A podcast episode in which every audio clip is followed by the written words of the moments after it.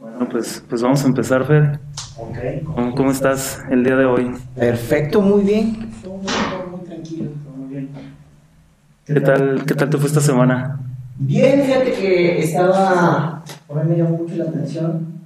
No sé si han visto, se está programando una pelea entre Julio César Chávez Jr. y Anderson La Araña Silva. Sí, justamente, justamente de eso quería hablar contigo. ¿Qué, qué opinabas tú acerca de, de ese tipo de peleas? O sea, por ejemplo, ya tuvimos la de McGregor con, Con, Mayweather. sí. Este, no sé qué opinas tú de, de esta de Chávez.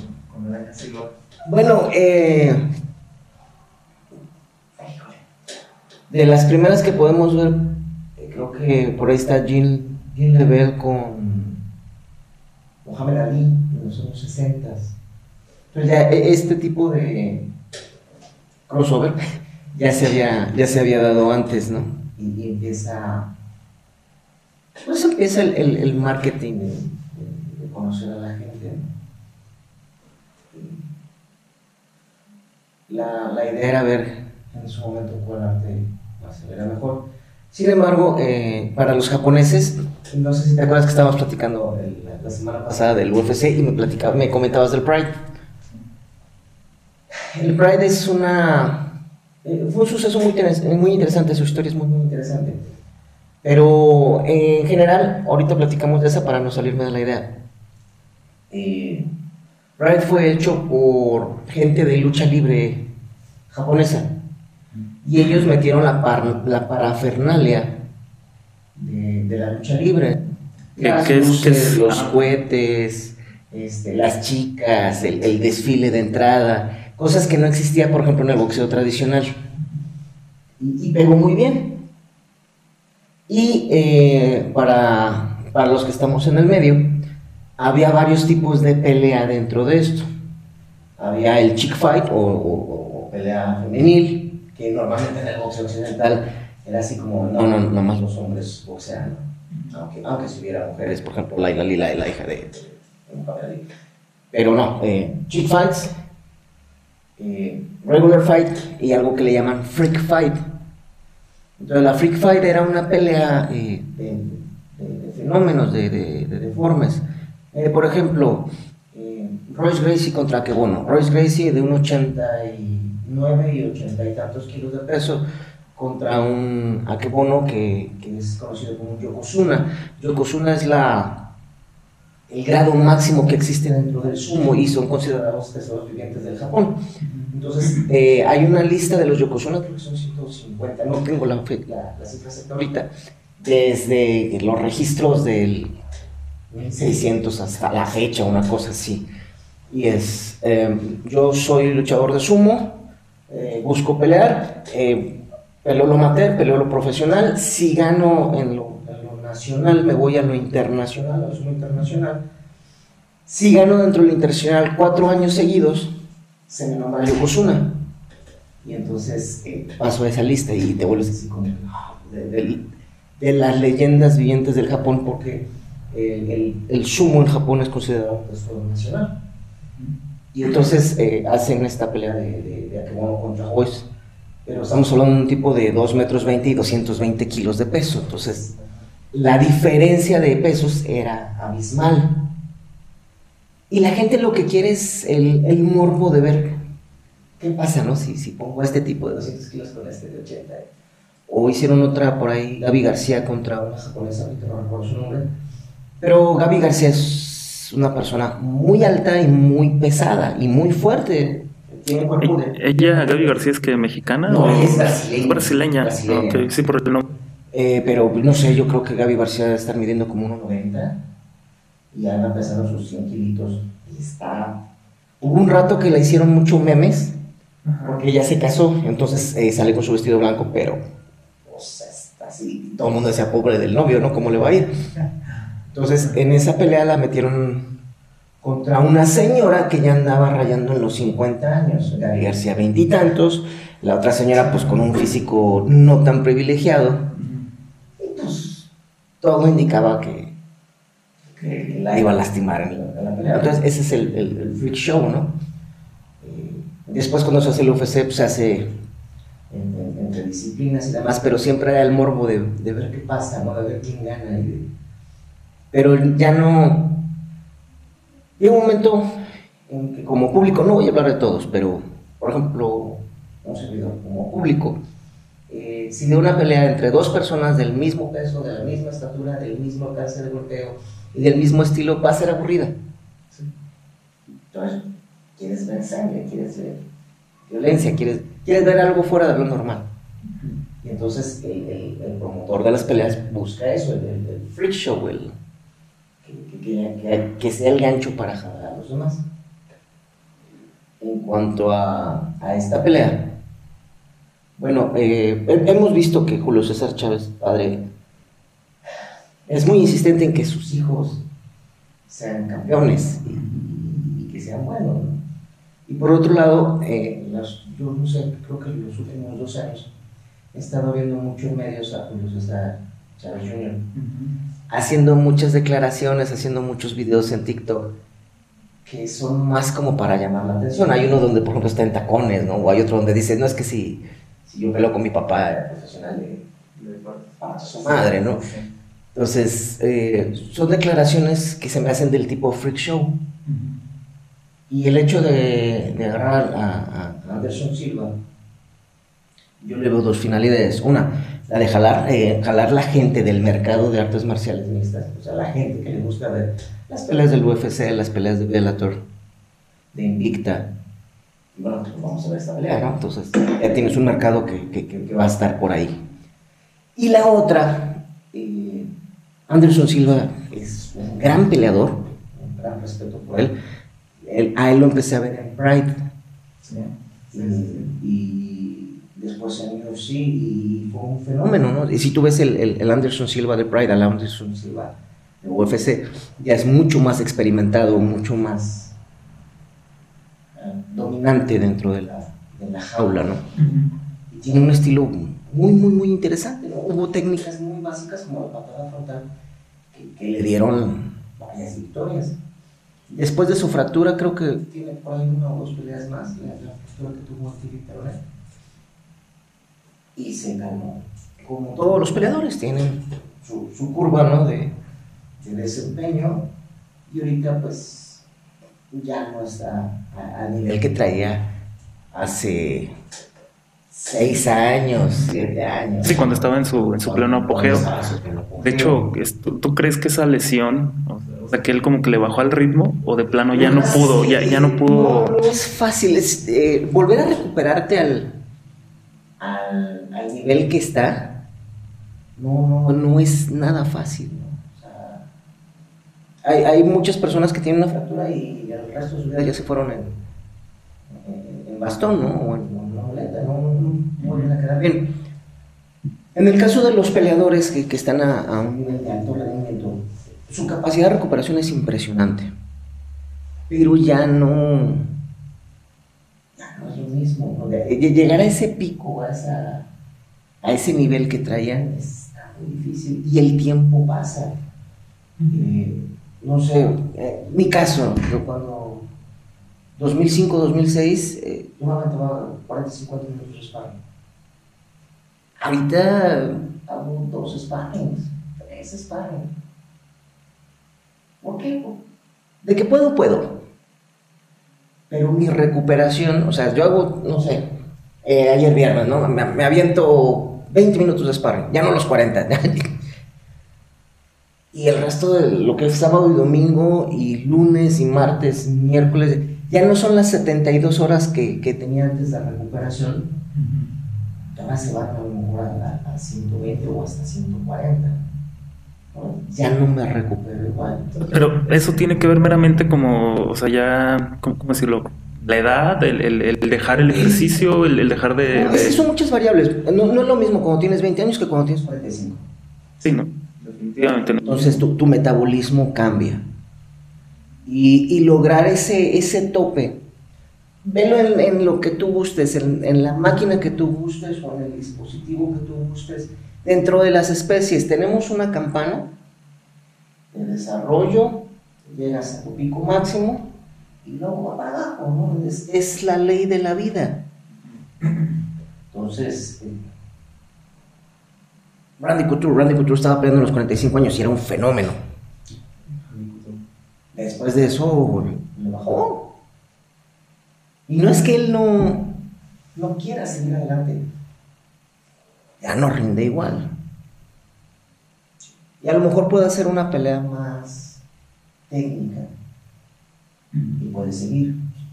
Ahorita yo hago menos sparrings. Pero soy más selectivo en mis movimientos, ¿no?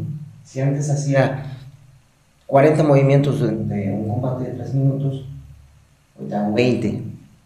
Pero someto tres veces y antes sometí una vez.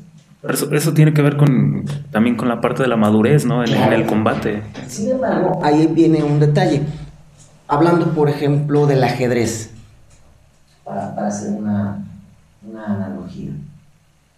Eh, platicaba con un amigo que ajedrez. Decía, ¿cuál es el mejor resultado que puede haber en un juego de ajedrez? Y mi respuesta fue obvia, ¿no? El jaque mate. Me dice, no. ¿El empate? Sí, las tablas. Ese debería de ser el ideal, porque eso quiere decir que tu capacidad intelectual y la mía y entonces, hacer unas tablas dentro de un combate de ajedrez no es fácil. terminar en tablas es, difícil. Para el avesado, para el, que tiene conocimiento del ajedrez, el ver que un juego queda en tablas es genial, es maravilloso. Para el que no está familiarizado, es aburrido. Eh, en alguna ocasión también que quería ir a un torneo de brasileño porque quería ver las peleas. Y le dije, mira, no, va a ser aburrido. No, ¿cómo crees, papá? Si tú te dedicas a esto, pues porque me dedico a esto y, voy a los torneos, es aburrido. Para que la conoce.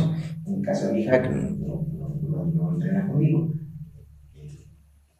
el ir y el estar viendo se le va a hacer aburrido, porque no sabe qué está viendo.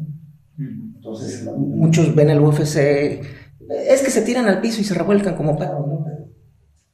Oye, pero la pelea del piso tiene toda una ciencia. No, no, no, que se paren y que se den arriba. Porque eso es lo que conoce y tú quieres ver lo que conoces para poder interpretarlo. Sí, muchos lo interpretan como si fuera, o lo comparan mucho con el box porque dicen, sí, en el box, pero no comprenden que pues se, pues, se mezcla. Entonces ahí, ahí empieza ese, ese, esa parte. Eh, eh, Anderson Silva se me hace un buen peleador de verdad, que es lo que yo he visto. Si lo metes a reglas de, de, del boxeo inglés, del boxeo occidental, la postura es distinta. Él, gran parte de su potencia está en las piernas, en su golpeo, su pateo, sus rodillas. Pues se modifica. Y la guardia de boxeo, exceptuando a Mike Tyson, es en ángulo, en la cual una marca, ya sea, por ejemplo, si eres zurdo derecho, una está marcando la distancia con el jab y con otro rematas y así es un juego de combinaciones. Muy, muy dentro de un área más corta que la de MMA. Si tú ves la postura de combate y la distancia entre dos peleadores de MMA y dos peleadores de, boxeo occidental, hacer la diferencia. Entonces, aquí existe la posibilidad, no estoy diciendo que eso pueda suceder, pero que la falta de experiencia en el boxeo occidental y dentro de todo el juego del boxeo occidental juegue en contra de Anderson Silva. Me quiero aventurar a decir, no, no estoy diciendo que, que esto vaya a ser así o que es así, pero hace muchos años estaba dando una clase en una academia de policía con el profesor Royce Gracie. Y estábamos enseñándole a los policías eh, lo que es retención del arma y el proceso de esposamiento usando el jiu-jitsu brasileño. Y un señor eh, estaba muy reticente a las técnicas. Estaba, no, es que esto no sirve, esto no sirve, esto no Aquí lo que hay que hacer es tirar una patada así, una patada así, un chico un chichu, y ya sabes, las, mm, no me gusta ese tipo de tecnologías, pero bueno.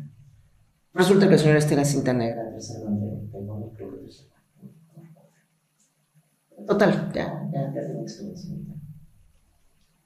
Y eh, cuando le voy a explicar la técnica, para decirle que sí funciona, porque me mandaron hazlo con él para que vea que sí funciona. Él empieza a, a resistirse y lo que iba a ser una explicación terminó haciéndose un combate. Y nos fuimos al piso, me lo, lo, monto y lo esposo, o sea, sí lo logré, ¿no? Y yo me paré feliz. Eh, en ese entonces yo era cinta azul, que es el segundo grado de Jiu-Jitsu brasileño, y tenía como un año y medio entrenando formalmente Jiu-Jitsu. Y yo estaba feliz, o sea, ¡ah! y yo traía la cara de que me había ganado la lotería, ¿no? Y le, le, digo al profesor, no miento, me paré y así de, ¡ah! Y se me acerca el profesor. Y me dice, ¿qué pasó? No vio, no vio. Lo sometí, lo sometí. Sometí a un cinta negra de, de, desposamiento. O sea, lo, lo, esposé. Es, acabo de, de, de, someter a un cinta negra. Y me dice el profesor, eh, ¿cinta negra en qué? ¿Cinta con no? ¿Y en Jiu-Jitsu qué cinta es? No sé. Pregúntale. Oiga, este, ¿qué sientes usted en jiu-jitsu? No, nunca he hecho jiu-jitsu. Perfecto, estás celebrando que le acabas de ganar a una persona que ni siquiera tiene cinta blanca en jiu-jitsu. ¿Dónde está el mérito?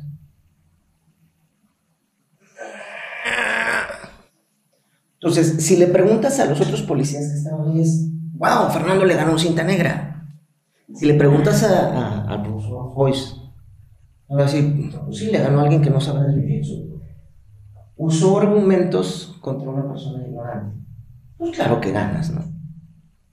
Entonces, aquí existen muchos factores, pero si me preguntas a mí, las guardias, las posturas y el juego pueden funcionar a favor de, Chávez. Sí. Y sería genial, porque en ese momento le acabo de ganar a un campeón internacional. Oye, pero no es de box, sí, pero es campeón internacional. Y puede ser un, un, un buen proceso de mercadeo. Sí, si me preguntas a mí. Y por ejemplo, aquí, o sea, lo que muchos dicen es, ok, por ejemplo, hablando en la pelea de McGregor, sí, McGregor ya se subió al ring en el boxeo y se lo ahora a la inversa, que este güey se vaya al octágono. Muchos critican que no, que no, que a final de cuentas no existe arte marcial si no existe un peleador la persona que está entrenando su arte marcial, no importa qué, qué, tipo de arte estés entrenando, lo que importa es el peleador. Entonces hay, hay quienes creen que poder en el octágono podría repetir el resultado. Sin embargo, yo, pues yo opino lo contrario, porque sí, como dices, justamente es el conocimiento, estar a la par en, conocimientos en artes marciales. En este caso es, es, en, en, box. Eh, este McGregor pues de cierta manera tiene conocimiento en boxeo porque pues es algo que el MMA que quizás no es box como tal, pero se puede, puede ser, no sé, Muay Thai, kickboxing, que es algo relativamente similar. Entonces, no sé, en, en, en, esta pelea, en esta próxima pelea de, de Silva contra Junior, ¿tú crees que sí pudiera ganar Anderson Silva bajo esas reglas, bajo esos estándares? Sí. Existe la... El, el detalle es este... Eh en cuanto al boxeo, el, sistema de intercambio de golpes te da muchos, muchos puntos a favor. ¿A qué me refiero esto? Eh, algún error en, la guardia de Chávez, una mala administración. Por ejemplo, aquí, boxeo son 12 rounds. Eh, MMA son 3. Entonces, eh, ahorita para para Anderson es hacer otro entrenamiento para otra, para otra dinámica de cargas energéticas y descansos. Entonces, no, es lo mismo, eh, por ejemplo, Jiu-Jitsu brasileño, cinta negra, 10 minutos seguidos de pelea, y luego 20, 30 minutos de descanso antes de la siguiente pelea en un torneo, en el cual vas a pelear cuatro veces para llegar a la final, que tres, eh, tres rounds de cinco minutos cada uno, con un descanso en, de ellos. O 12 De un minuto por un minuto, de un minuto por un minuto. Entonces, ese tipo de cargas se, se trabajan en el entrenamiento. Y eso va a funcionar. Yo vería los videos y ver cuál es su movimiento, cómo se está llevando, dónde abre los espacios, para ver dónde conecto el golpe. Y eso puede, puede ser un factor determinante. En el caso del MMA, eh, lo que te decía, en lugar de tener ese ángulo, tengo que estar un poco más de frente, porque yo no solamente quiero golpear, quiero entrar al derribe y también quiero usar las rodillas y los pies. Entonces, las, las variables aumentan. Y eso hace que yo también exponga un poco más. Pero también tengo más ganancia. Entonces, hay que ver quién, quién, quién, lo va a entrenar. Y cómo a haber esos, esos puntos a favor. Y lo mismo por parte de, Chávez. Su entrenador tiene que ver eso. ¿Cuáles son las posturas que está haciendo en las últimas peleas de Anderson Chill?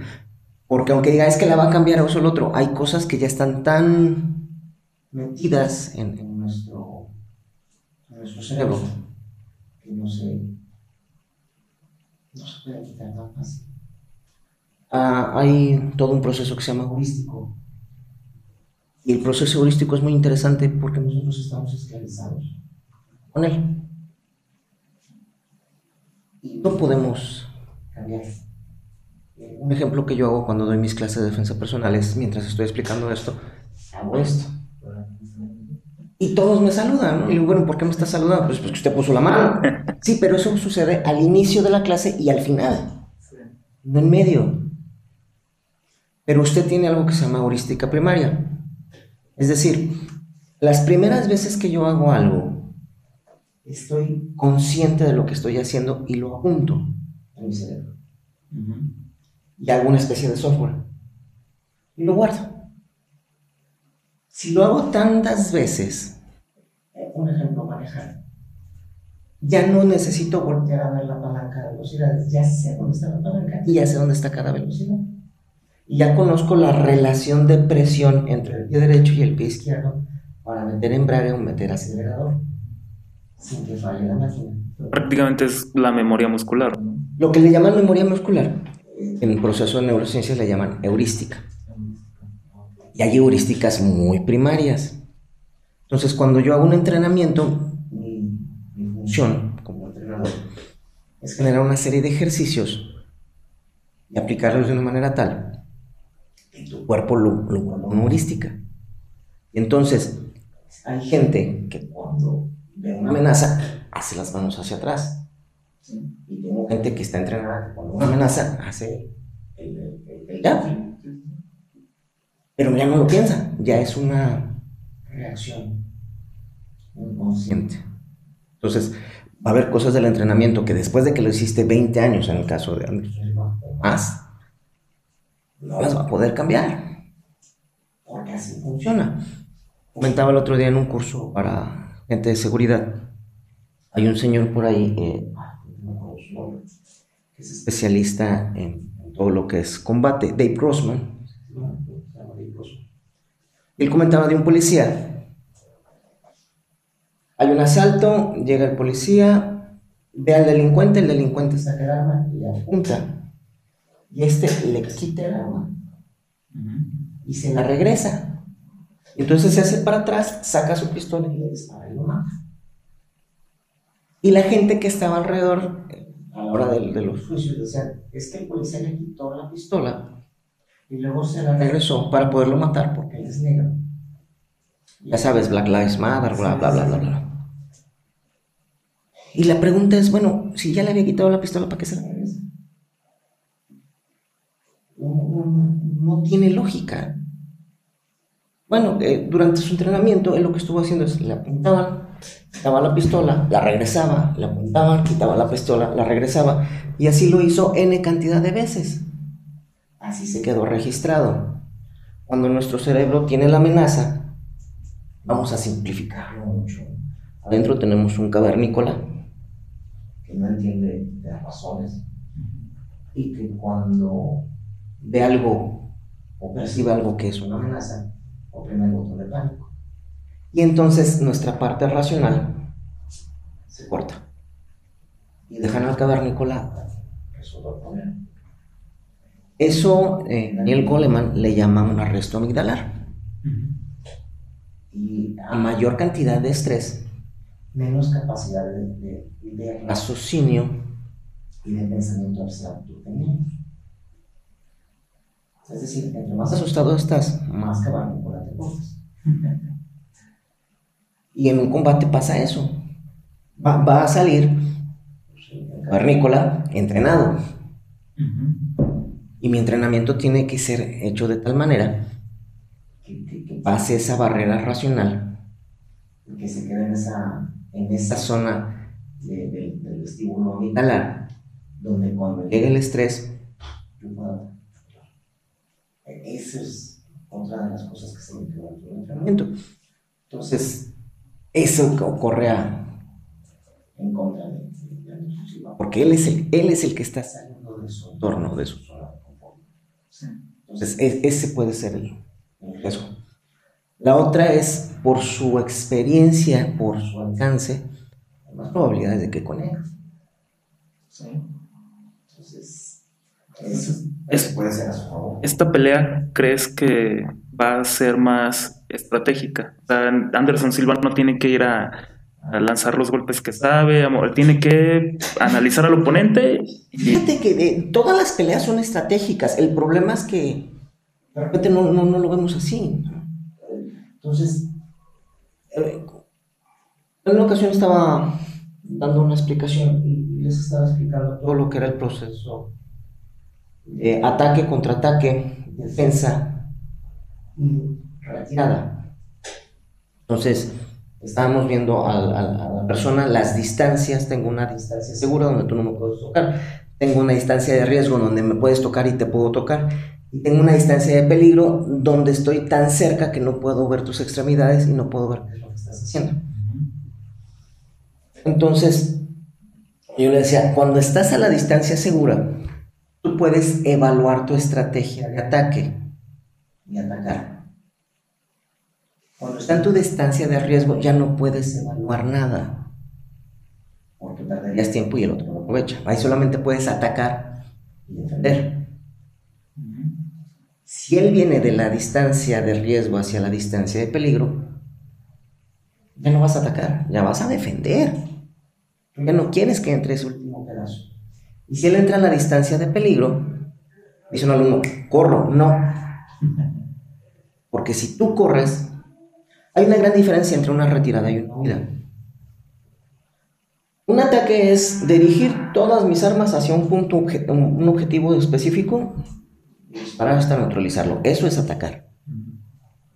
Defender es mantener una posición. Estamos hablando dentro de lo que es teoría militar es mantener una posición hasta que lleguen los refuerzos y entonces ataco. Entonces no voy a mantener para siempre. Porque le decía, ok, aquí vas a defender, sí, ah, ok, vas a poner un cuadro, sí, ¿hasta cuándo? No, pues hasta que ella no ataque. Está atacando tiene la ventaja. Y si sigue atacando, tú vas a seguir defendiendo y mientras tú sigas defendiendo, le estás dando la oportunidad de que le encuentre espacios para atacar no puedo estar defendiendo por siempre. Nada más defiendo en lo que llegan mis esfuerzos. Si está atacando mi lado derecho, yo defiendo en lo que cambie el ángulo, ya sea para meter una patada, para meter el codo, para meter dependiendo en qué deporte esté. Pero no me voy a quedar ahí siempre, ¿no? Porque va a llegar un momento en que él va a cambiar el ángulo y va a atacar a otro lado, y por yo estar tan cerrado aquí, no voy a poder defender ese otro. Y la retirada es moverme a una posición donde pueda reagruparme para volver a atacar. No nada más es correr hacia atrás, hacia atrás, hacia atrás. En los años que noventas, cuando estaba el, apogeo de, de, UFC, se hizo UFC Brasil. Y en ese entonces, en UFC Brasil fue muy, muy, muy, muy, muy famoso. Una pelea entre un muchacho que en ese entonces tenía 19 años, que era Víctor Belfort contra Vanderlei Silva. Y en esta pelea, cuando inician, conecta, eh, conecta un jab, Víctor Belfort, y Vanderlei camina hacia atrás. Y entonces Víctor camina hacia el frente mientras va pegando con las dos manos, al mismo estilo de como lo hacía Tyson. Y se lo llevó hasta, hasta pegar con la reja y ahí lo acabó y el otro ya no pudo hacer nada porque como nada más iba caminando hacia atrás y nunca cambió los ángulos, siguió recibiendo los golpes. Entonces, algunos sí conectaron en la cara, algunos conectaron en los guantes, algunos conectaron en los antebrazos, pero ya no le dio tiempo de, reajustar su estrategia. Aquí lo importante fue que no le dio el tiempo para pensar, para poder como, pues sí, cambiar su estrategia, decir, ¿sabes qué? Ahora voy a, en lugar de cambiar hacia atrás, me voy a mover un ángulo, pero como tiene toda la presión encima, ya no se puede hacer. Y no, porque no habían visto esto. Hablando sobre la neurociencia y demás, si yo te digo perro que ladra, ok, pero eso fue fácil, no tuviste que pensarlo mucho. Sin embargo, si yo te pido la raíz cuadrada de 25, a ver, y vas a empezar a hacer el proceso mental. Y si no tengo mi capacidad de proceso mental, o si no conozco la operación matemática, me voy a ayudar con una calculadora. Pero eso se lleva tiempo. Algo como lo que le pasa a la gente con la computadora o con el celular. Pongo la página, cargando, cargando, cargando, cargando. Hay ciertas cosas que cargan y otras que cargan lento. Cuando yo estoy haciendo el entrenamiento, yo necesito darle todas las opciones al emprendedor. Si te hacen esto, vas a hacer esto. Si te hacen esto, te van a hacer esto. Si haces esto, vas a hacer esto. Y que lo practique. ¿Para qué? Para que eso quede como una heurística, que no se piensa, que quede en la memoria eh, inmediata, como el perro que ladra no muerde, y no que se vaya a la memoria abstracta que está generando todo el proceso, porque entonces no va a poder reaccionar. Y es, es, es, como peleador yo busco eso. Em, en el caso de administración hay algo que se llama FODAN, es fortalezas, debilidades, oportunidades amenazas. Entonces, yo hago mis fortalezas. Es, en esto es en lo que yo soy fuerte. En esto es en lo que yo soy débil. Esta es mi área de oportunidad, porque también tengo que ver fortalezas y debilidades del otro. A la hora de hacer la información cruzada, esta es la que me va. Cuando estaba en, el área de inteligencia en antiterrorismo, había un señor, eh, Jorge Guzmán Meyer, que en paz descanse, y él me platicaba de un proceso que se utiliza en el autoconocimiento que se llama la ventana de Johari. Johnson y Harrison, creo que eran los psicólogos que la hicieron. Y era un cuadro, y de este lado estaba, ¿qué sé yo? ¿Qué sabe mi oponente? En este caso, trasladado al combate. ¿Qué sé yo que mi oponente no sabe? Que no sé yo que mi oponente sí sabe y que no sé yo que mi oponente tampoco sabe. Si yo tengo la mayor cantidad de respuestas a esto, más que mi oponente, yo tengo la victoria. Y eso estamos hablando de estrategia. Entonces yo cada vez voy a querer dar menos información a mi oponente y acabar más información y eso me va a dar de él, del entorno, de dónde estoy, todas las variables que me puedan servir para hacer el combate. Ese, ese va a ser mi, mi, trabajo. Y eso estamos hablando una relación. Mm, si tú logras esa parte, y tú tienes la preparación física y tienes la preparación emocional, prácticamente estás del otro lado. muchos eh, no, creen en esta parte, o sea, creen que, que un deportista de deportes de combate vale. Es primitivo, es ignorante, como impulsivo o que, no, no tiene la cabeza como para generar una estrategia y simplemente va y son golpes de Exactamente. Entonces no, no es así, ¿no? Es en el caso del jiu-jitsu, pues muchos lo conocen así como el ajedrez de las artes marciales. Pero no solamente es eso, el, el taekwondo, el, el, deporte que tú gustes. Los deportes tienen una finalidad muy interesante. El juego tiene una finalidad muy interesante. Y es eh, el desarrollo físico, el desarrollo psicológico, el desarrollo emocional. Pero también empezar a conocer un deporte. Vamos a, hablar, eh, vamos a hacer un deporte en el cual vas a tener un balón y vas a tener que correr de aquí a 100 metros y va a haber un cuadro de metal con una red. Tienes que meter el balón. Está fácil, ¿no? Sí, sí está fácil. Nada más que hay un problema. Y es que no puedes salir de estas dos líneas. Y hay 11 personas que van a ir en tu contra. Oye, eso. Y no lo puedes tocar con la mano. ¿Y por qué me la dificultas? ¿Por qué no me... porque lo que quiero es dificultarte las cosas. Las reglas están hechas para que no logres tu objetivo. Ah, eso es injusto. No, este es el juego. Y ahora vas a tener que buscar la manera de tener esas reglas a tu favor y de los demás. Adelante, vas a tener que desarrollar estrategias, vas a tener que pensar cómo lograr tu objetivo. Esa es la finalidad del juego. Sí, pues es lo que va a ser emocionante. A final de cuentas, si no, sería bien aburrido. Y eso es lo que hace que yo, conforme voy creciendo, cuando entro en un trabajo, y empiezo a tener las presiones de trabajo, empiezo a tener la presión de mis compañeros de trabajo porque no les gusta. Si yo hago mi trabajo bien, me dan una promoción o un aumento de sueldo o me dan una comisión. Pero si me la dan a mí, se la quitan a otro. Y ese otro no va a querer. Y empieza el juego. Yo quiero llegar a gerente, pero no, no todos podemos ser gerentes. Y si sabemos 10 meseros, uno va a ser un capitán de meseros. Y ese lo va a ser el que tenga la mayor capacidad. Y ese puede ser la mayor capacidad de trabajo o la mayor capacidad de relación para hacerse cualquier. Justamente eso te voy a decir.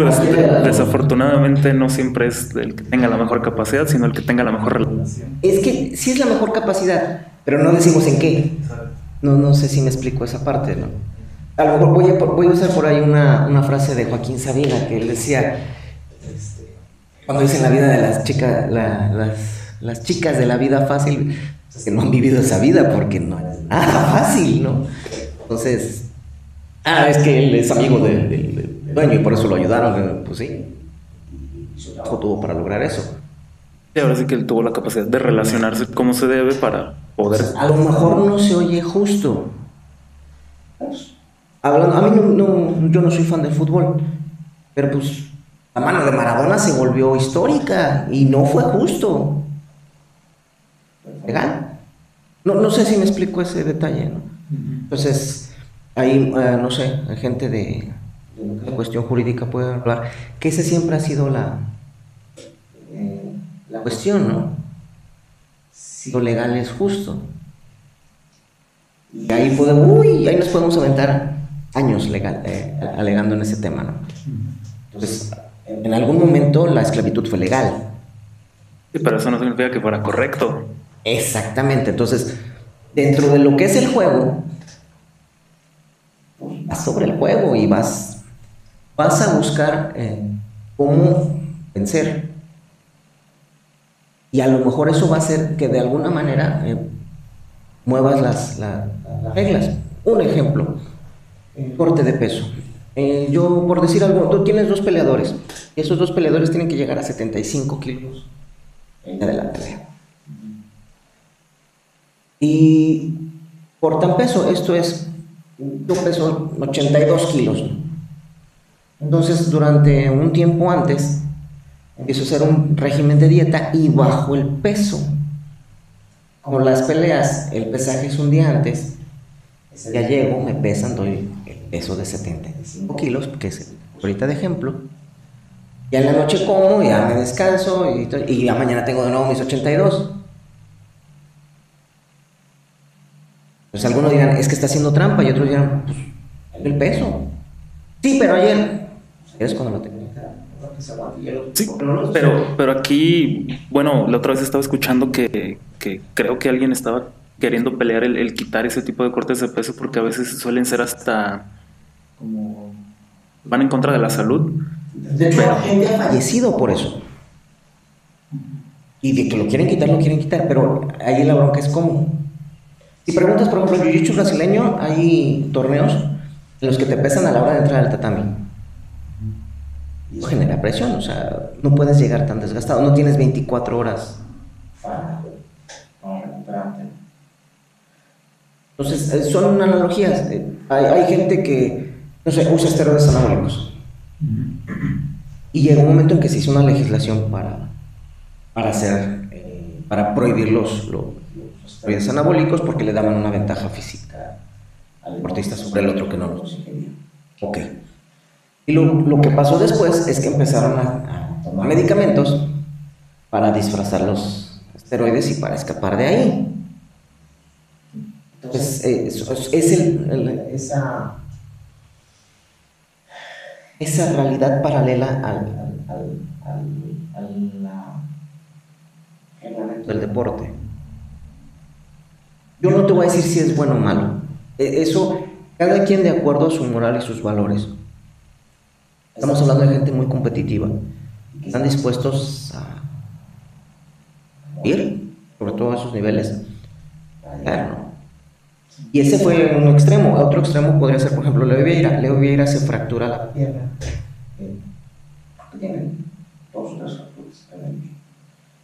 A meses de estar a un torneo mundial. Entonces lo que hizo es, no le dijo a nadie en la prensa o eso que estaba lesionado, se cayó, siguió entrenando. Eh, ya no dejaban entrar a los reporteros, ellos tomaban las fotos, se las mandaban donde no se viera que traía y eso, la escayola. Y ya la pelea se cortó el yeso y pelear. Ganó. Y ganó el, Mundial de Abu Dhabi con Y cuando termina se tira al piso y se pone a llorar y llegan y lo cargan. Y yo cuando lo vi dije, ay, pinche me escandaloso. Era como si fuera drama queen, ¿no? No, es que él se quitó su, su de yeso y se terminó de lastimar el pie, lo tuvieron que operar, tuvieron que pero si me preguntas a mí, está, si me preguntas a mí está mal porque está atentando contra la salud, su salud. Él considera que es más importante combate. Es de él. ¿Debería de haber una legislación sobre eso? Digo que sí. O sea, que no, no la hay. Por ejemplo, ahorita que, que... Sí, debe de haber un médico que lo revise y eso. ¿O la brincó? Porque un médico no tiene rayos X para ver si está fracturado o no. Y si él llega caminando y se te para enfrente, ¿por qué lo dudarías? Y, pero bueno, aquí entra otra, otra ¿cómo decirlo? Bueno, el entrenador, aquí, el, qué tanto puede hacer, porque el entrenador obviamente sabe de, eso. Claro, por supuesto que sabe, eh, pero ¿qué puedo hacer en ese tema? Híjole, yo, voy a hablar, yo como entrenador y yo como profesor. Dentro de las artes marciales, Ushiba, Morihei Ushiba, que es del de, él está en contra del, del, combate. Porque decía, se generan egos. Y esos egos, problemas. Jigoro Kano en un inicio estaba en contra del combate. Pero después, los alumnos y se hizo el moderno que ahorita está las Olimpiadas. Entonces muchos grandes maestros estaban en contra del combate competitivo, decían, la defensa personal es para salvarte la vida. No debería de haber un deporte de eso. Igor Cano le prohíbe a esa eventos de peleas porque decían que eso, por los falsos egos que se generan y demás, podía denigrar el deporte. Maida haciendo? Te corro yo del, del, del, judo. Ah, bueno, pues córreme, yo hago jiu-jitsu. Y así llegó a Brasil y cuando le preguntaban que si enseñaba judo, él decía que no. Que... Y ese fue el que le enseñó a la familia Grecia y lo que tenemos ahorita. En algún momento yo pensé, dije, no, es que se, generan falsos. Sin embargo, después, eh, llevando a la gente a, a competir más, platicando con, eso fue con Rodrigo Gracie, me decía, ¿tú cuándo vas a ir a... ¿Cuándo? ¿Cuándo? Y él me decía, tienes que pelear en MMA. Yo era de Jiu-Jitsu. ¿Y por qué MMA? Ah, bueno, el MMA es la prueba máxima de, de que... Y vamos a ver si funciona o no. Era como decir, para demostrar que el jiu-jitsu es la máxima arte. No, para demostrar que sabes lo que estás haciendo. Ok. Tengo un cuchillo.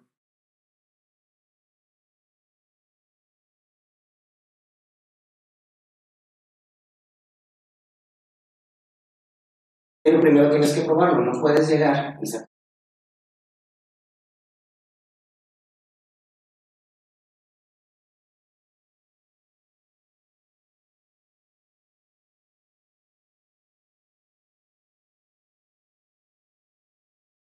y eh, el caso del MMA,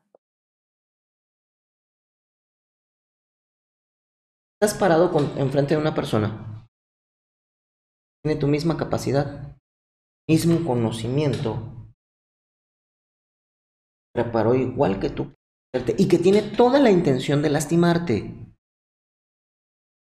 Van a pagar, estamos hablando de peleas profesionales. No se va a aportar. y nadie te va. Va a estar ni mamá, ni papá, ni hermanos. Pues que de que ya no reaccionas, te maten. Pero de que te van a noquear, si pueden, lo van a hacer.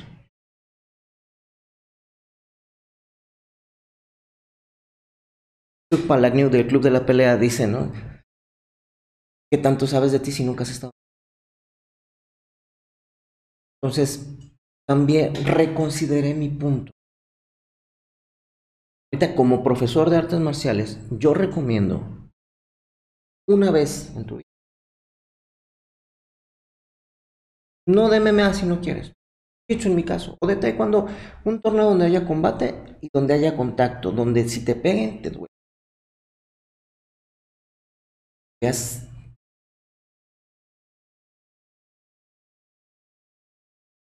después de eso te gusta.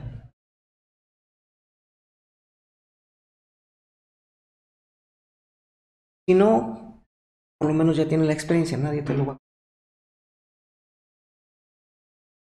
Y más que me decía el profesor Rodrigo Greci, si tú vas a ser profesor, experiencia puedes contar.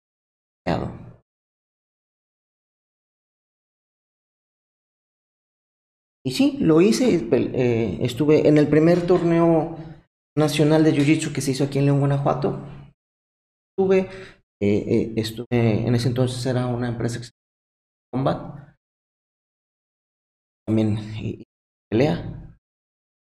Me di cuenta de mis deficiencias. la pelea a mí me sirvió mucho de verme y ver dónde estaban mis errores. Yo pensaba que sabía. Yo creía que sabía. Y a, lo largo de mi trayectoria en varias ocasiones he pensado que sé cómo se hace algo. Llega otro profesor o llega un peleador que no. De manera mejor o que a mí me... Hay que tener esa humildad de decir, todavía me falta, todavía me falta, todavía puedo. Y esa es la carrera del... Siempre estás practicando.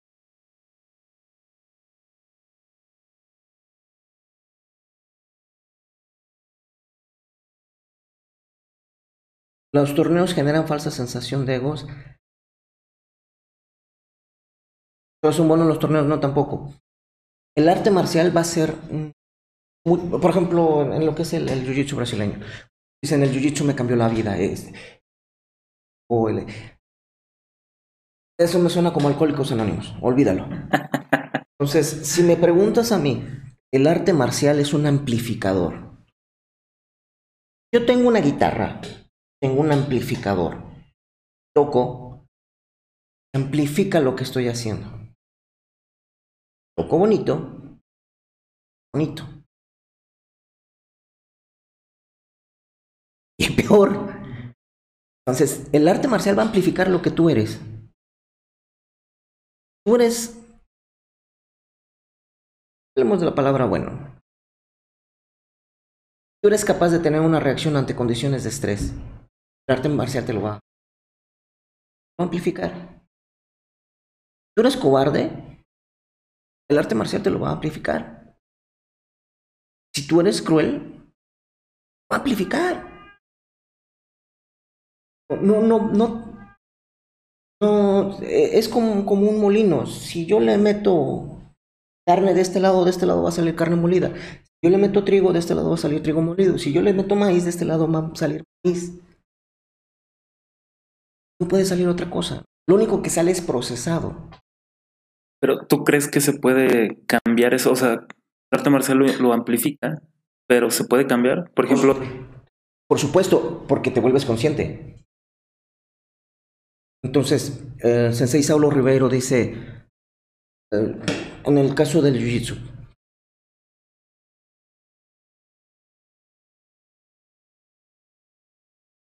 el Jiu-Jitsu te va, vamos a buscar dicho va a esas fobias y te las va a poner en la cara. ¿Quieres pasar al siguiente nivel? No te vas a quedar en ese nivel. Hay gente que, que, llega, una vez llegó una persona, clase de prueba. Muy violento sus movimientos, muy, muy tosco. Yo se lo atribuía la ignorancia del arte marcial. Él cree que, la violencia en el movimiento. Yo creo que la técnica en el movimiento. Eso es, esa ha sido mi experiencia. Pero él no, él iba y le decía, mira, despacito, o sea. No, no, no, es que es, es para pelear, pero tú apenas ando tranquilo. termina la, la, la parte técnica del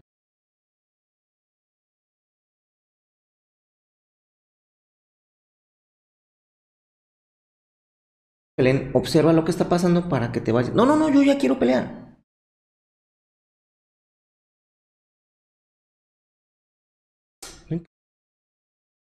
Yo, yo me la rifo en la calle, yo me peleo, yo soy peleador callejero.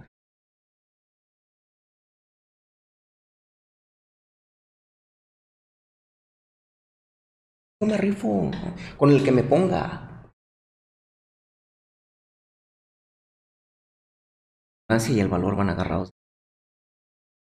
Siéntate, siéntate. Y ya empezaron a hacer los combates y me dice, oiga,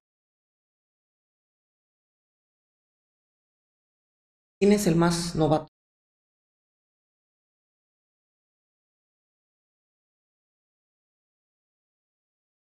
el, el, mi alumno en ese día. ¿no? Digo, él. Ahorita me pone con él a ver qué tal nos damos. Y ahí sí me molestó. Le digo, oye, ¿quieres, ¿quieres medir tus fuerzas con el más novato de mis. Y sí, para ver cómo andamos. Es medirte. Y pues a ver si es cierto que funciona esto. Ah. Uno de mis alumnos tiene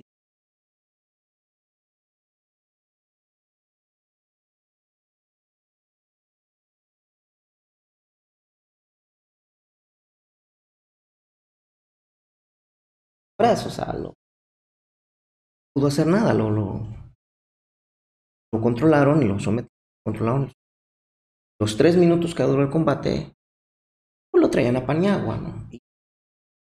ah, es que, que no sé qué. Yo tiro, es que aquí nada más son las llaves. Si yo tirara putazos, los mato. Vas de vuelta con él. No, sí, que no es que. Nada más que ahora él también va a golpear. Ah, no, ustedes son de jiu-jitsu, ustedes puras llaves. Ah, quieres que yo haga llaves y tú puedes hacer todo. Y a ver si saben que más te digo una cosa, si él te rompe el brazo, no somos responsables. ¿Estás de acuerdo? Ah, no, es que todos ustedes ya me quieren chingar. ¿Quieres pegar golpes y que nosotros no? Estás yendo con la ventaja. Ah, este arte marcial no vale madre, se da la vuelta y se va. ¿Cuál se han ido muchos? Porque es más fácil decir no vale madre irme. De donde yo soy Dios. Ego inflado. El arte marcial amplifica ese tipo de cosas. Y fíjate que una vez me pasó una, una situación similar. Una fiesta. Pues yo entrené artes marciales, pues, pero hace años, o sea, yo también ya tengo años de no entrenar. Recuerdo un poco de cosas y eso. De repente, de vez en cuando lo entreno en mi casa para que no se me olvide, pero pues nada que ver con entrenar diario y como debe de ser. Sin embargo, estamos en una fiesta un día, ya se ve acabó la fiesta, estamos todos tranquilos y un, chavo igual así como de que mané y que yo soy y, y unos amigos de, ah, pues, sabes que pues él, él, entrenó, pues a ver si es cierto con él. Yo le dije nada, le dije, mira, honestamente, pues yo no pelear, o sea, ¿para qué? ¿Para qué andas delucido? Igual. Total que yo le dije, órale, ¿quieres pelear? Va. Le dije, pero yo no voy a dar golpes, yo voy a pelear. Jiu-Jitsu, lo poco que sé, y si te someto, pues hasta ahí, órale. No, que no sé qué. Golpes, le dije, pues, pero, ¿qué sentido tiene que sean puros golpes cuando yo creo que con la pura capacidad que tengo para someter en el piso es necesario? Le dije, vente, es más, y yo me acuerdo que me hinqué en el piso, le dije, adelante, si te quieres hincar, si no te quieres hincar, no tengo problemas. Que no sé qué, que párate, le dije, no, es más, te estoy dando la ventaja, yo estoy en el suelo, haz lo que tengas. No, que no. Miedo y ya, pues, adelante, honestamente no me interesa, no tengo nada que demostrarte. Eres tú el que quieres estar en ese en esa situación, en ese, en ese ego de creerte Juan Camaney. Total que no pasó nada y y ahí quedó, pero sí sucede ese tipo de... Fíjate que a mí me pasó una situación contigo. Blanca, estaba un señor. Y sé, creo que se empezó a poner muy violento cuando algo pasó. Y ya cuando volteé, el señor estaba, no, es que yo, que, no, es que, y empezó, pero él estaba muy, muy exaltado. Te volteé a ver y vi que estabas con la manera que estaba. El señor, eh, pues, señor grande, 50, 50, 56. Nunca ha entrenado artes marciales. Él quería ver eso de defensa personal. Pero no, no, no, no tiene Y no te conocía. O sea, esa era la primera vez que veía, ¿no? Y yo dije, bueno, ya ha peleado, ya tiene conocimientos de Muay Thai, tiene conocimientos de Jiu-Jitsu. Esto va a acabar mal para el señor. Y sobre todo yo mi, preocupación es por su edad y por el mismo, fácil que se pone. Espérese. No, no, no, échamelo yo lo que, lo que quieras y que no sé. Y lo puse a entrenar con una no, no, déjamelo. Y él, en su... Él creía que iba... No estaba consciente ni siquiera de con quién se estaba. Y a mí me hizo mucha gracia. Y luego, cuando ya empezamos a hacer los movimientos reales, yo les decía, eh, las, las navajas son metálicas, operativas. La única diferencia es que no traen filo por favor, no, no la encajen, porque esa estocada sí me puede lastimar a mí, ¿no? Al eco, hice los movimientos, hice los movimientos contigo, hice los movimientos con las Y cuando me toca con el Señor,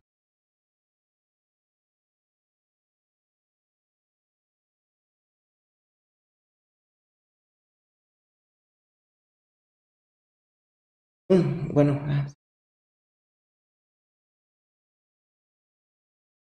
A la tercera estocada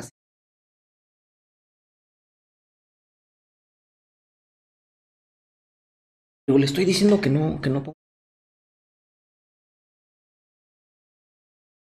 Ahí está, va de vuelta. No haga las estocadas. Y la neta, él no estaba siendo consciente de lo que hacía. Él por miedo nada más estaba aventando. No estaba haciendo ni siquiera las técnicas que había visto.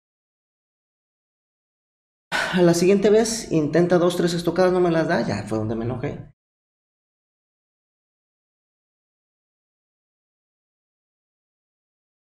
Perdón, es que es la costumbre. ¿Cuál pinche costumbre? Usted no agarra el pinche cuchillo ni para picar cebolla. Pero él creía que ya sabía usar uno. Pues ese es el, ese es el problema que se puede generar. Una falsa sensación de seguridad. Gente que, que empieza.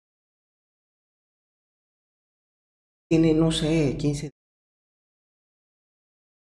apenas estamos para el arte marcial y se sale un bar a, hacer pleito porque quiere probar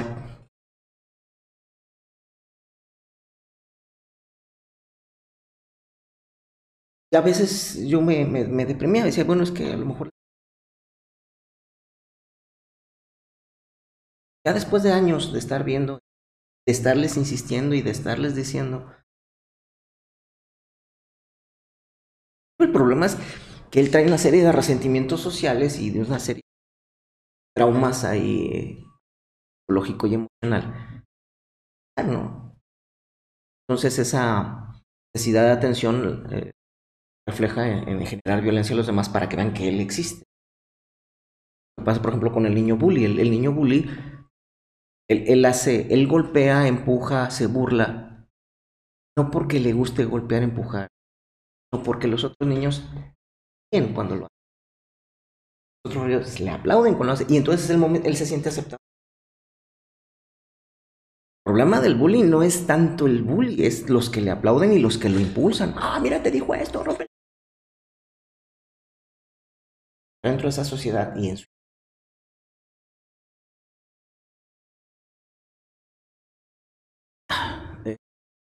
una vez más, vuelvo a repetir, el arte marcial amplificador de lo que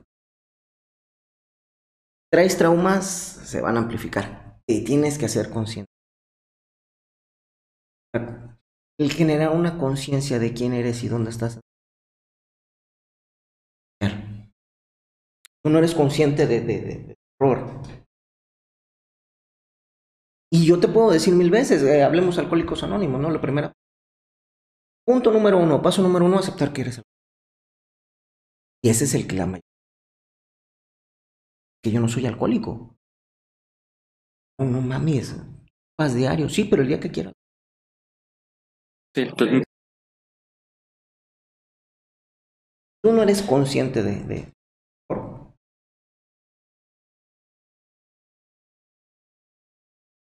el arte marcial.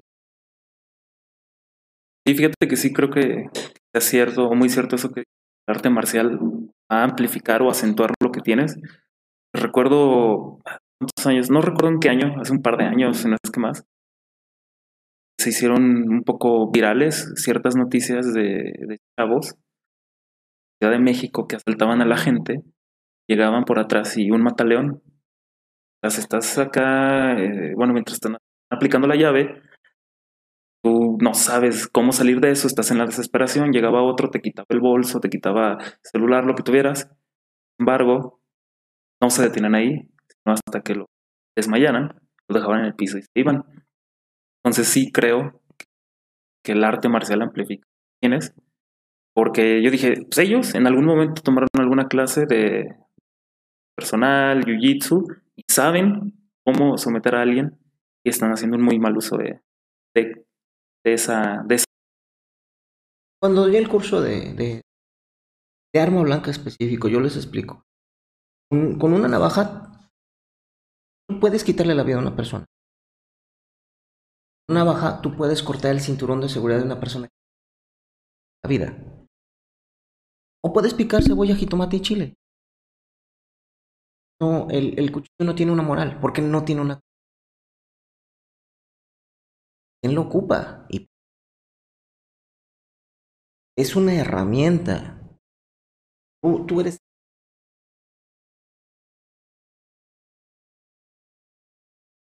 Yo doy clases a niños. Los niños yo no los llevo a competir. Y no lo llevo a competir por varias razones. Uno, la mayoría de las veces no. El que quiere que el niño compita es papá. Oye, es que quiero que mi hijo sea un campeón. Y, y entonces todos esos traumas y todas esas broncas las proyecta en su hijo. Y mi hijo va a ser mejor que yo. No dices, y yo voy a presumir los logros de mi hijo. Y lo que quieres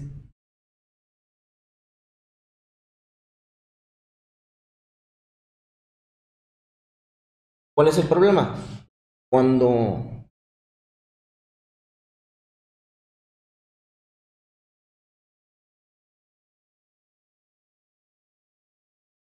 ¿Cómo es posible? Hayas podido ganar.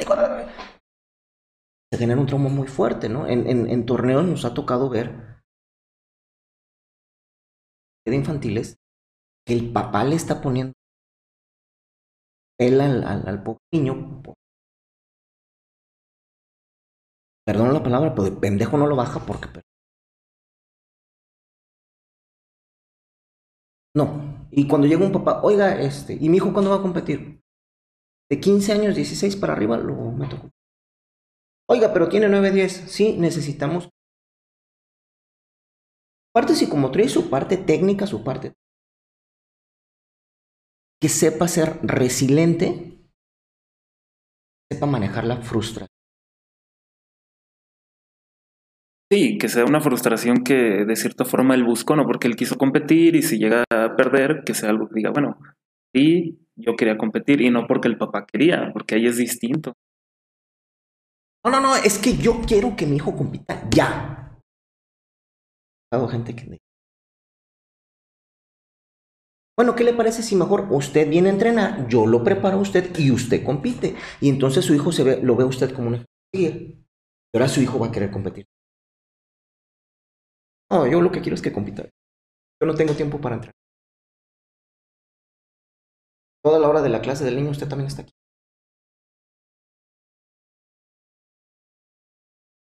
Él no quiere, él no quiere entrar a los trancazos. Es que yo quiero que mi hijo sea mejor.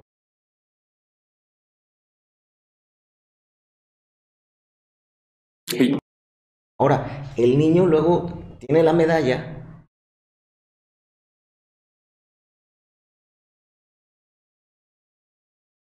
Cree que tiene el poder. Cierta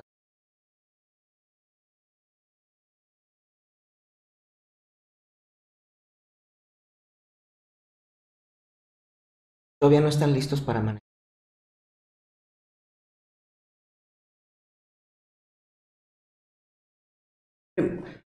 Yo lo que quiero, lo primeritito, ese niño que me lleva.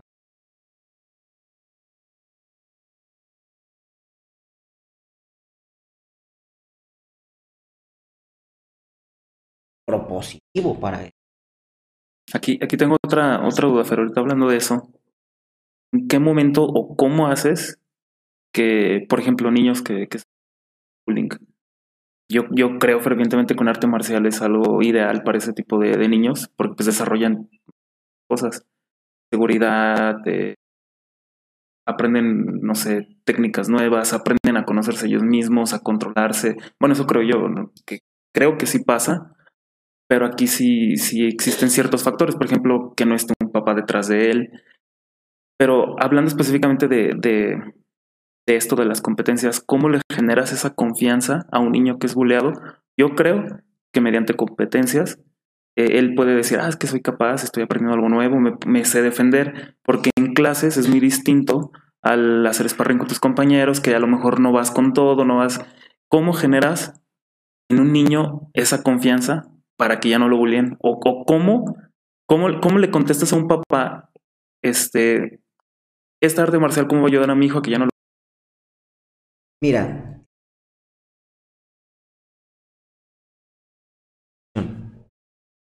Por una gran cantidad de películas. Todo el mundo pensamos que la defensa personal.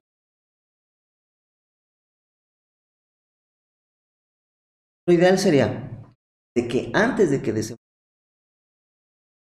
conozcas tu entorno, conozcas. Es a identificar factores de riesgo. Empieces a evitarlos antes de que empiecen. Se desarman antes de que exploten. En el caso del bullying, eh, hay, todo un proceso. Yo les digo a los niños, la primera parte, el bullying casi siempre voy a una... Yo hice mi kinder y mi Y la zona donde yo estaba, eh, la mayoría son güeritos de ojos verdes y yo soy moreno de ojos cafés. Entonces, eh, el primer bullying que, que existió fue prieto, ¿no? Y el prieto, y el prieto, y el prieto. ¿Por qué es diferente? Y, ay, mira, ahí viene el prieto. Y se empiezan a reír los demás. Y hubo un problema que, que a mí no me explicaron. No fui capaz.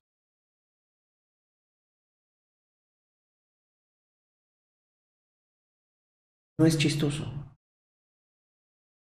E, ese fue el primer problema. Entonces, ¿qué pasaba? Que yo me ponía a llorar.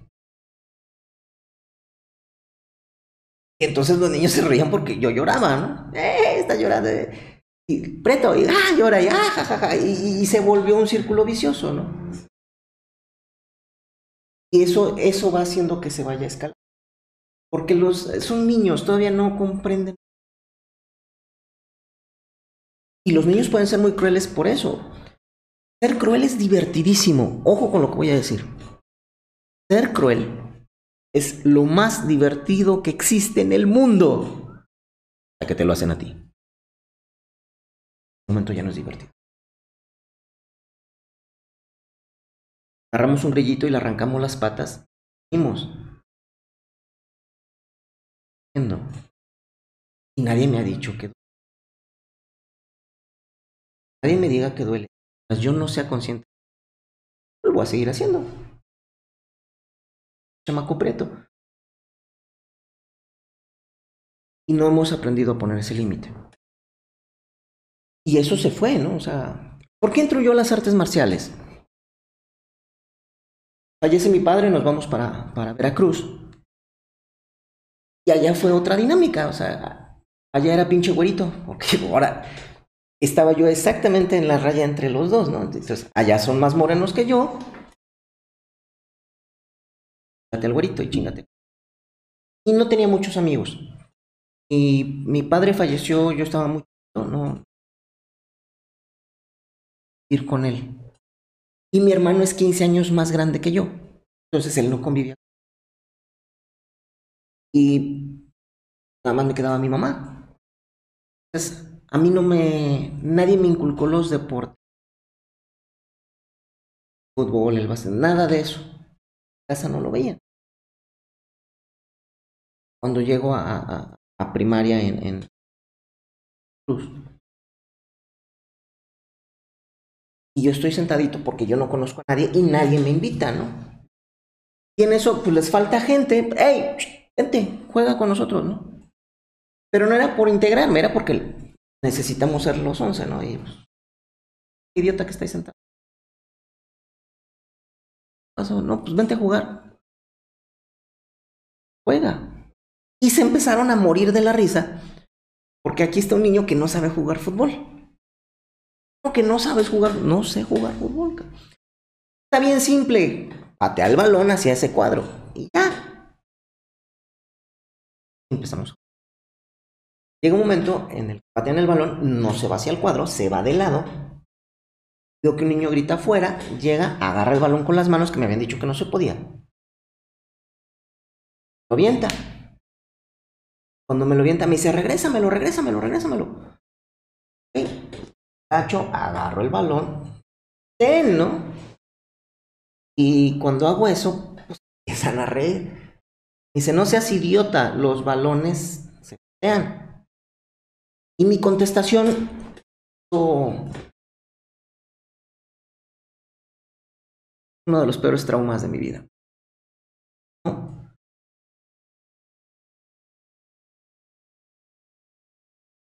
En ese momento todos se cagaron de la risa, pero.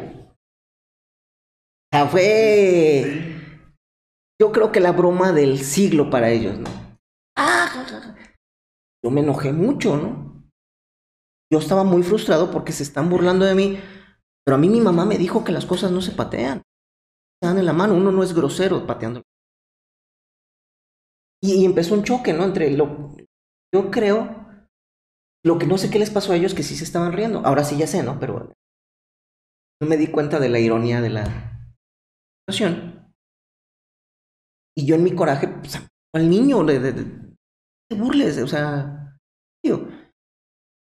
Y llega el maestro y a ver qué pasó aquí y le cuentan y el maestro se empieza a cagar de la risa, ¿no? Entonces, peor, ahora los niños están viendo una autoridad que también se está burlando sucediendo. Estamos hablando de 1982. Era otra historia, era otra mentalidad y pues fue chistoso, ¿no? Y pues estaba cagando de la risa. Yo me enojo y, y, al maestro y ¿no? Y le cuentan al director y el director se cagó de la risa también.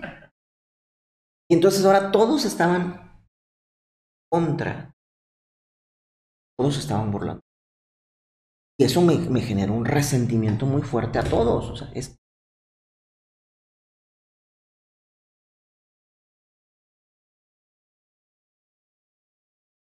muy simple, pues unos pinches. Ver por qué yo no quería ir. Entonces yo estaba en la escuela de malas. Cada que podía, pues. Ya de un momento en que me pegaron. Yo llegué con un ojo morado, llegaba con el labio mi mamá me metió a las artes marciales. Cara. Pero realmente fue todo, fue un círculo vicioso en el cual una cosa llevó a la otra y yo agredía. Contestaban la agresión con más agresión. Cuando me llevan al, al, al, arte marcial, más agresivo, pegar. Y sorpresa, ¿no? No, no funcionó tanto. Entonces, que era la moda del Kung Fu. Pues. Estaban bonitas, pero. No, no eran funcionales. Más artísticas, ¿no? Se busca la estética del movimiento, no se busca la funcionalidad. Pero yo pensé que sí, yo veía las películas de Bruce Lee, Bruce Lee hacía eso, y pues si Bruce Lee lo hace, ¿por qué yo no, no? Nótese la, la ironía dentro del comentario. Pues me volvieron a romper la madre y yo era nada más chistoso porque era pinche karateca, y que no era. Era pinche karateca. Dejo no sabe defender. Entonces aumentaron los niveles de violencia. Llegó un momento en que, en, en que para defenderme me volví el bully. Y ahora yo agredí a los demás. Miedo y para que no me. Eso es una estupidez. Nos vamos así ojo por ojo y el mundo va a quedar ciego. Ahora con los niños, la, paso número uno. Toda la seriedad. Vas a voltear y le vas a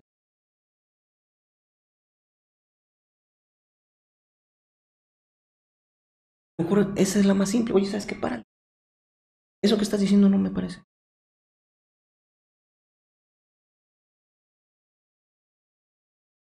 Vuelve a ser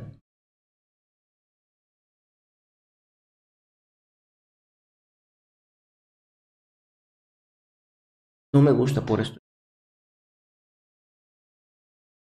Y no te quedas con el profesor. Le dices al rector, le todo el mundo sepa que eso no.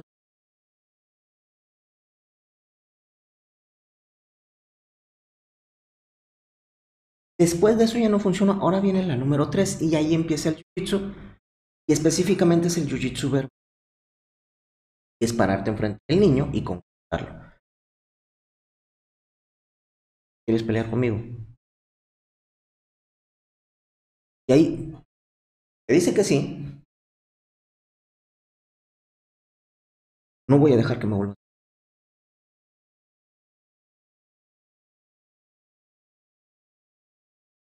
No, no, no quiero pelear contigo. Tres, quiere desviar la atención. Eh, miren este que dice que no sé qué. Que...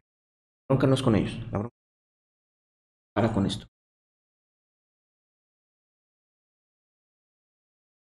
Y la última es que se te vaya encima. Entonces, haz las técnicas conoces. Aquí, ¿cómo, ¿cómo le generas esa confianza al niño para que pueda hablarlo? Porque existe el miedo de... Lo estamos haciendo una y otra y otra vez y lo van a hacer conmigo, que estoy más grande y más fuerte, pero que me tienen confianza. Entonces, a ver, hazlo conmigo y se empieza y te estás riendo. Otra entrenamiento. Por impulso hacemos muchas cosas. El ser humano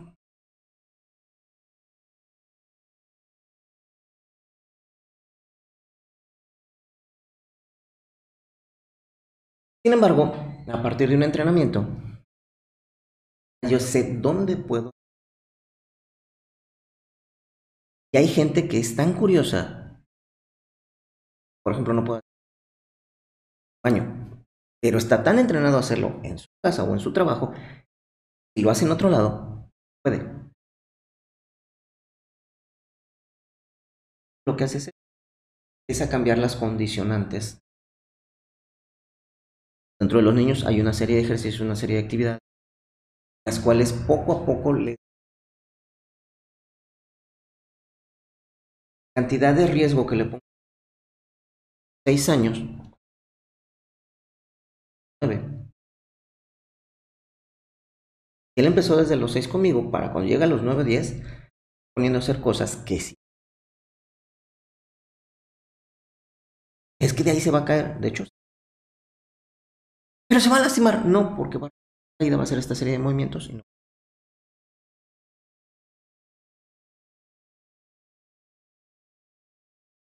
Yo los niños no les enseño a que saquen. Que pongan límites. Es, esto no te voy a defender mi Voy a defender de una manera tal y si es necesario física. No te voy a agredir. O sea, no, no es tanto la violencia hacia ti, es no, no violentes lo que Viendo que violencia, todo lo que tú me hagas, un abrazo puede considerar violencia si yo no lo quiero.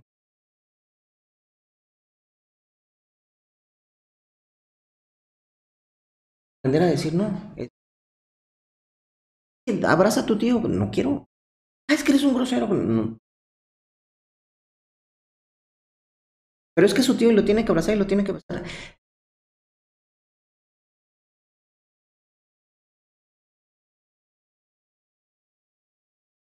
Ahí, tú vas a ser consciente de lo que haces y responsable de tus actos. Eso es lo que va a ser el cambio, eso es lo que yo hago. Pues, lo de las medallas y eso, preparar a una gente, a una persona físicamente para un, perdón, nueve semanas más. Prepararlo técnicamente.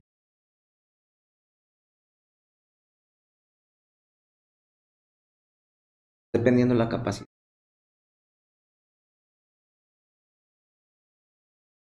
Prepararlo emocionalmente para que entienda sus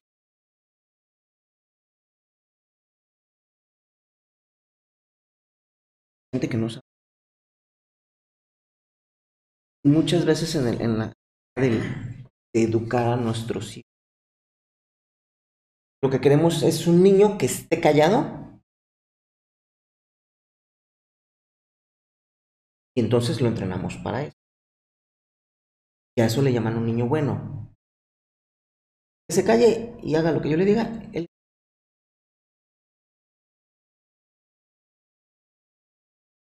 su desarrollo emocional, su desarrollo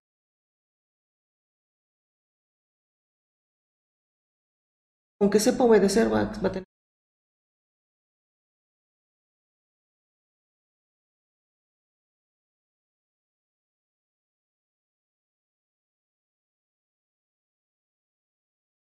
¿Dónde está su proceso? Ah, es que eso es de putos. Él canta si él baila es e, e, ese proceso donde, donde vinculamos esa... Hay por ahí un chiste que decía, Juanito quería hacer ballet y su papá le pelo y su papá le dijo, putos. Chef, no, que eso era de puto, ¿no? Yo... No va, no va por ahí, pero eh, no puedes limitarlo. Si, si, tu hijo quiere hacer eso, no, no tiene nada que ver una cosa con... Las preferencias sexuales no tienen que ver con tu...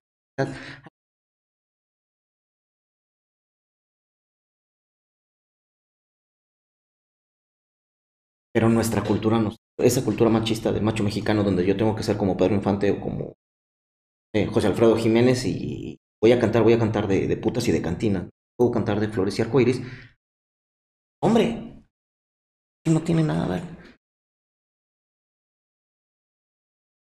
Desarrollo de la gente quiere más la, griego de, o del mil amores de novio donde señor que vuelve cargador en un mercado de la ciudad porque el pueblo esposa y sus hijos lo abandonaron, perdió la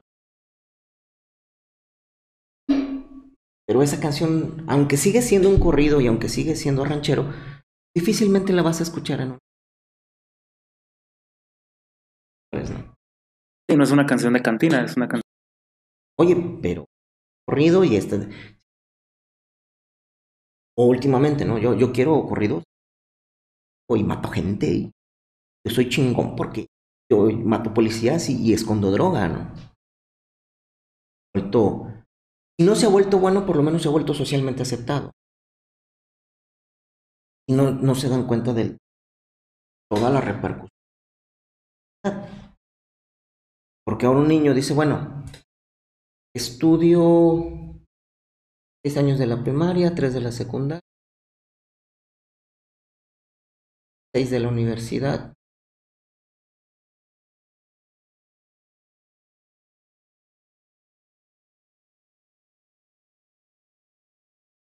voy a ganar.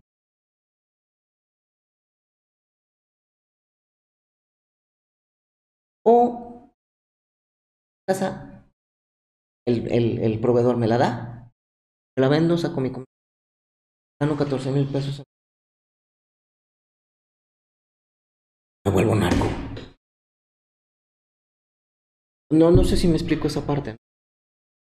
Y aunque le digas que es malo, pues sí es malo, pero costo-beneficio y con 14 mil a la semana compro mucho más que con 14. Y el único problema que podía haber es que en edad, si yo no cumplo eh, ¿no? El ostracismo. No, o sea, aquí no cumplo con los requerimientos de la sociedad, me van a hacer un corrido y me van a hacer una serie en va a ser un ídolo a final de cuentas. Bueno, ídolo entre comillas. Dentro de esa retorcida y que el niño no tiene una conciencia.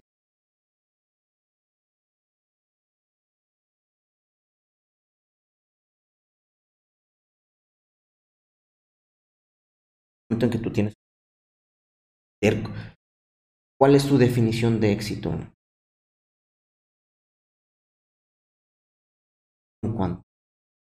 A la capacidad de ingreso de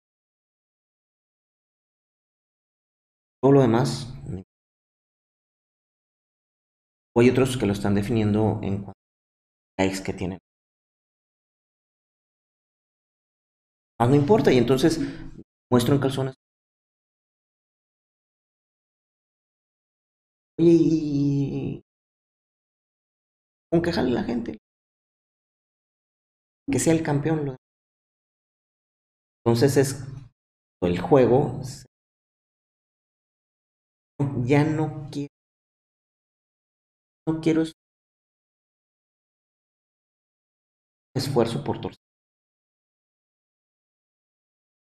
Yo, voy a hacer las cosas conforme.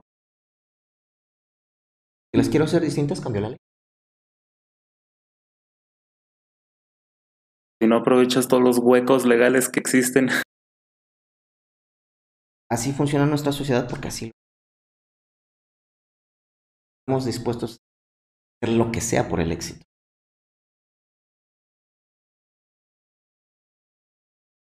Por el puede, puede causar. Pero eso, ¿crees que se considera una persona muy ambiciosa con una meta que... Es que aquí el... Yo tengo un niño, 3, 4 años.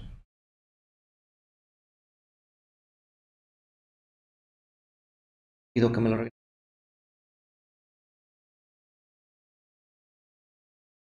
Va, va a tener esa creencia de que le pertenece, o sea, ya va a decir es mío. Y eso es una actitud egoísta. Egoístas.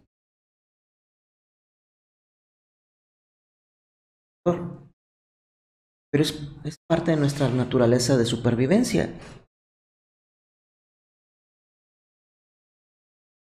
El problema es cuál es tu definición de, éxito.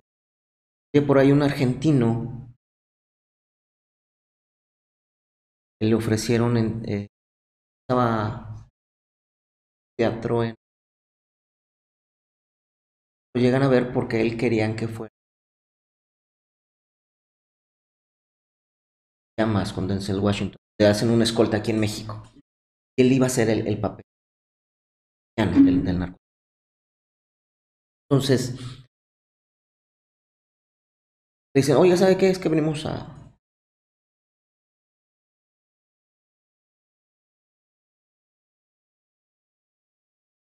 ¿Va a rechazar este papel? Sí. ¿Por qué? Porque estoy por terminar mi temporada de teatro. Entonces, él tomaba cuatro meses de descanso e irse a Argentina.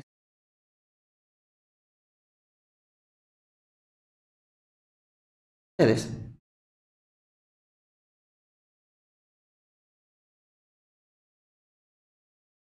Ocho meses sin ver a mi familia. Gracias, yo... Tal que se van y regresan. Es que dice el director que él no va a estar uno como razón. Que tienes que estar.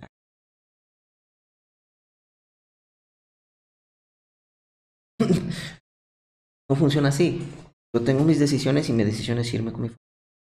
No, no tengo ni que darle explicaciones. Y el que le está entrevistando le dice, oye, pero te perdiste una oportunidad. No, me perdí un trabajo. Pero es que hubieras estado en una película que fue famosa, a lo mejor hasta te podías haber ganado un Oscar. Que... Sí, a cambio de dejar a mi familia, esposa y a mis hijos. Y muchos, oye, pero de pendejo no lo bajaron. ¿Por qué? Porque dentro de su escala de valores, el monetario está por encima. Dentro de su escala de, escala de valores, familia y el,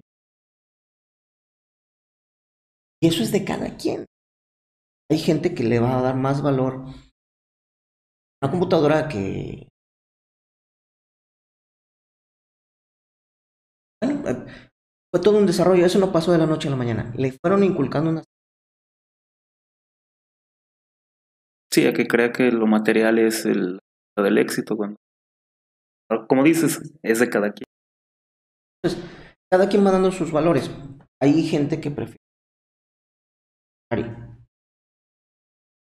¿Por qué? Porque Ferrari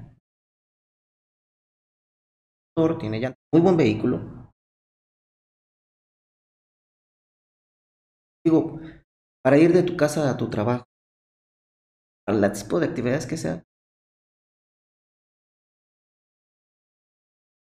Un Versa, ¿no? Un Jetta. Pero es que yo quiero el. Es que ese sí. Pues también. No, no entiendo. Tú no entiendes. Sí, no, no entiendo. Porque no veo toda esa estructura, toda esa sinapsis que hay en el cerebro que lo ha hecho. Eso sea la Yo estoy en un Ferrari. Yo soy el hombre de éxito. Yo soy. Está bien. Es, ese es su Sí, le está midiendo el éxito pues, en escala. Hay quienes lo miden en fama, otros en dinero, otros en profesión, otros estar tranquilos. Entonces, no, no podemos medir a todos con la misma escala. Quien, de acuerdo a su vida y a lo que ha vivido,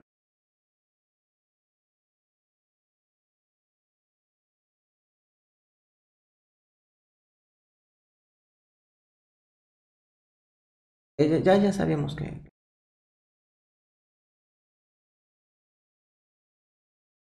y un día se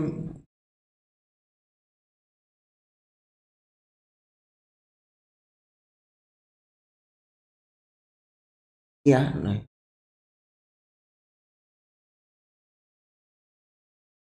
dice miren nosotros porque eran cinco hermanos se divorció nos tuvimos que venir con mi mamá. Ajeno y cinco. Y ese tío su sueño más grande era tener una bicicleta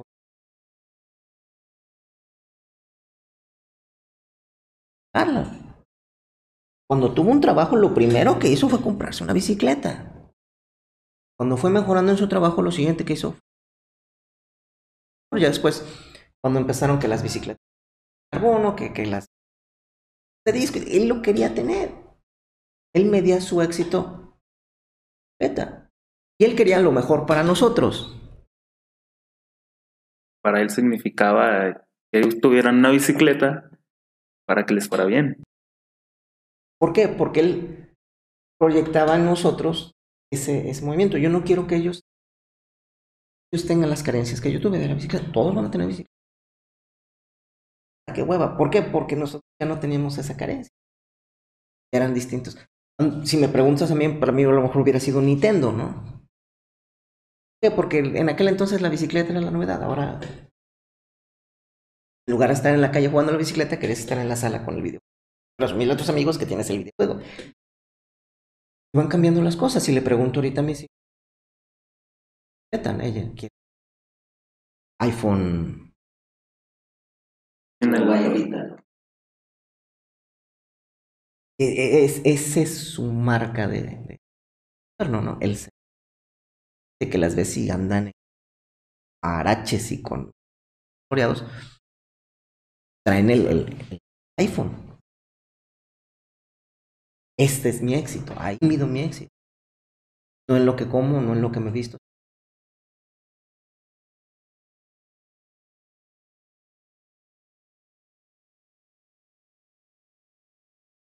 Reglas y ciertos puntos. En general,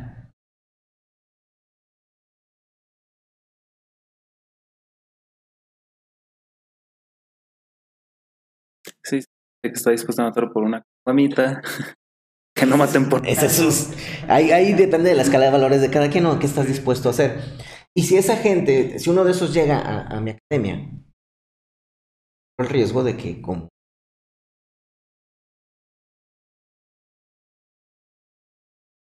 yo necesito ir con todo de trancazo. Cómo se porta. Y mi, mi y yo portan adentro, se van a portar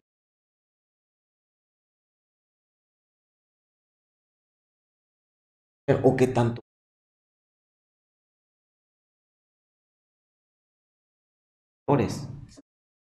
no de que yo lo obligue sino de que lo haga el torneo es una excelente manera Prueba tu capacidad ante. Ese es favor. ¿Cómo está cooperando? La medalla, ah, no, eso es aparte. Venir, la, vas a tener, la vas a disfrutar, luego la vas a colgar en el closet o en una pared. No creo que vayas a ir a comprar tortillas con la capa. A lo mejor en los primeros dos, tres días sí, ¿no? Porque somos como el niño de juguete nuevo, ¿no? soy el campeón mundial, me da un kilo de tortillas. Después ya se te pasa, ¿no? Ya sabes que no. Si yo agarro esa medalla y voy a un empeño, por esto. ¿no? Él sí.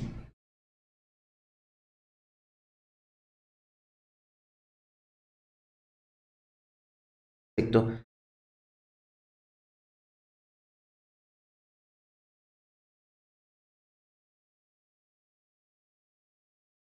Traumas. Al ser consciente va a haber cambios. Tu verdadera persona, ¿no?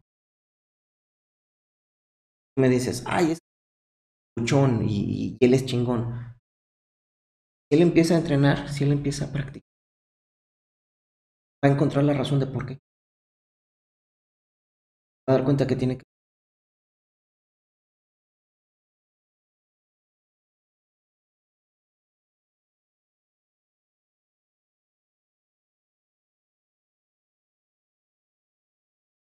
Y en ese momento, el club de la, de la pelea fue ese lugar donde llegabas a pelear. Alguien te gritaba. Alguien me gritaba y yo le quería gritar más fuerte. Alguien empieza a gritarme. Oye, no le vas a decir nada. ¿Para qué?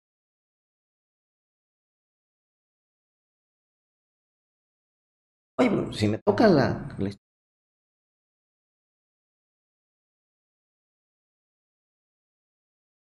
Realmente no quiere agredirme. Si quisiera agredirme ya se me hubiera ido encima.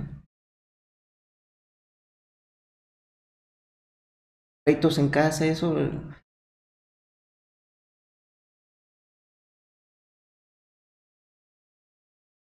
Esta pelea no. O se puede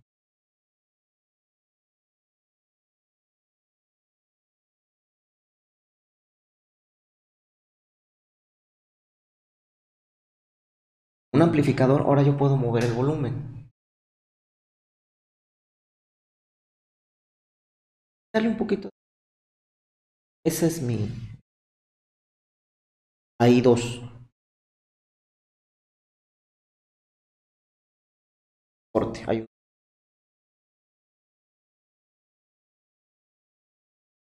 Y él dice hay dos tipos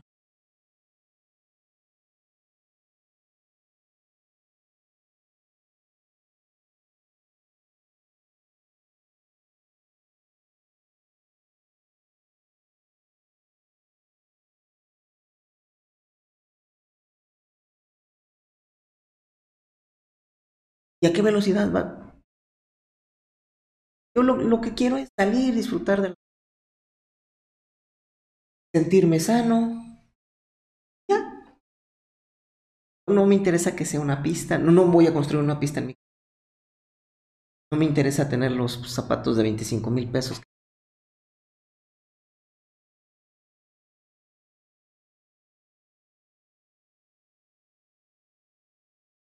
Ese es un deporte complementa como... Luego está un deporte profesional. Y en el deporte profesional estamos una persona para física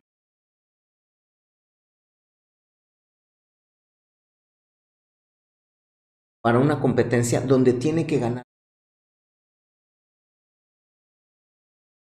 Tiene que ganar. Dramática.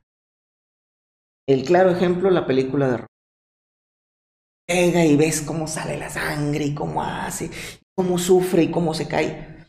Y necesita ser así. Si Rocky hubiera llegado y le pega un madrazo al otro y lo tira en la primera, la película no hubiera sido ganadora del Oscar.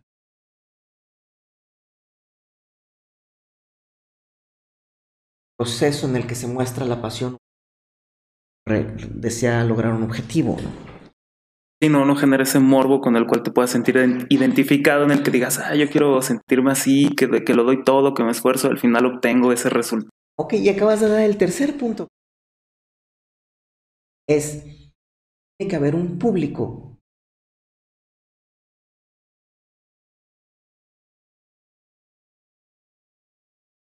Un público pagar por ver a ese hombre, sufrir, llorar, llegar a la meta. Y me voy a sentir uno con él, me voy a unir a él. Y ves gente que dice, mañana jugamos. No es que mañana juega el equipo fulano del deporte que tú quieres.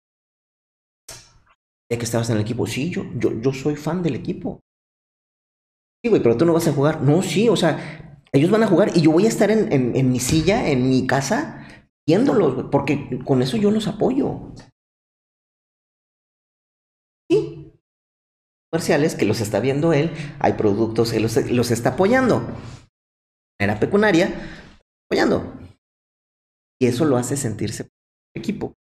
Y lo hace sentir que él está trabajando tanto como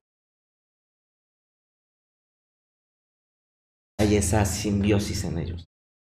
De hecho, ahorita que hablas de eso me acordé, tenemos a nuestros Rocky mexicanos, con Manuel Márquez contra Paquiao.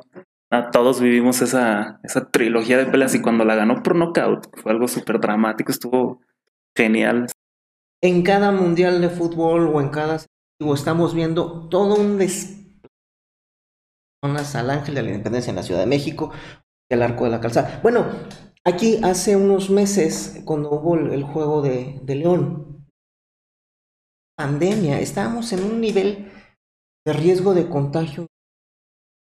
Más de 5.000 personas se juntaron de un... ¿Están dispuestos a agiarse? Ese es el deporte profesional. Ese deporte profesional, bueno, tiene toda una dinámica y todo. Es más, regresando al, al fans de, de, contra los fans de MMA se van a enfrentar en sus pantallas para ver gana, ¿no? Bueno, pues. Pero como dicen los, los, guerreros del teclado, ahí se van a estar enfrentando. Claro, y lo vamos a estar viendo. Ahorita estamos platicando de ese tema, ¿no? Y ese es, es parte de un apoyo tú quieres indirecto a, a, al evento, ¿no? Más de uno va a escucharlo y va a decir, bueno, pues yo quiero ver la pelea. Pero es parte de nuestra sociedad, está imbuido en nuestra sociedad. Eso es lo que nos hace el desarrollo hacia donde vamos. Es también lo que nos da esa vía de escape. Después de tener una semana de frustración de trabajo, de no lograr todos los objetivos que yo tenía dentro de mi chamba, puedo llegar y sentarme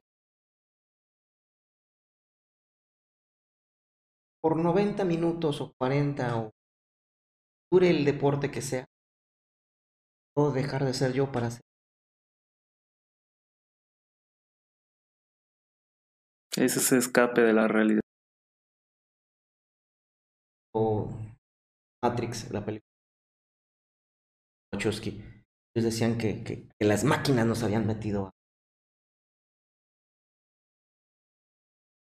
esa ilusión de la realidad. Por ahí hay otro que se llama John Baudrillard. El simulacro. Hay otro que se llama El desierto de la realidad y dice que es al revés. Nosotros empezamos a ver una vida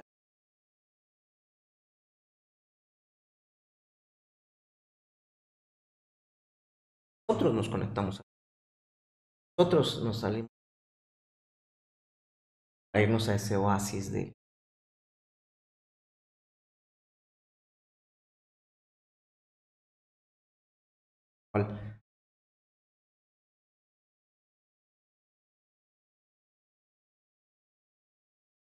nutre y nos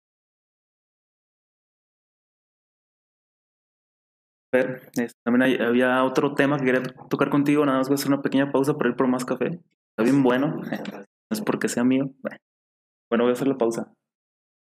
Pequeña pausa. El, el, el otro punto que quería tocar contigo, Fer, es, se me hace como algo interesante o importante. Eh, ¿Cómo ves tú el crecimiento de las artes marciales? Por ejemplo, dentro de León y de México, a lo que me refiero es un, un niño de 12 años que tiene que conocer el próximo Randy Couture, Anderson Silva, McGregor, a Ken Velázquez, cualquier figura que haya sido campeona de la UFC, de aquí de León. Ese niño dice, yo quiero llegar a ser como él. ¿Cuál es ese camino? ¿Hay un camino definido como para poder llegar ahí? O, por ejemplo, aquí las artes marciales, o el MMA eh, específicamente, hay un camino trazado, por, por ejemplo, decir, cualquier academia de León. Yo entré en esta academia, ¿hay algún tipo de torneo que te pueda acercar ahí? Porque, bueno, recuerdo cuando entrenaba, en ese entonces estaba lo que era la XFL, no sé si todavía exista, que era creo que una liga latinoamericana. Eh, no recuerdo qué otras ligas había. Ahorita, actualmente, creo que una de las ligas más populares en México es Lux, una de Monterrey. O sea, si hay, si hay una forma de llegar a eso, es un camino difícil, eh, porque por ejemplo muchos mexicanos que han brillado en, en, la UFC o que han llegado ahí es, yo personalmente tengo esta, perspectiva de que es porque ellos están en la frontera, lo tienen más fácil de llegar a, por ejemplo, alguien que, que está aquí en el Bajío, ¿no? Entonces mi pregunta es, ¿sí habría posibilidades de que alguien cumpla ese sueño? ¿Hay, hay como ese camino trazado de personas para poder llegar a, a pelear al UFC, dejando de fuera los, los campamentos que hace la UFC, que hace este, ¿cómo se llama? Que hace este una convocatoria para que tú te inscribas y ellos te ven y dejando de fuera eso, si hay un camino el cual se pueda seguir para poder llegar a cumplir ese sueño. Ok, eh, como, tal un camino trazado, no. Caminante no hay camino, se hace camino al andar. Sin embargo, eh, ya, ya se ha adelantado mucho. Te platico, cuando cuando yo estaba chavito, eh, se puso de moda el Kung Fu. Estamos hablando de los años 70 a inicios de los 80 y como dice la canción, Everybody Wants to be a Kung Fu Fighter. Todo el mundo queríamos aprender Kung Fu. Había una serie de Kung Fu.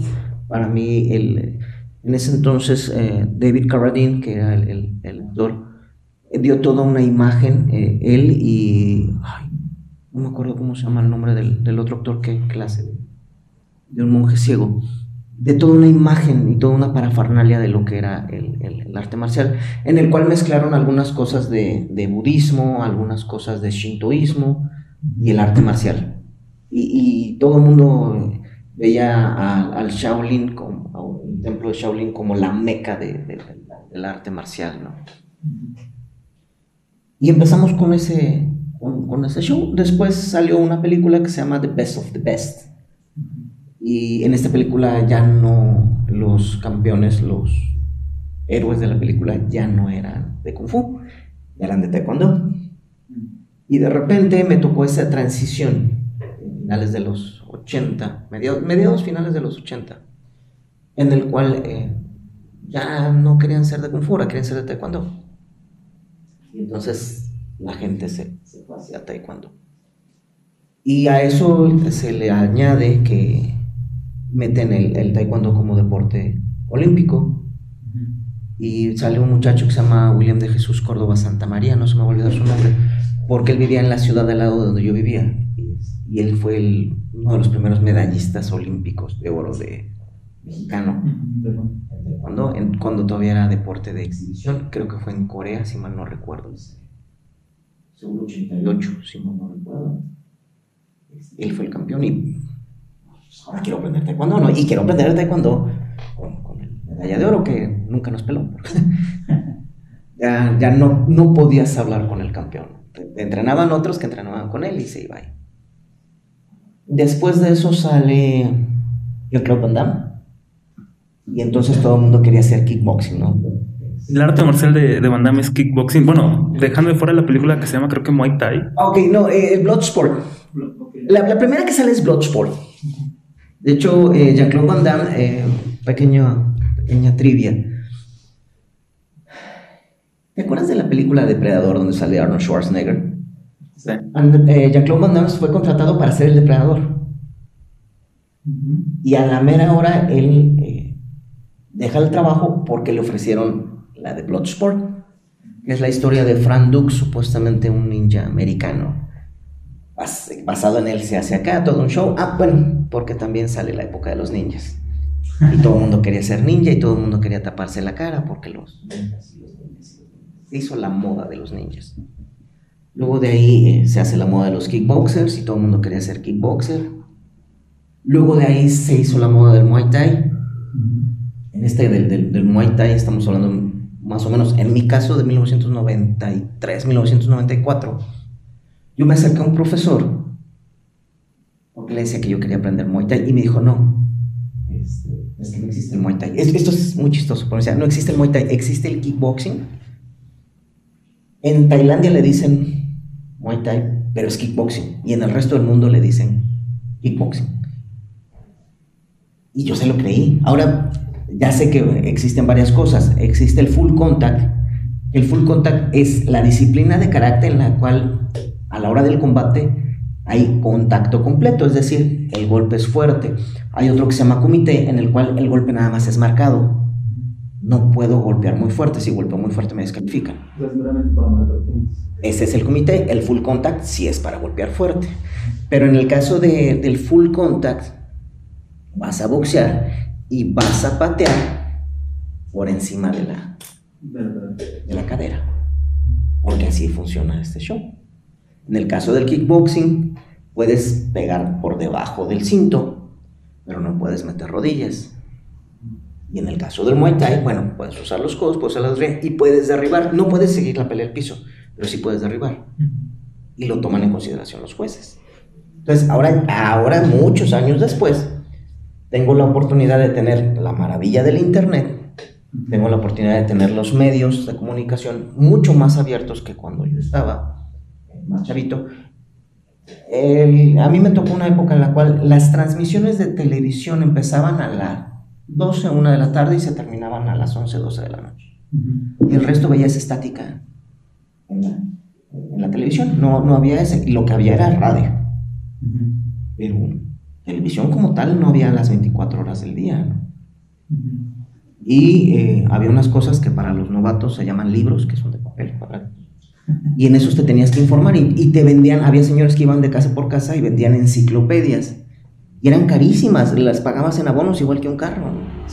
Y no todo mundo tenía la enciclopedia y no todos tenían las enciclopedias chingonas, ¿no? Porque había distintas... El que tenía la enciclopedia británica era porque, wow. Y ese era tu acceso a la información del mundo. Y si de plano no llegabas a eso, pues te ibas a la biblioteca pública municipal y ahí te pero era información muy, muy limitada y muy enfocada a ciertos puntos. No, no había tantos libros, por ejemplo, de artes marciales. Eh, en, mi caso, el, el, que estaba era el Tao del Jet Kundo de Bruce Lee, el Arte de la Paz de Morihiro Shiba, eh, libros muy, muy, muy, muy pocos, ¿no? Los Cinco Anillos de Musashi, el Sun Tzu, pero que no, no, no, no daban toda la información. Entonces, empezabas a, a trastabillar. Eh, llega a 1993, al final desde el 93, inicios del 94, empieza el UFC, se hace una, una revolución. Porque ahora todo cambió, ¿no? Y yo empiezo a enfocarme a lo que es el jiu-jitsu, empiezo a, a ver qué es.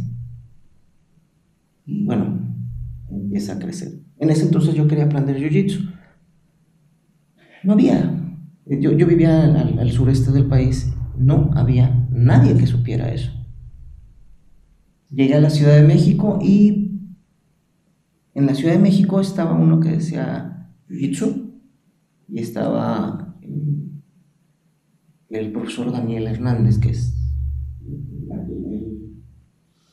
el hombre fuerte, el, el, el ícono dentro del Jiu-Jitsu japonés en México señor que desde los años 60, 70 jiu-jitsu japonés, ¿no?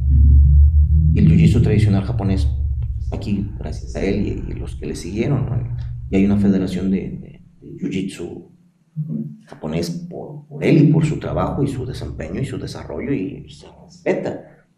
Pero cuando yo llegué y, me paré afuera y, vi lo, lo, que vi no era lo que vi en el UFC.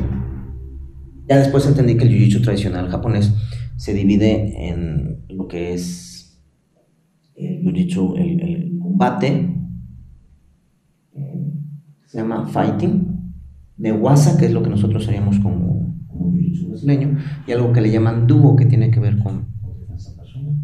Pero yo no lo sabía, entonces yo, yo no vi lo que vi en el UFC. Y por ignorante no me acerqué en aquel entonces, te estoy hablando mucho, muchos años atrás. Y empecé a buscar y a buscar y a buscar y a buscar y a buscar. En el 2001, por estar en la Policía Federal, eh, ya había visto algunos videos de, la, familia Gracie, ya había visto cómo se hacían unas llaves, creía que sabía hacerlas y se lo propuse a, la gente en, la Federal. Le decía, es que esto es, esto está genial no, no golpeo y entonces no me pueden demandar por, por exceso de fuerza y abuso de autoridad como policía. Hice dos, tres llaves y, llamó la atención, ¿no? Y entonces me mandaron aquí a León, Guanajuato. Más bien me dijeron que, buscara dónde aprender esto. Y pues empecé a buscar, no, no, no lo encontré en, en este momento. También tiene que ver con egos. Yo quería que me mandaran a Estados Unidos a estudiar con los Gracie.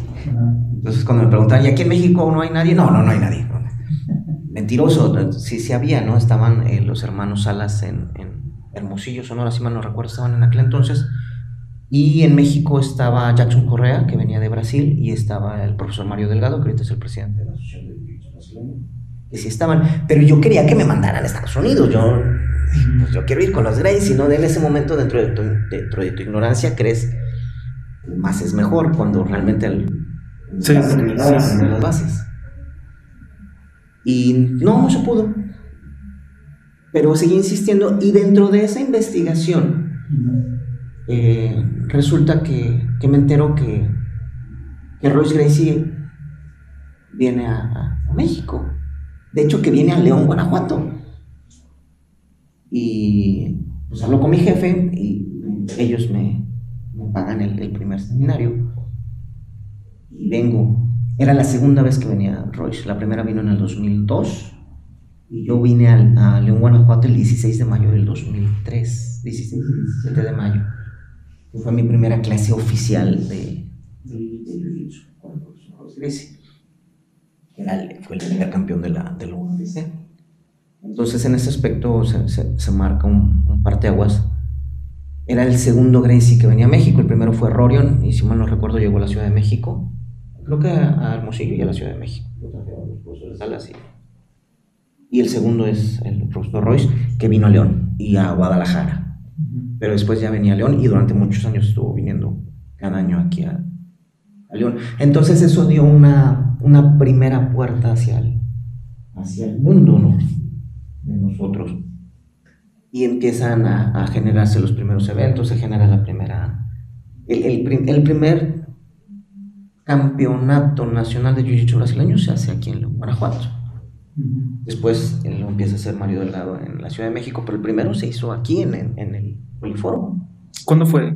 ¿Cuándo fue Estamos hablando de 2004, si mal no recuerdo. Por ahí tengo una foto donde competí en ese, estaba con, el, con Malek Kanuni, que era de Francia. me tocó competir. Estaba el profesor Enrique Rivera Chimello el profesor Raúl Sen, que es de, de Bone Breakers, muchos. Y en ese entonces el Poliforum había 60 personas.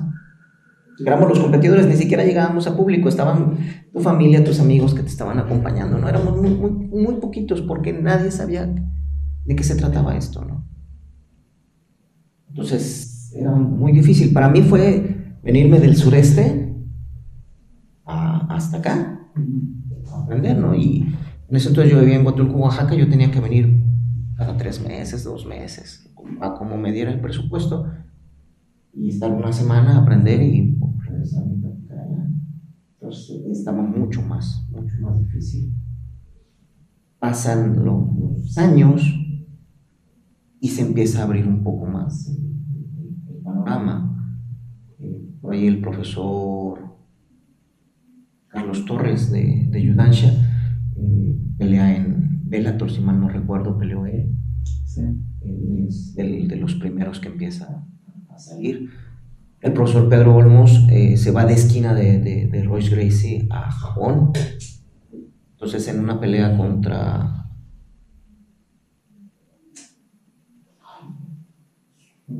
coreano, si mal no. No, recuerdo el nombre, creo que es Tokoro. No, me falla el nombre cuando ves el, el video de la entrada, eh, está un, mexicano del Guanajuato en la esquina de Gracie para. Y si, si, mal no recuerdo, Pedro Olmos abrió una academia aquí en León hace años. Sí, de hecho, él fue el que trajo a, Royce Gracie. Sí, él fue el que trajo a Royce Gracie, fue su representante. Del, del que me acuerdo que trajo fue a Vanderlei Silva también, si mal no recuerdo, aquí al No, León, ahí fue el ¿no? Aviles. De, Ah. de, de Thor De- de Thor Ahí Academy, Thor fue. Academy. Entonces, te digo, eh, empiezan a hacerse.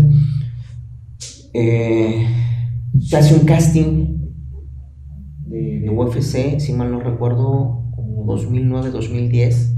Se hizo en la Ciudad de México y de, de aquí, de aquí fueron, fueron varios, güey. Carlos Medina, si mal no Medina, recuerdo. Fabio Vargas. Fa- uh, Fabio Vargas, que Ahorita, ahorita platicamos de, de- de él. Fueron a- al, al- al casting, ¿no? En ese momento porque iban a hacer el UFC latino, el primer UFC latino en México contra Estados Unidos, si mal no recuerdo. Que de ahí salió este Marco Beltrán, el Psycho, que, que después peleó en, en- en UFC o sigue peleando en UFC. Entonces empiezan a ver esos, esos cambios, ¿no? Eh, el 2011, el profesor, el profesor Víctor, Víctor, si no me acuerdo, de Marrasenki, que lo conocemos como el frío. eh, él- yo lo conocí el- el- en mayo del 2003 en el seminario de, de Boys. Bueno, tiene toda una trayectoria también de cinta negra. Y él eh, organiza el primer selectivo para una asociación que se llama Abu Dhabi World Pro, de Jiu-Jitsu brasileño. Y ese es el, el primer selectivo mundial para ir al Mundial de Abu Dhabi World Pro. Se hizo aquí sí, sí lo recuerdo. Fue el que se hizo en la Saya América, si mal no recuerdo, ¿no, fue? se hizo en el Poliforum también. En el Poliforum también. Poliforum. Sí, pero sí, sí recuerdo esos, esos de, Y eh, ahí en ese, el eh, Fabio Vargas, gran amigo, Saludos a Fabio. saludo para, para Fabio, él es seleccionado como cinta morada y se va a Abu Dhabi. Entonces tenemos uno de los primeros, en la historia de, de, de Jiu-Jitsu en México, uno de los primeros seleccionados en Jiu-Jitsu brasileño. Para ese es de aquí de, Guanajuato, Fabio, Fabio Vargas, Danae Morín, Julio Córdoba y hay otro muchacho que ahorita no recuerdo el nombre. Fueron cuatro que se fueron de aquí de México seleccionados para irse al mundial. Entonces, ya en Guanajuato empieza a tener una, una presencia a nivel internacional y México una, una, una presencia a nivel internacional fuerte. Entonces eh, em- empieza a crecer esto. Eh, en, en Baja California, si mal no recuerdo, está una academia que se llama Entram y estos muchachos empiezan a tener mucha relación porque están en la frontera y empiezan a entrar dentro de las peleas. En, en Guadalajara, el profesor Tito Castro y otros profesores más que están allá empiezan a trabajar y sale esta niña. Pero son dos muchachitas de, de Guadalajara. Las que actualmente pelean. Sí. Está Irene y. Aldana y- Aldana- no, y- ahorita me acuerdo el nombre de ellas dos. Ellas empiezan a ir y empiezan a pelear en Invicta. Sí, sí recuerdo su trayectoria en Invicta. Y hacen un muy buen trabajo, ¿no? Y llegan a, llegan a UFC. Y empezamos a tener esa presencia de, de, de, de la zona allá. La última es Montserrat Conejo. Karina Rodríguez. No lo recuerdo, es Ca- sí es Karina, sí. Bueno, sí. Este, porque son, son las que empiezan a tener esa, esa presencia. Montserrat Conejo, que, que estaba aquí en León y se fue a Texas, si mal no recuerdo, y acaba. Sí, peleó hace pasado, ¿no? Creo que fue peleó en UFC. Entonces, ya empieza a haber un- una, una imagen, una presencia. Se empiezan a generar las ligas aquí en México. La, el- la primera que se hizo, el, el- el primer evento así fuerte que se hizo fue Warriors FC. Ahí iba a pelear este, el profesor Mario Delgado de la, de la Federación contra Miguel Ángel González. Ahí estuvo peleando el Tigre eh, Aguilar, que en paz descanse. Eh, estaba el Cadillac, estuvo varios que, que empezaron a hacer nombres dentro de México de las artes marciales mixtas. Se hizo, había uno que era, no recuerdo, Max Fights, que era en Monterrey. Esas se, empezaron a televisar, fueron las primeras que se empezaron a televisar. Eh, en Guadalajara se hizo el KOF, King of Fighting, creo que era que se llamaba. Este, también de MMA. En México se empieza a hacer el XFL. empiezan a generarse ligas de, MMA y en esas ligas empiezan a salir eh, nombres como eh, el profesor Elvis de aquí de, Black Samurai, eh, profesor Murillo. de hecho, yo, la liga que más recuerdo es la, XFL, precisamente por eso, porque recuerdo que peleó también creo que Carlos Torres, Elvis. Carlos Medina. Carlos Medina, de hecho, Carlos Medina. Entonces, te digo, empieza a hacer. Aquí en León se hace el Gracie Evolution Combat Ahí fue donde yo, yo peleé en MMA, que, que, te digo que una de las cosas que me decía el profesor Rodrigo Gracie, métete. Es si lo que estás haciendo sirve, ¿no? Y en mi caso yo peleé con, con el mono, yo, yo peleé haciendo jiu-jitsu, porque yo lo que quería demostrar que, funcionaba, ¿no? Entonces eh, se empieza a generar, aquí salieron eh, nombres como Marco Antonio Pardo, Fabio Vargas, que también peleó acá, este, había unos muchachos de Aguascalientes, no recuerdo su nombre, pero todo el mundo lo conoció como, como Máximo, porque este muchacho peleaba con un short de Muay Thai que, traía la forma así como de, gladiador. Y, este, y, le empezaron a decir Máximo, pero tenían, tenían un nombre, ahorita me acuerdo, eran dos hermanos. Entonces empiezan a, generarse nuevos, nuevos nombres y nuevos talentos dentro de las artes También, también si, si mal no recuerdo, el toro él es campeón panamericano en Jiu-Jitsu o, algo así tengo entendido, ¿no? Porque se fue a Panamá. Sí, de hecho, eh, Javier Velázquez, el, toro, en, en, Evolution Combat estuvo, estuvo peleando y empieza a haber gente que empieza a salir a los panamericanos, que empieza a salir. Eh, en, en, en, mi academia, el profesor Marco Antonio Alcalá, que uno mío ya más de una década de estar juntos, pues ya fue al, Mundial de Masters a Las Vegas. Yo tuve la oportunidad de estar en el Mundial de, Masters en el 2007 Río de Janeiro, que fue una experiencia. Empezamos a, a, abrir los ojos al mundo y a ver otra, otra visión de... Entonces, ahorita para los muchachos ya hay camino más recorrido, ya... Eh, UFC ya sabe que existe León Guanajuato, ¿no? ya sabe que hay gente ahí ya sabe que existe el Bajío hay gente que pelea ahí. Hace 20 años yo decía, es que hay un momento que, que va a haber UFC aquí y se reían. Es que va a ser. Va a haber un momento en que vamos a tener el campeón mexicano. Donde decían, es que estás loco. Uno, eh, hay un detalle y es: México históricamente está demostrado que siempre hemos destacado en los deportes de combate. El deporte de combate que tú quieras, sea que tú menciones, yo te puedo mencionar un mexicano que ha hecho un papel y que, que, está dentro de, del área, ¿no? En el caso del MMA, pues el MMA es relativamente joven, estamos hablando de los años 90 para acá. Eh, al UFC llega un momento en que se le hace tanta presión que se empiezan a hacer los reglamentos y se crea el deporte de, de, de las artes marciales mixtas, ya como tal, en el cual hay una serie de reglamentos y puntos específicos que se tienen entonces, estamos hablando de 20 años entonces estamos generando ese semillero.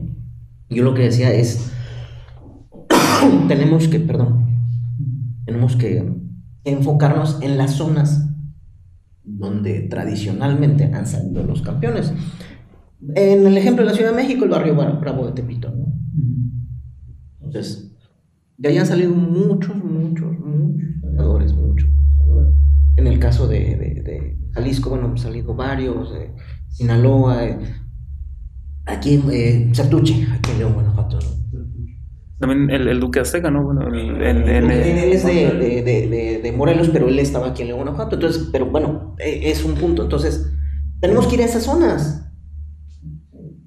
porque es donde van a estar los chavos que, van a querer hacer ese, ese desarrollo. Tenemos que hacer un proyecto social hacia, hacia las zonas marginadas para darles ese, ese proyecto. En el caso de Brasil hay muchos proyectos. Eh, hay uno que se llama Proyecto Rosina, que, que tuve la oportunidad de verlo, en el cual eh, se van a las favelas, se les ponen los tatamis, se les ponen los kimonos y lo único que se les pide es estudia, prepárate, prepárate académicamente y nosotros te damos el deporte y te damos una vía para, para que crezcas, ¿no? En el caso de Fernando Tereré, que era de, de, favela y llegó a ser campeón mundial y, ahorita tiene su Llegó un desarrollo y encontró una manera de, sobresalir socialmente y de poder establecerse económicamente un poquito mejor del otro nivel.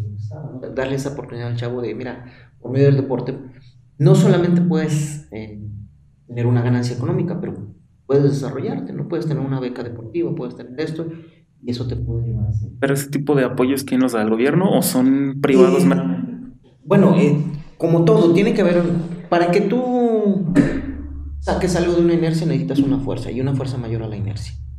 Entonces, eh, el gobierno no, sabe de estos puntos, tienes que promoverlo, y a, lo mejor las primeras veces pues, lo vas a tener que empezar tú. Entonces, es acercarte a los chavos. De hecho, los chavos son los que se acercan a las primeras veces y tú empiezas a buscar la manera. Yo me acerqué a, creo que Proyecto Lobo, aquí en Guanajuato, para ver la manera de, muchachos y, buscar la, manera, ¿no? ¿Va a llegar un momento en que lo va a hacer el gobierno? Sí, pero primero tienes que presionarlo. Si tú tienes un bache en tu casa, pero, bueno, no en tu casa, en la calle de tu casa, y no le dices al gobierno, pues el gobierno no, nada, ¿no? Y por ejemplo, Fer, aquí está hablando de esos programas, yo creo que eso podría ser una gran ayuda para lo que te comentaba. Eh, podría ser un buen parte de aguas para que de ahí poder trazar un camino para poder sacar campeones, ¿no? tener un semillero. Sin embargo, aquí mi, mi pregunta es, este, ese, ese, semillero, o bueno, este, este programa, eh, si no es apoyado meramente por gobierno, que sea privado, no sé, de hecho hasta me gustaría hacerlo, honestamente me gustaría hacerlo, pero una vez teniendo esos, eh, las personas interesadas a las que vas a apoyar con deporte para sobresalir, ¿cómo te mueves? O sea, ya de ahí teniendo esto, ¿a quién te podrías dirigir como para de verdad poder empezar a encaminarlos? Hablabas de ciertas academias, por ejemplo, Bone Breakers, Lobo Gym, que de ahí, han salido campeones. O sea, ¿es acercarte después a ellos o es yo ir directamente o cómo eh, podríamos...? ahí vienen los torneos. Entonces, eh, por ejemplo, hay, torneos que tienen selectivos. Abu Dhabi. En un selectivo y si tú, si tú llegas y, das cierta categoría y empiezas a ser rankeado, ellos mismos te empiezan a y te empiezan a ver. En los otros deportes existe algo que se le llama scouting. Y el scouting es, por ejemplo, hablemos de Estados Unidos, el fútbol americano a nivel college, a nivel eh, universidad. Tú empiezas a jugar y tú le echas ganas y tú lo que buscas es la beca. Sin embargo, hay personas que van a llegar, que se van a sentar a ver el partido y te van a ver jugar. Y terminando van a decir, oye, ¿no te interesaría jugar profesional? Te ofrezco irte a tal, y por ejemplo, aquí en, aquí en México, hablando en MMA, ¿cuáles son esos eventos en los cuales va a llegar alguien que te va a ver? Eh, se hizo, por ejemplo, lo que era XFL, muchos de los de XFL brincaron a, a los. El creo que estuvo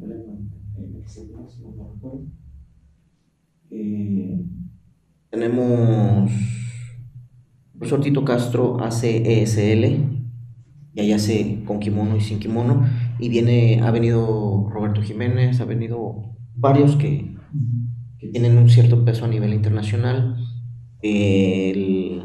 hicieron el México Open por parte de la Federación Internacional de Jiu-Jitsu Brasileño en la Ciudad de México.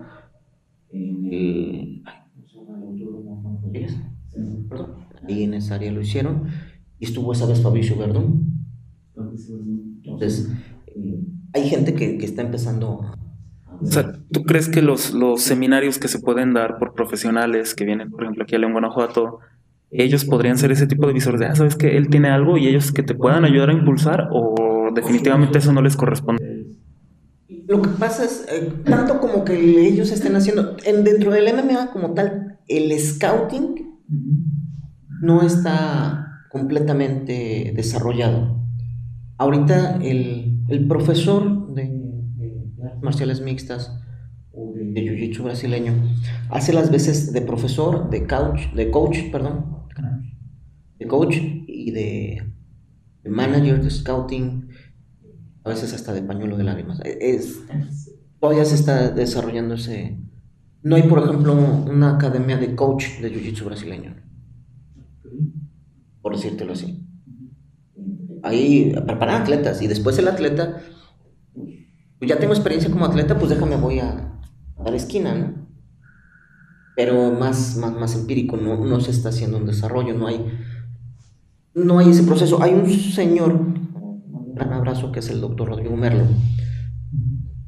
Él es argentino, está aquí en Guanajuato, y él eh, tiene una licenciatura, maestría y un doctorado, y él es, va en el área de ciencias de deporte y está especializado en deportes de combate. Él hizo, eh, es fundador, junto con otras personas, del Centro Internacional de Expertos en Deportes de Combate. Y es la primera organización que está generando una certificación como entrenador en deportes de combate. Entonces, ahí es muy...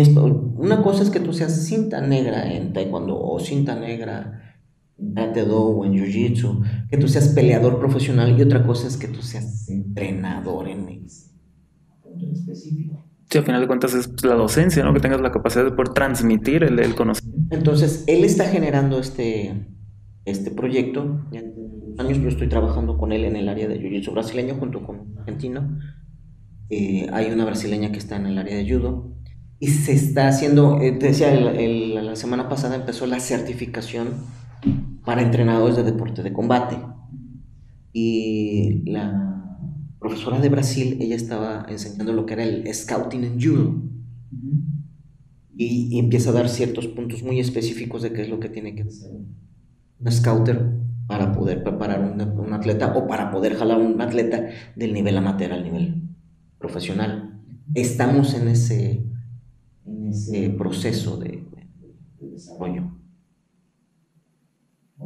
falta mucho por hacer, pero ya hay organizaciones que ya están establecidas, como la WDBC, la CNKB, la Federación Internacional de Jiu-Jitsu Brasileño, que ya están haciendo. Ahorita en, muchos torneos de, la Federación Internacional, si no es que en todos, un día antes eh, se presentan los profesores para los cursos de arbitraje. Ya se están haciendo árbitros certificados que tienen que traer su carnet y que tienen una serie de requerimientos. En el caso de la Federación de Jiu Tradicional, el profesor Tomás Salgado está encargado de esa parte y se están haciendo constantemente cursos por todo el país en el que se está enseñando a las personas a ser referee. Eso antes no lo había. Era, pues, ¿quién va a ser el referee? Pues el profe, ¿no? Él sabe. Ya. Y había broncas. Eh, una vez me pasó, llevé a un muchacho a pelear y estaba...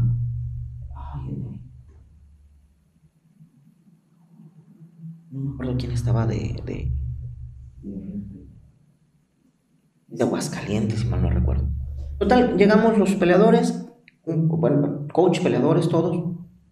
Y antes de ese evento, nos citamos a las 5 de la tarde para revisar el, el, el octágono, revisar que no hubiera nada Ir, haciendo el scouting de, cómo van a estar las cosas y una pequeña reunión en cuanto a los reglamentos. Entonces, eh, cuando llegamos, eh, está el, referee, dice, ok, pues vamos a hacer esto y esto. ¿Alguna duda? Digo, sí, eh, ¿con, qué reglas vamos a pelear? Y entonces se voltea un señor que estaba al lado, que tenía de, no recuerdo de Irapuato. Y un muchacho a pelear, sin decir nombres para nada. ¿Cómo que reglas? Pues vamos a hacer MMA. Sí, pero ¿son reglas de UFC, son reglas de Pride o son reglas de... Bueno, porque son distintas. Ya hace la cara así como de... Y ya me dice, no vamos a usar las reglas de ¿Alguna otra duda? Eh, sí. Si cae a tres puntos, ¿va a estar permitida la rodilla a la, a la cabeza o no? Y se voltea al señor este y me dice, ¿qué? ¿Tiene miedo que le peguen a su muchacho? Pues entonces no lo traiga. Le digo, no, no, no, no, no, espérame, no, no va por ahí.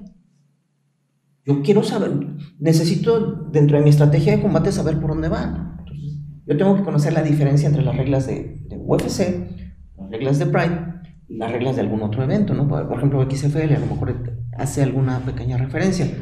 En alguna ocasión pasó en una pelea que le estaban poniendo una golpiza al muchacho, su esquina avienta la toalla y el referee agarra la toalla y la regresa y lo sigue dejando pelear. Y todos nos quedamos de, ay, ¿qué pasó? Espérame, pues tirar la toalla es señal de que paró la pelea. Y cuando termina, pues nos fuimos contra el referee y el referee dice, pues que no leyeron las reglas. Pues, son las reglas. No, lean las reglas. Y en las reglas dice que la única autoridad que puede parar la pelea soy yo. Ni siquiera la esquina y que no está permitido tirar la toalla. A ver, pero este... Oiga, pero esto está mal. Sí, pero esas son las reglas que pusimos. Y se les mandaron el reglamento y y soy honesto, yo me confié. No era mi peleador. Era peleador de otro, pues, pues En adelante, ¿a dónde vamos a pelear? A tal. Vamos a ver cuáles son las reglas. Es que deben de ser las mismas. Por las dudas, ¿no? Y verlas punto por punto. Porque eso puede ser un factor determinante. No solamente para ganar o perder la pelea, sino para que lesionen a mi persona. Todo eso se está, se está desarrollando. Y eso hace que también se empiece a promover el, deporte, ¿no? Y se empiece a relacionar el deporte. Te decía, el, profesor Merlo es director del área de capacitación de, la World Boxing Council. Entonces se empiezan a hacer relaciones, se hizo una, un congreso internacional de boxeo en Cancún y por ahí él estuvo dando un seminario el año antepasado se hizo el primer Congreso Internacional de Deportes de Combate. Tuve la oportunidad de estar por ahí hablando de la preparación técnica en el jiu-jitsu brasileño. Eh, este año que pasó estuve en el primer congreso virtual, ya que no pudimos hacer por la pandemia, donde estuve hablando del concepto de la ingeniería del jiu-jitsu. Y ese hablando del concepto hacia el coach. Ya, ya no te voy a hablar de las técnicas y cómo se hacen, eso ya lo tienes que saber voy a hablar de la preparación física técnica y cómo la puedes adecuar de acuerdo a tu peleador y los objetivos de cierto, de, cierto torneo y sus reglamentos. Pues ya, empezamos a hablar de una profesionalización y de una internacionalización del, deporte. Ahorita, así como ahorita estamos platicando, puede haber una persona de Bombay que nos está escuchando. No sé si nos entiende, no, pero puede darse esa, esa o puede haber algún latino que está en Estados Unidos que lo, lo esté oyendo. Y hay esa oportunidad de que volteen a ver al, peleador si está haciendo un buen desempeño y sobre todo si es profesional. Entonces, he tenido la oportunidad de trabajar con, gente de Estados Unidos y ellos aprecian el profesionalismo en su trabajo. si ellos ven esa parte profesional, te van a invitar a, a trabajar con ellos. Si ellos ven que eres muy informal, si ellos ven que no das el ancho, los que le preocupan es la ganancia en su trabajo. Profesional le garantiza eso, un amateur. O uno que, no tanto amateur, porque hay amateurs muy buenos, una persona que no es informal y no es constante en su trabajo, es profesional en lo que hace, no lo tiene en su vida. Si va a llegar borracho, si va no va a llegar a los entrenamientos, o, o, si llega al, al, pesaje y no está dando el peso y en ese momento discretamente se mete al baño a vomitar para darlo o, a inyectarse un diurético, no, no, es bueno ni para el atleta, ni para la empresa, ni para el deporte. Entonces, yo creo que ahorita ya tenemos la oportunidad. Para los que están empezando de, de llegar más fácil. Cuando yo empecé el Jiu-Jitsu brasileño, mi profesor venía cada año y nos daba ocho horas de clase. Pues yo tenía ocho horas de clase al año. Porque el resto eh, pues había un cinta azul que nos daba la clase y nosotros éramos cintas blancas. Y nosotros veíamos ese cinta azul como un dios. Pero a él le faltaba técnica y le faltaba experiencia.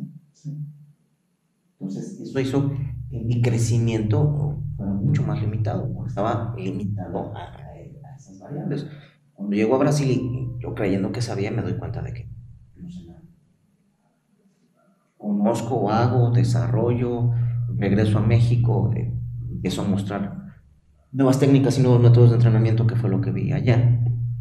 Ajustes en las técnicas que ya tenemos. Y se da un. Y yo creo que ya sé, y en ese momento llega otro profesor, un Rodrigo Gracie, llega De Silva, llegan otros. Pues, sorpresa, ¿no? Este, pues, no, es lo que sabes, ¿no? Entonces ajusto, cambio y creo que ya sé, creo que ya lo estoy logrando.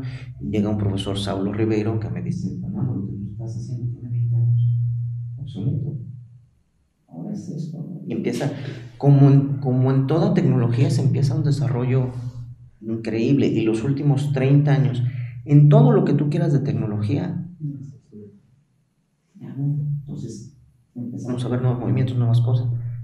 Y ahora eh, los que llegan a, a, a mi escuela, Ahora tienen a dos cintas cafés y a tres cintas moradas en la clase que les pueden enseñar. Y ponen unos cinco azules. Entonces, pueden nutrirse más de eso, es decir, de ocho personas que mínimo tienen los cafés una década, los moradas, estamos hablando de entre cinco y siete años. Y los azules por lo menos tienen arriba de, dos años. Que les puedan decir cómo se hacen las cosas. A nosotros que estábamos dando palos de cielo. Y no es la culpa del profesor que estaba en ese entonces. Él hacía lo que podía, tenía, ¿no? fuimos los hombres de las cavernas de ese jiu-jitsu ¿no? Y ahorita esas personas que estaban, pues ahorita todos son cabezas de, de, academia. el profesor Mario Delgado tuvo la oportunidad de conocerlo cuando era cinta morada y ahorita él es el presidente de la federación cinta negra, estuvo en Abu Dhabi, seleccionado. Él, él fue por invitación, cuando todavía era, llegar a Abu Dhabi era por invitación en cintas cafés y hizo un gran papel, ¿no? Está el profesor Salas, que ahorita es el comentarista de UFC para Fox Sports, si mal no recuerdo. Bueno, tiene su lugar el profesor Enrique Chimello, que ahorita eh, tiene el, equipo Casa Chimello y que tiene sus peleadores. Y creo que él está en California, si mal no recuerdo. ¿Se fue a California, Chimello? Ya, por allá. Eh, tenemos al profesor, Murillo, que te digo, también estuvo en, el seminario de 2003, que ahorita es cabeza de Black Samurai. Estaba eh, Víctor, el profesor Víctor El Frío, ahorita es de Marrasenki, te digo que él fue el que trajo esto, Fabio Vargas que fue seleccionado, eh, Bon Breakers que también estuvo ahí, Luis Coca que es de, luta libre, ¿no? un servidor que es de Rivero Jiu Jitsu. Entonces, vaya, de 50 a lo mejor habemos 10 que todavía, pero eso es, ahora ya, ya, ya marcamos un precedente para los que siguieron, ¿no? Y muchos de los que siguieron nosotros ya también ya tienen sus academias y ya están creciendo y ya se están yendo. Carlos Medina, eh, yo le di clases cuando tenía 13 años. Y después ahora él es el peleador y él es el que está al frente, ¿no? Marco Alcalá, yo le di las clases y ahorita él es el que compite. Y hay momentos en los que, Marco, por favor, explícalo tú. Usted es el profesor, sí, pero tú tienes más experiencia que yo. Porque yo ya, a nivel competencia, yo ya estoy caduco. No me da ninguna vergüenza decirlo, pero paso mi momento. Oiga, pero es que usted todavía decir, sí, pero no voy a tener el mismo desempeño.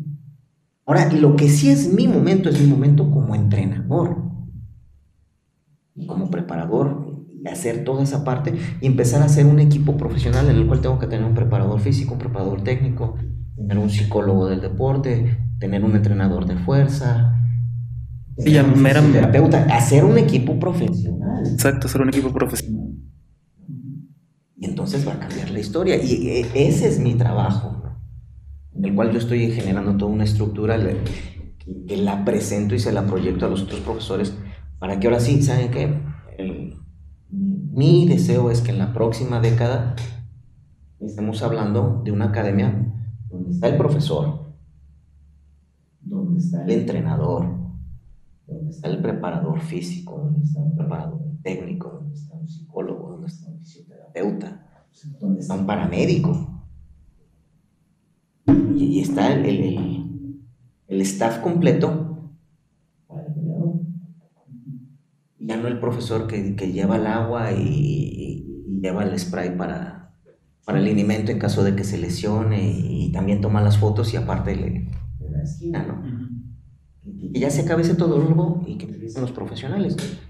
Ya en mi academia ya hay un pizarrón. Muchos dicen, bueno, ¿y usted para qué quiere un pizarrón? ¿Qué haces? Teoría. Ya tengo una pantalla, ya tengo una cámara con la que estoy grabando en cámara lenta, ya tengo una, una cámara que me permite tomar tiempos, que me permite tomar ángulos, que me permite tomar medidas, que me permite hacer comparativos videos para que de esa manera pueda facilitarte la información y puedas mostrarte a ti mismo qué es lo que estás haciendo y qué es lo que deberías hacer. Incluso también te podría ayudar para mostrar este como es un después, o sea, ver el desarrollo que ha tenido como peleador. Tener un archivo, yo por ejemplo tengo un archivo de los, de los que han estado conmigo de sus peleas y, y, para muchos se les hace chistoso porque muchos graban graban la pelea para mostrárselo a los amigos. Yo llego, pongo mi tripié, pongo mi cámara y empiezo a grabar y empiezo a dar la esquina y, y, es una sola toma, ¿no? O sea, parece cámara de seguridad, nada más tengo una sola esquina y desde esta. Pero tengo las peleas, por ejemplo, del profesor Marco desde el 2013 hasta el 2019, 2020, que fueron. Y él se puede ver, mira, esto es lo que hacías, esto es lo que hacías.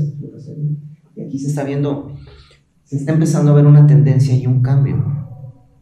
Sí, pues es que ya, ya tienes este, así que un parámetro, algo que medir, puedes tener un mejor control y, y así es como mejoras las cosas, ¿no? Controlándolo, midiéndolo. Entonces, el que venga ahora va a poder ver eso. Mira, este profesor que te está dando las clases, así hacía las cosas en el 2013, así en el 2014, así en el 2015, así en el 2020. Estos son los movimientos, estas son las etapas, estas son las bases. Y eso, eso va a cambiar mucho a nivel profesional. Lo está cambiando a nivel mundial. El jiu-jitsu está cambiando mucho, el, el, MMA está cambiando mucho. Si tú ves las peleas de MMA de los años 90, las de los 2000, si ves los campeones y los físicos de los campeones de los 90 y 2000, y no es de meritarlos, son, son excelentes campeones, pero cada vez se está viendo los cambios en la nutrición, en la preparación, en el entrenamiento, en las tácticas de combate, y, y empieza a cambiar. El UFC actual su manera de aproximación y su, su, combate de pie está mucho más evolucionado que el de hace 20 años. Sí. De hecho, es, es, como, recuerdo hace poco leí, me parece que fue George Champier que dijo, nos guste o no, los atletas de, del mañana van a ser mejores que nosotros. Nos guste o no, porque hay una evolución en, en todos esos aspectos que comentas. Y hay alguien especializado en nutrición, en psicología del deporte, en jiu-jitsu, o sea, ya está más especializado, ya está más profesional. Entonces sí creo que, que sí los, los atletas del mañana van a ser mucho mejores.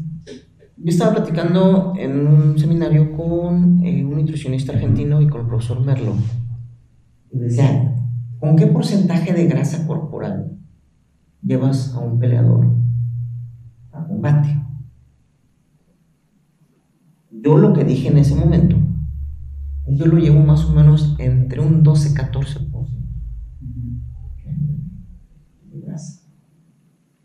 ¿Por qué? Porque menos yo siento que iría muy deshidratado y que su, su desarrollo no podría ser el óptimo. Entonces a mí no me interesa que esté rayado, a mí lo que me interesa es que esté útil y, y que tenga esas reservas, bla, bla, bla, bla, bla. Esa fue mi contestación. Hubo gente que ni siquiera dijo, no, pues es que no me lo bajo de peso, ¿no? Pero no, no saben de ese peso qué porcentaje es grasa, qué porcentaje es agua y qué porcentaje es, no sé, masa muscular o, o. Es, no, yo lo llevo en 30 kilos, ¿no? O 40 kilos, o el kilo que tú quieras poner. Pero les vale madre si eso es por, porque se deshidrató o, o porque trae una diarrea, ¿no? Que, bueno, finalmente también viene siendo una deshidratación. Y me dice, yo he llevado boxeadores hasta con 10 o menos por ciento de. Dije, no, es que no. Les van a dar calambre, les va a pasar esto, boludo. ¿Por qué? Porque yo tenía la experiencia de los físico-constructivistas, tengo constructivistas, y ellos van más o menos en un 6-7% de, grasa corporal y se deshidratan mucho para llegar al evento. Y los que han visto los torneos de físico-constructivismo, cuando hacen sus, competencias, hay muchos que les dan calambres o se desmayan porque están deshidratados. Y, a lo mejor uno va a decir, es que nada más se paran y hacen así, así. Sí, pero la tensión muscular y la presión que hacen para hacer esas poses es muy desgastante y van muy deshidratados. Y ha habido físico-constructivistas que han fallecido al bajarse del escenario cuando van subiendo. También tiene su, mérito, ¿no? Yo no voy a poner a mi peleador en ese riesgo. De por sí se va a estar peleando y aparte va deshidratado y esto pues, se me va a morir. Pero yo consideraba, o, dentro de mi cabeza y dentro de mi ignorancia, no veía la, diferencia. Y mí dice, no, yo estoy haciendo un régimen y una de las cosas que, que, él estaba haciendo, por ejemplo, era que por cada kilo que se tuviera que bajar a la persona, tiene que ser una semana de anticipación. Entonces, por ejemplo, si él va a entrar en 80 kilos y trae 81, desde una semana antes ya tiene que estar con 80 y tiene que estar toda la semana con los 80. Si fueran 85, desde 5 semanas antes ya tendría que estar en los 80. Y si fueran 10 kilos los que tendría que bajar, tendría que empezar 10 semanas antes. Bajarlo de peso para que durante 10 semanas esté durante ese peso y su cuerpo se ajuste en su metabolismo para esa idea. Eso yo no lo había pensado. Yo los bajaba de peso de un día para otro. Y eso produce una descompensación. Entonces, eso me cambió mi, paradigma. Ahora empiezo a modificar. vamos a ver. Vamos a ver cuál es tu peso y tu desempeño. Y si te dejamos en ese peso, no. Hubo un momento en el que yo ya no los cortaba de peso. Ahorita yo a los chavos que van a ir a competir no los corto de peso. Hubo un, muchacho que él traía, tenía 102 kilos. Entonces, en aquel entonces yo le dije, bueno, aquí tenemos dos opciones. La categoría es más de 100. Y la siguiente sería de creo que era 95 así, esa categoría. Eran con el profesor de Ferme cuando se hacían los, el, europeo de, México en, enero. Ese se hacía en, la Salle y después se hizo en, la Deportiva de la Tuta. Entonces, eh, ¿qué onda? ¿Bajas 3 kilos para estar por debajo de 100? ¿O te pongo arriba de 100? No, bajo los 3 kilos registré, empezamos a entrenar. Normalmente empiezo a entrenar nueve semanas antes del evento. Y a checar pesos, diario checar pesos. Y este muchacho no estaba bajando ni un solo kilo. Oye, ¿qué? Si voy a bajar, pues ya empieza, cabrón, ya empieza a cuidar tu dieta. No, no, no se apure, profe. Ese día yo traigo el peso.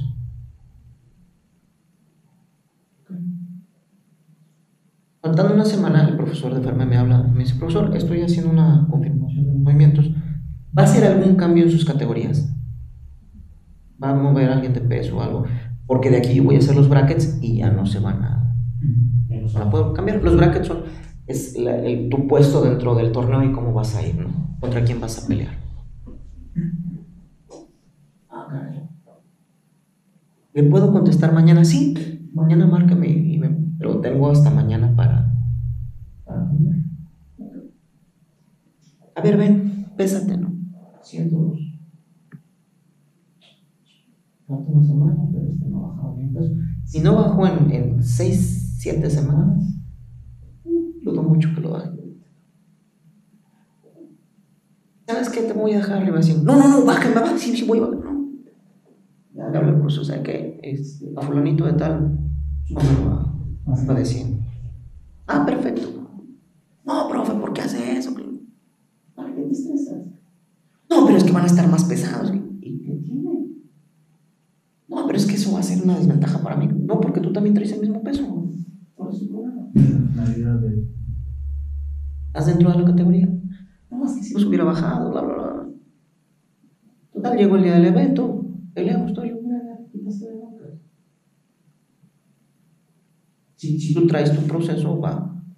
Si tú traes la disciplina y lo bajas, adelante, pero no estás siendo disciplinado, ¿no? Y a veces más, oye, A ver, pésate, ¿cuánto es ahorita tanto? Oiga, pero puedo bajar, que no sé qué. No, tengo que empezar a ver si realmente vas a tema.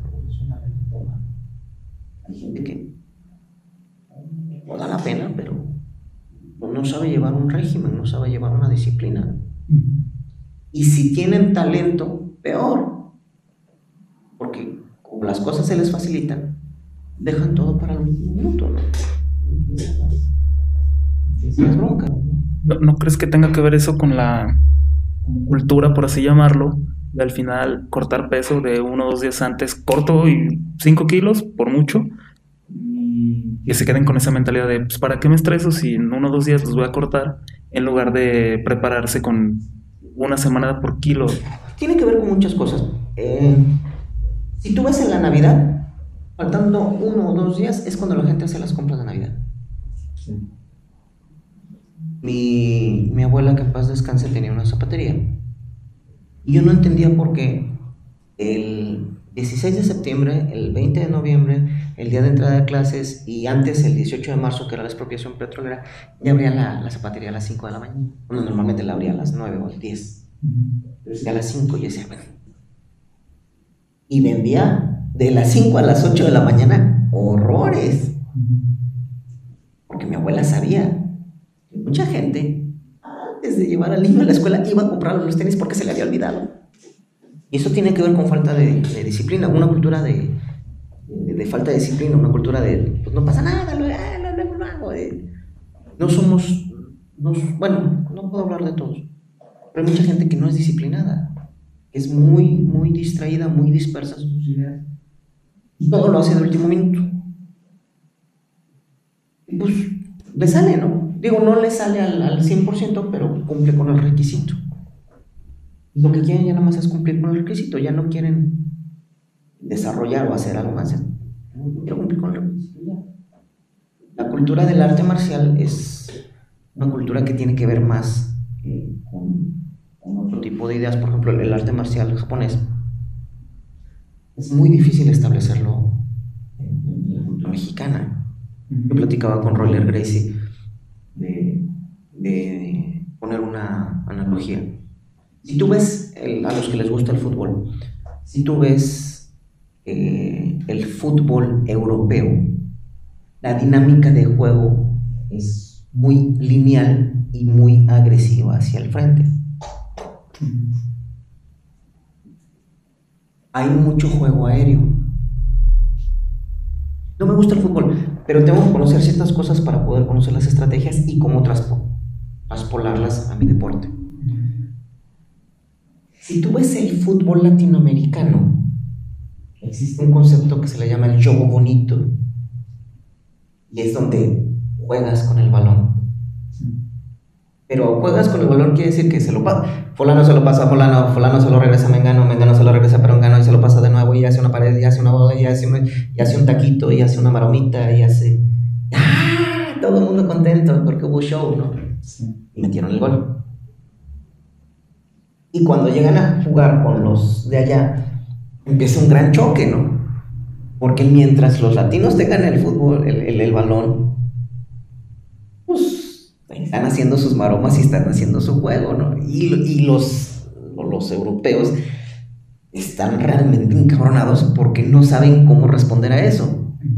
Pero cuando le cae el balón a los europeos, ahora sí nos chingamos porque ellos van directo y meten el gol. Y es un choque de culturas. Si te toca tratar con los europeos, ellos son... Algunos europeos que me ha tocado, una vez yo me sentí muy mal porque le decía a un italiano que si podíamos practicar el italiano, yo estaba queriendo aprender italiano. Entonces, bueno, yo te digo las frases, tú me dices si están bien o no, y tú me hablas en español. Y yo te digo si están bien o no. A mí se me hizo una buena un buen intercambio de, información, yo aprendo y él aprende y todos contentos. Me dijo, es que a mí no me interesa que tú aprendas. Y yo me sentí ofendido por lo que dijo. Le digo, ah, qué poca madre. Que Pero es que él así piensa, es que no me interesa. Yo lo que quiero es que me traigas, porque yo trabajaba de mesero y ahí fue donde lo conocí. Yo lo que quiero es que me traigas la comida. Él quiere su objetivo. Sí, sí. Y lo dijo como lo hubiera dicho en su idioma. Y a lo mejor en su idioma no se oye mal. Y en su cultura no se oye mal. Pero en la nuestra sí.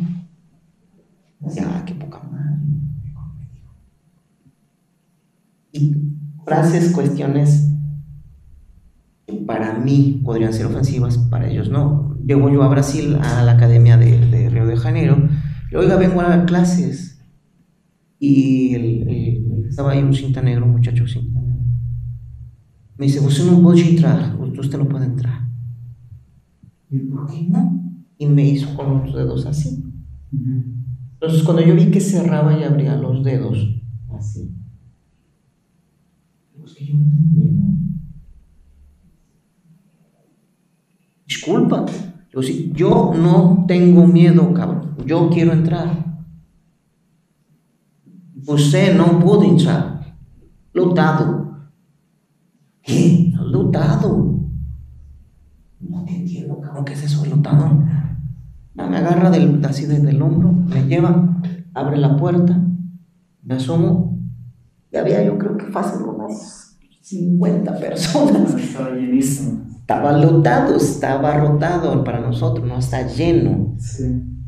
Para ellos esto es lleno, para mí esto es te da miedo y cambia el, el- el concepto. Entonces, el concepto disciplinario tradicional japonés difícilmente ve un latino que lo acepte. Difícilmente. Porque ellos es increíble su, su proceso disciplinario. Y es un sacrificio que no lo haría, ¿no? Yo soy profesor de artes marciales, me gusta la disciplina y, tomo un refresco de cola. Y yo sé que me hace mal. Y mi disciplina y mi arte marcial me recomienda que no lo haga. Hay algo dentro del jiu-jitsu brasileño que se llama la dieta Gracie. Y de acuerdo a la dieta Gracie, yo no debería de ponerle limón a mi comida. La- los- las frutas ácidas debería de comerlas solas. La piña me la como sola, un, un limón en agua de limón si tú quieres, pero no se la debo de poner a la comida. La dieta gris. Cuando vino el profesor que a mí me la, me la explicó, cuídalo. Yo si no tengo unos tacos y no les echo limón, no me saben. Es que los ácidos cuando entran en contacto con las grasas y esto y esto, hacen problemas digestivos. La comida no se digiere como debería. Yo quiero mis tacos con limón. Así he vivido desde chamaquito y así le voy a seguir, ¿no? Pero es que podría ser mejor. Sí, pero a mí me gusta. Y entonces empieza un conflicto de culturas. Dentro de la dieta Gracie, dos tipos de carbohidratos no se deben de mezclar. Entonces, si yo estoy comiendo algo de harina de trigo, no puedo comer al mismo tiempo algo de harina de maíz. Debería dejar pasar mínimo unas 6 horas entre uno y otro para que el cuerpo alcance a digerirlo y alcance a desecharlo y luego le metes el otro. Pero si estamos en ese punto, entonces yo no debería de comer tortas de tamal, por ejemplo. Los de chilaquiles, ¿no? Chilaquiles, ¿no? ¿Por qué? Porque estamos hablando de harina de trigo del, del bolillo, harina de maíz de lo que está adentro. Comemos nosotros, ¿no? Oye, es que la disciplina, sí, pero para, que yo saque de, esa inercia de tantos años a los demás, no puedo tomar refrescos, no debería tomar refrescos. ¿Por qué? El agua carbonatada, el exceso de azúcares y los químicos que están dentro de eso a la hora de tomarlos dentro de la digestión, mi cuerpo genera una serie de ácidos, gástricos, con los cuales la comida que el polvo alimenticio que estoy haciendo se deshace, pasa a la zona del intestino y absorben los nutrientes por parte del intestino y el hígado y se lo lleva a mis células. Pero a la hora de yo meterle una Coca-Cola, el nivel de acidez o alcalinidad de mi cuerpo se modifica. Y el cuerpo ahora, algo que a lo mejor no era tan ácido como carne, por ejemplo, pero tiene el ácido de la Coca-Cola, el, el nivel ácido de la Coca-Cola. Y entonces va a decir el, el- el organismo, pues ya no le echo ácido, ya trae. Solito se debería de disolver. Y eso va a ser problemas, trastornos en, en el proceso digestivo. Yo comer unos tacos sin Coca-Cola no es lo mismo, No, ¿no? o sea, sin coca y sin limón. ¿no? Entonces, ahora ya tenemos, ahora imagínate, es coca más el limón. entonces, en ese aspecto es un, es un problema difícil, ¿no? Y si un muchacho va a ir a pelear, ¿sabes qué, hermanito? Este, mira, este es tu proceso de, de dieta y esto es lo que vamos a hacer. Y a lo mejor él no va a querer. Si me preguntas a mí, una de las cosas por las que yo no quisiera volver a pelear es por la dieta. Porque voy a tener que dejar de comer muchas cosas que a mí me gustan, ¿no? Entonces, y gancito, ¿qué, qué le hago? Oye, pero eso está mal. Sí, yo sé que es un vicio. Lo acepto, lo reconozco y lo proclamo. No sé. Me gusta y, es. Entonces, aquí yo tengo un problema de disciplina. Yo soy consciente que, que, que quiero. Entonces, ahí vamos a hablar de cuestiones de virtud y vicio, ¿no? De- decían en la antigüedad que, vicio es esa debilidad por darle al placer al cuerpo en de, de refrenarte. Entonces, yo, yo- debo de saber que- una Coca-Cola y un limón en un taco es un vicio. Y una virtud sería no comerme un taco, hacer una comida sana y alimentarme bien.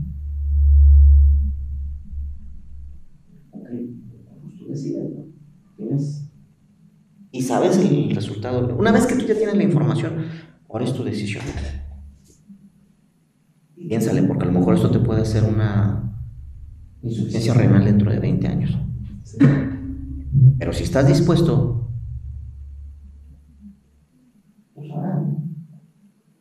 Pues en ese aspecto yo, yo soy consciente de ese punto. Yo, quiero ahorita. Ahorita me quiero. Bueno, no ahorita, pero si quiero unos tacos mones y unas cocas ¿no? o unas carnitas, ¿no?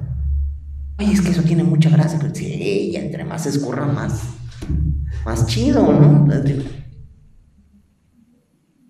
No lo hago todo el tiempo, llevo un cierto límite, pero de vez en cuando.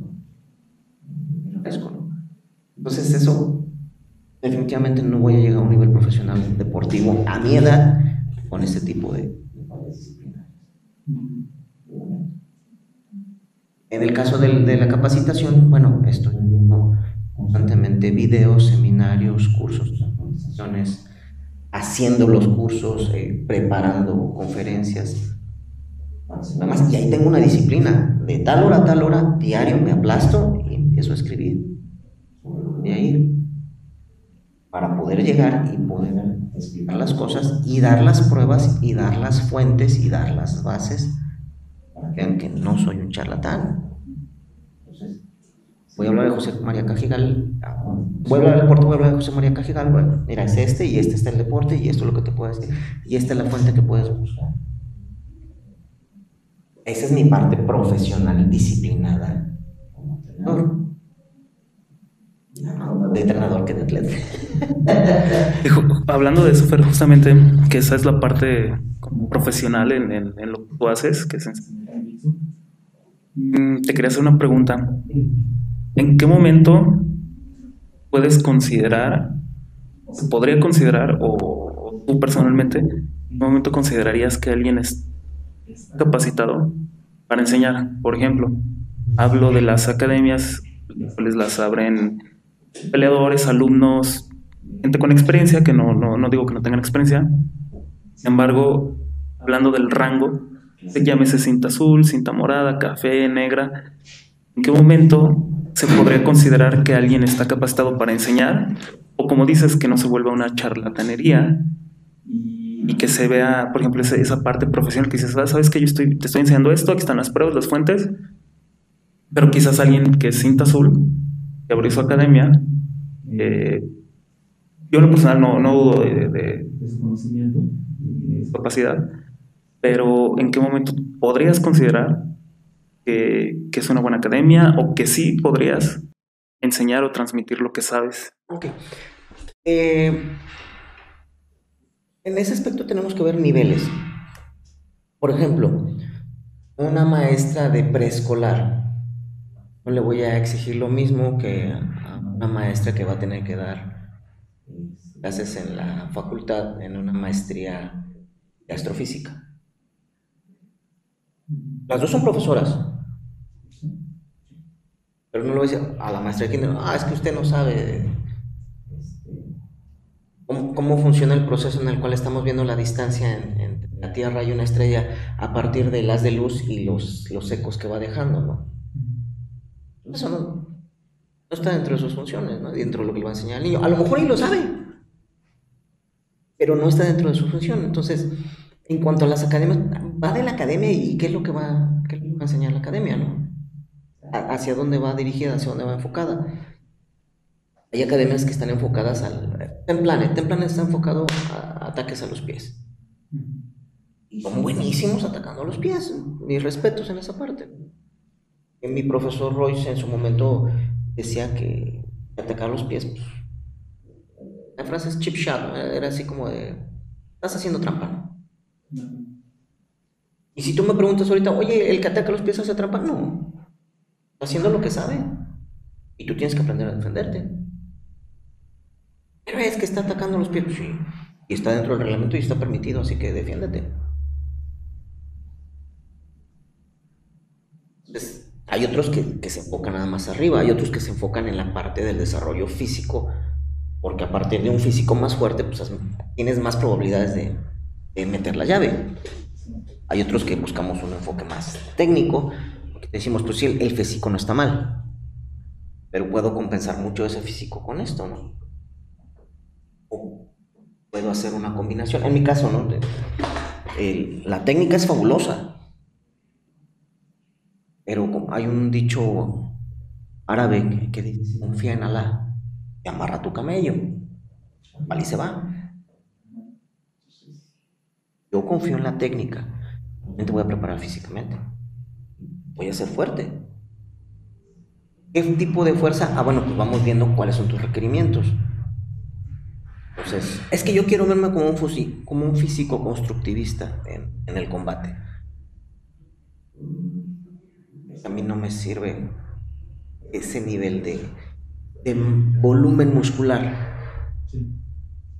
Porque te, puede hacer lento. De hecho, platicaba con, un preparador en fuerza, un preparador físico, precisamente con, del equipo de, de Merlo, que se llama Ángel y con, ay, ¿cómo se llama el fisioterapeuta? Rodrigo Bonaga. De la importancia de, del masaje en el peleador. Entonces, hay un problema. Yo doy un masaje, relajo el músculo, pero también pierdo cierto tono de fuerza. Si el músculo está demasiado relajado, no tiene mucha fuerza. Entonces, ¿hasta qué nivel puedo masajear a una persona entre rounds o entre peleas sin perder el tono. O si lo mejor es no darle el masaje. Y esa es una plática de dos, tres años para acá. Antes, no. me preguntas hace 15 años, no, voy a masajear, ¿no? me preguntas hace unos 7 años, un día sale el muchacho, le empezamos a dar un mensaje y se me acercan los paramédicos. ¿Qué le pasó? Nada. Es que veo que lo está sobando. Y eh, eh, estoy activando la circulación. Sí, pero se lastimó. No, te lo soba. Era un paramédico que lo está diciendo, pero no, no estaba dentro de ese proceso de, ¿no? Entonces se va, haciendo esa evolución. Si me preguntas a mí, si una persona es cinta blanca y trae un grado, ya te puede enseñar algo. Porque ya tiene un conocimiento. Ahora la cosa es hasta qué nivel quieres llegar tú. Él te puede enseñar algo, sí, pero te va a enseñar Hace 20 años, cintas azules daban clases en México, no había otras cintas. Estamos hablando en el 2003. En México había un cinta morada, Jackson Corea. Había cuatro cintas azules el profesor Mario Delgado, eh, Salas, los hermanos Salas, los dos hermanos Salas, Pedro Olmos. Y nomás éramos blancas. Pues, pues ellos daban la clase. Es que como lo va a azul, pues no hay nada más, es, es eso o nada. Sorry, ¿no? Ya después fuimos llegando otros, creciendo y ahora Pedro Olmos es morada, pero ya había un azul y pues el azul se salía y ponía su escuela, ¿no? Válido, todo el mundo tiene, estamos en un país donde la constitución dice que todo el mundo tiene el derecho a ejercer el trabajo que así corresponda, ¿no? Y es, es elección del cliente, pues, libre empresa, ¿no? ¿Con quién me voy a ir?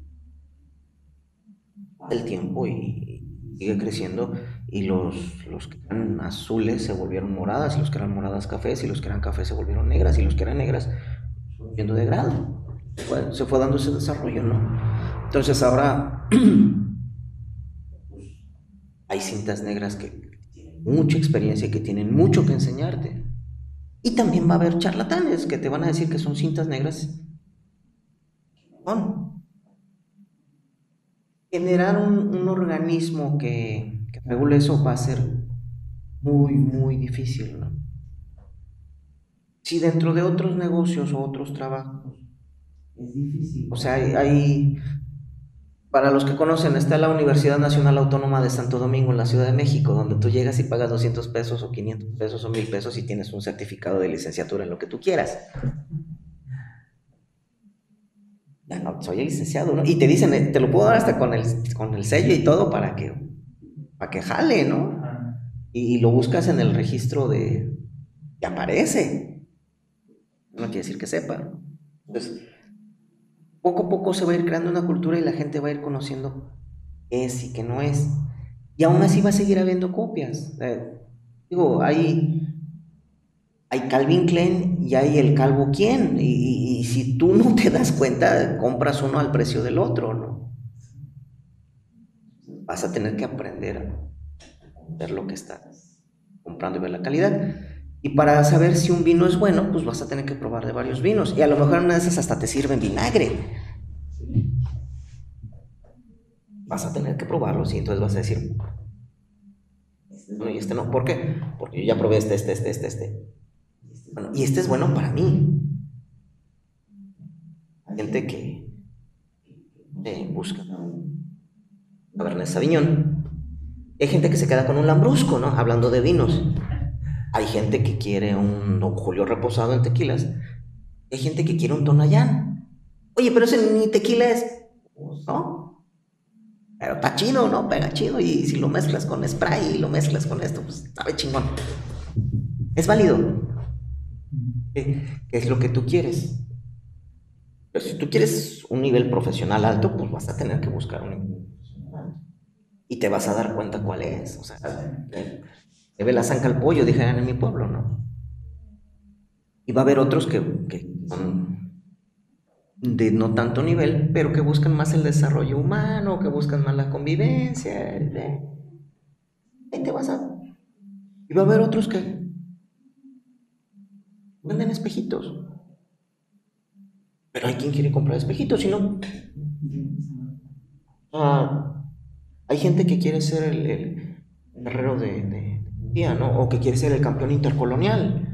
Y hacen un torneo intercolonial donde nada más hay tres competidores y ahora soy la medalla de bronce de- del campeón intercolonial de... De- de. Porque ellos lo que querían, su necesidad era una necesidad de llamar la atención y de tener eh, este conocimiento. Tener algo para que sean reconocidos. Tener algo. Y está bien, si, si con eso son felices, ¿por qué quitarles esa felicidad? No, es que yo sí soy profesional y él no. Bueno, si eres profesional y él no, entonces pues, no deberías de estresarte, ¿no? Difícilmente veo a un profesional de boxeo o a un profesional de artes marciales mixtas que agarre putazos a un cabrón en una en una luz de tráfico por un accidente de tráfico o por un embotellamiento. ¿Sabes qué? Lo voy a lastimar. y no sabe, entonces. Entonces, yo que diga, no, es que ellos están mal, ellos, ellos no sirven en lo que enseñan, ¿no? Algo tienen que enseñar. Anteriormente, cuando no había relojes digitales, decíamos, un reloj de- descompuesto dos veces al día dice la verdad. Ahorita con los relojes digitales está difícil porque se apaga la pantalla y ya no dice nada, ¿no? Pero antes con las manecillas del reloj, dos veces al día estaba, ¿no? Entonces, pueden acertar en algunas cosas. Puede ser Hay gente que, quiere. Hay gente que quiere. Bochito de los de antes, ¿no? Y, y ahorita a lo mejor hasta se vuelve clásico y, y empieza a tener un valor, ¿no? Cuando antes era. No trae carro, trae bocho. Tiempos cambian y las culturas. No todos van a ser campeones mundiales. Las estadísticas así son. Yo tengo un torneo y tengo mil personas que van a competir y tengo 40 medallas. Estábamos hablando de que 960 personas y 40 van a entrar al medallero. Entonces, la pregunta es, de esos mil personas, 960 son malos. Pues no necesariamente. Por estadística te dirían que sí. 960 no sirven. 40 son los que sí sirven. Ok. No estás tomando en cuenta cuántos hay en su categoría. ¿Cuántos se presentaron a pelear? Porque ha habido. Más me tocó un, un- uno de mis chavos. Lo llaman a pelear y no aparecía y no aparecía y no aparecía. Y ya cuando salió, pues ya su pelea había pasado y perdió. Y no peleó. O sea, y ni para enojarte con él, pues, pues, fue. En ese momento le ganó el nervio, fue a- al baño y. fue la oportunidad, ¿no?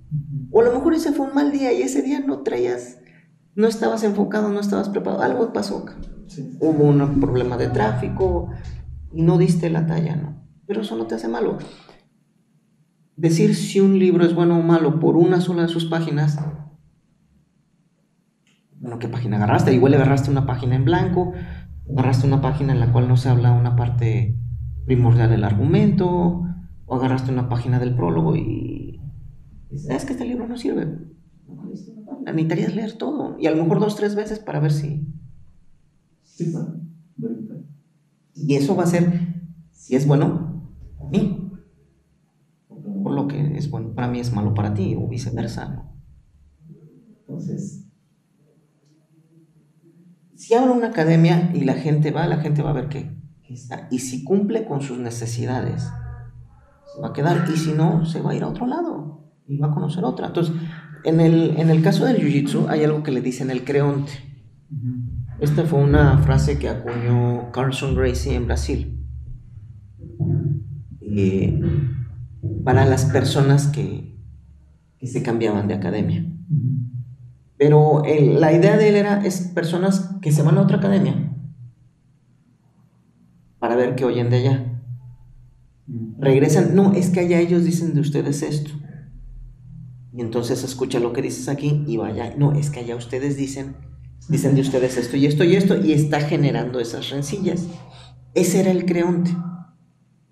El, el que nada más anda llevando chismes de un lado a otro y anda en todas las academias para estar generando esa, esas rencillas, esos odios. Con el tiempo, eh, aquí en México se empezó a usar la palabra creonte para el alumno que estaba dos, tres meses aquí y se iba a otra academia. Y se empezó a hacer ese celo de, no, o sea, si estás con nosotros, con, con- no puedes estar en otra academia, no, no, no te puedes ir a otra. Y si alguien se iba, no, maldito traidor, y wow, se, se hacía un, un- un show horrible, ¿no? Sin embargo, eh, el tiempo fue pasando y empezamos a ver eh, a personas como mi profesor Saulo Rivero. Él hizo la Universidad de Jiu-Jitsu. Y, y no era la Academia Saulo Rivero, era la Universidad de Jiu-Jitsu. Y podían llegar de todos los equipos y no iba a haber ninguna represalia ni ningún tipo de recriminación. La idea nada más era compartir. Y empezaron a llegar gente como Minotauro Nogueira, este, ey, se, me va- se me van varios nombres. Eh, otro vi por ahí que estaba. Hay, hay, hay Avi se apellida de, de judo. Mucha gente empezó a llegar y él hizo algo que se llama BJJ Library, donde a las personas que llegaban los invitaba a, a, que dieran una cátedra en la academia sobre lo que ellos hacían y empezaban a compartir técnicas, ideas y demás. Un día que vino y que nos hizo un seminario, me hizo una técnica a los pies que, que, que a mí se me hizo increíble, ¿no? Oiga, ¿y, ¿y cómo se le ocurrió esto? Dice, no, no se me ocurrió. Fui a Jiu Jitsu Rusia y allá hacen Sambo y uno de los de Sambo me la aplicó a mí. Ah, caray, ¿cómo hizo esto? Y me la explicó y es, una técnica de Sambo y la estoy implementando ahorita aquí, ¿no? Porque funciona. Y entonces se empieza a hacer ese intercambio cultural.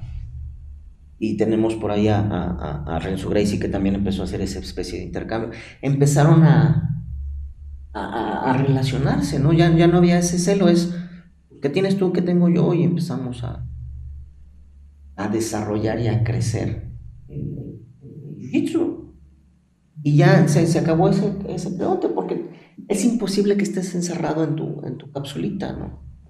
Y esto es lo que sirve y, ser ese, como, como, una especie de gol, uno de mi precioso y nadie lo puede tocar. Ya, ya no podemos vivir en ese mundo, ¿no? Hay tanta tecnología y hay tantos medios de, de comunicación es imposible que te cierres al universo.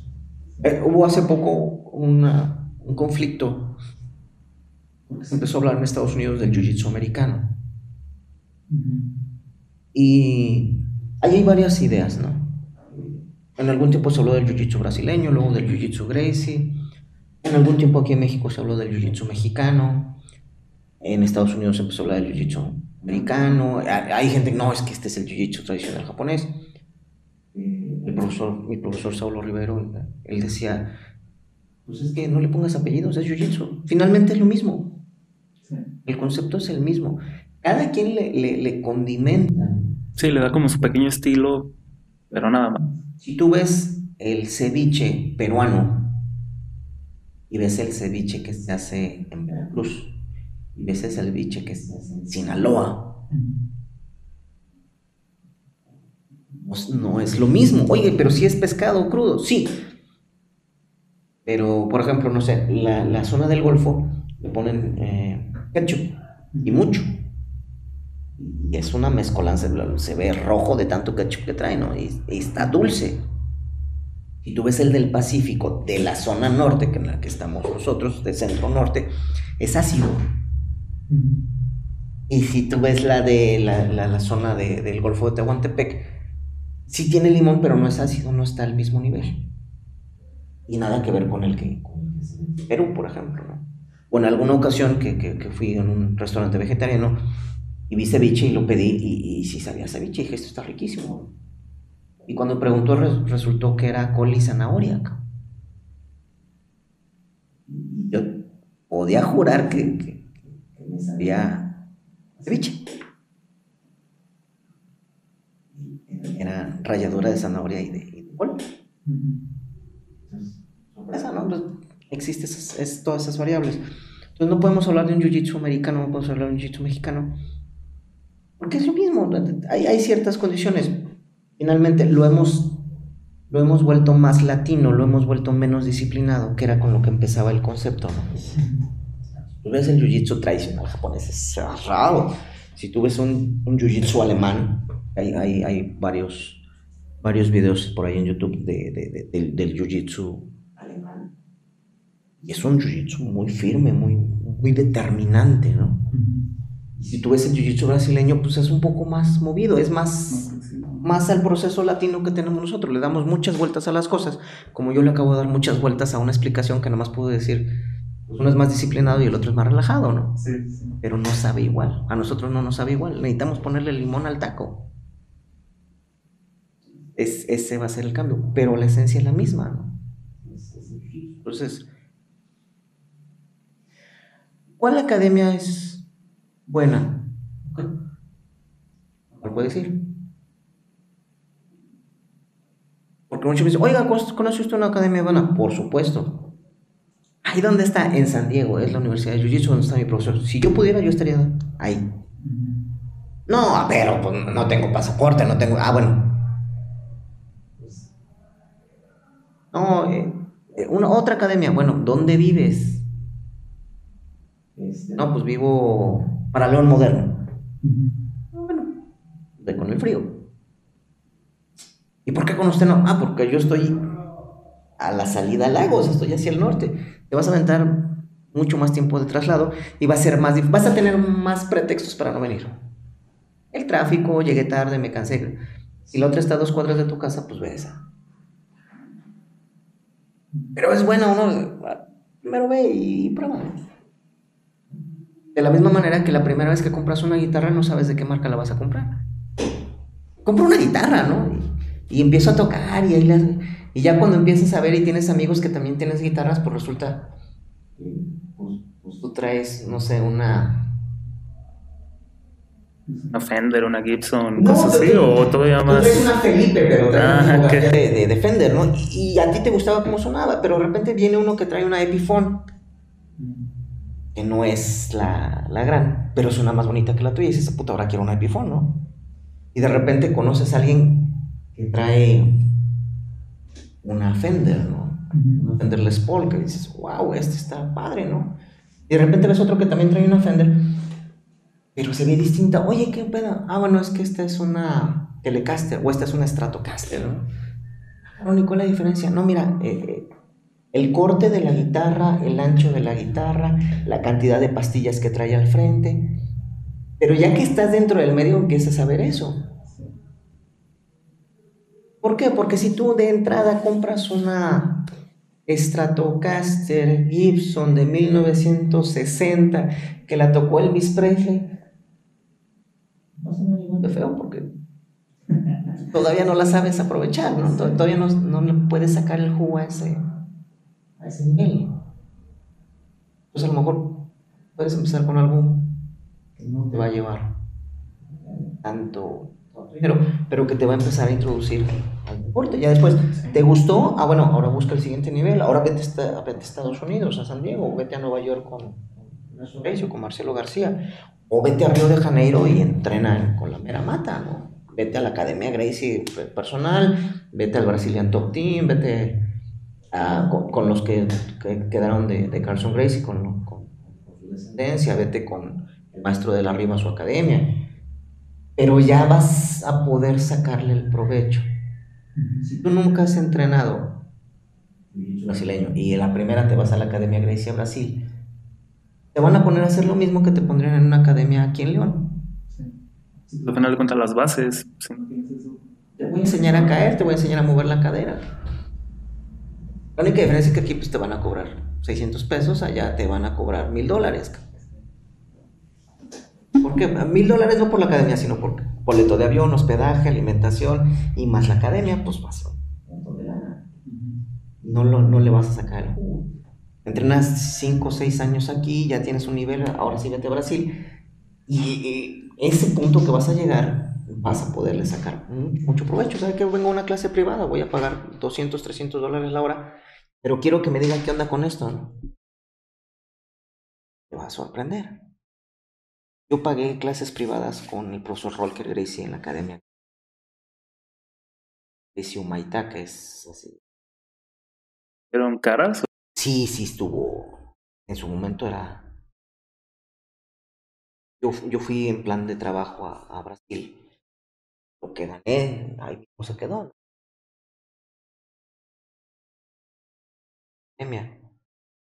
Y, híjole, yo sentí que me, yo sentí que me estafaron.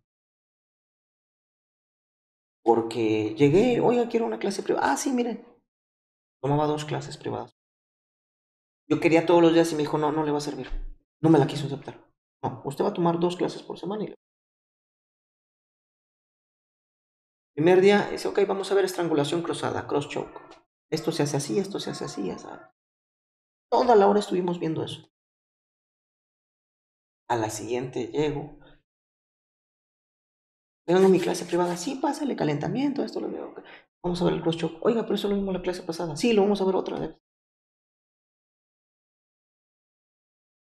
Lana como para que me vuelva a enseñar lo mismo. Y yo me sentí así como, ah. Y a la siguiente semana llego y digo, pues, a ver qué me enseñan. ¿no? Ok, pues, seguimos con el cross choke. Oiga, pero ya lo vimos la semana pasada. Y esta también. Entonces estuve seis meses. Y en seis meses, en las clases privadas, eran como cuatro o cinco técnicas. Entonces, yo me sentí muy decepcionado. Yo sentí tonto. Y con esa sensación.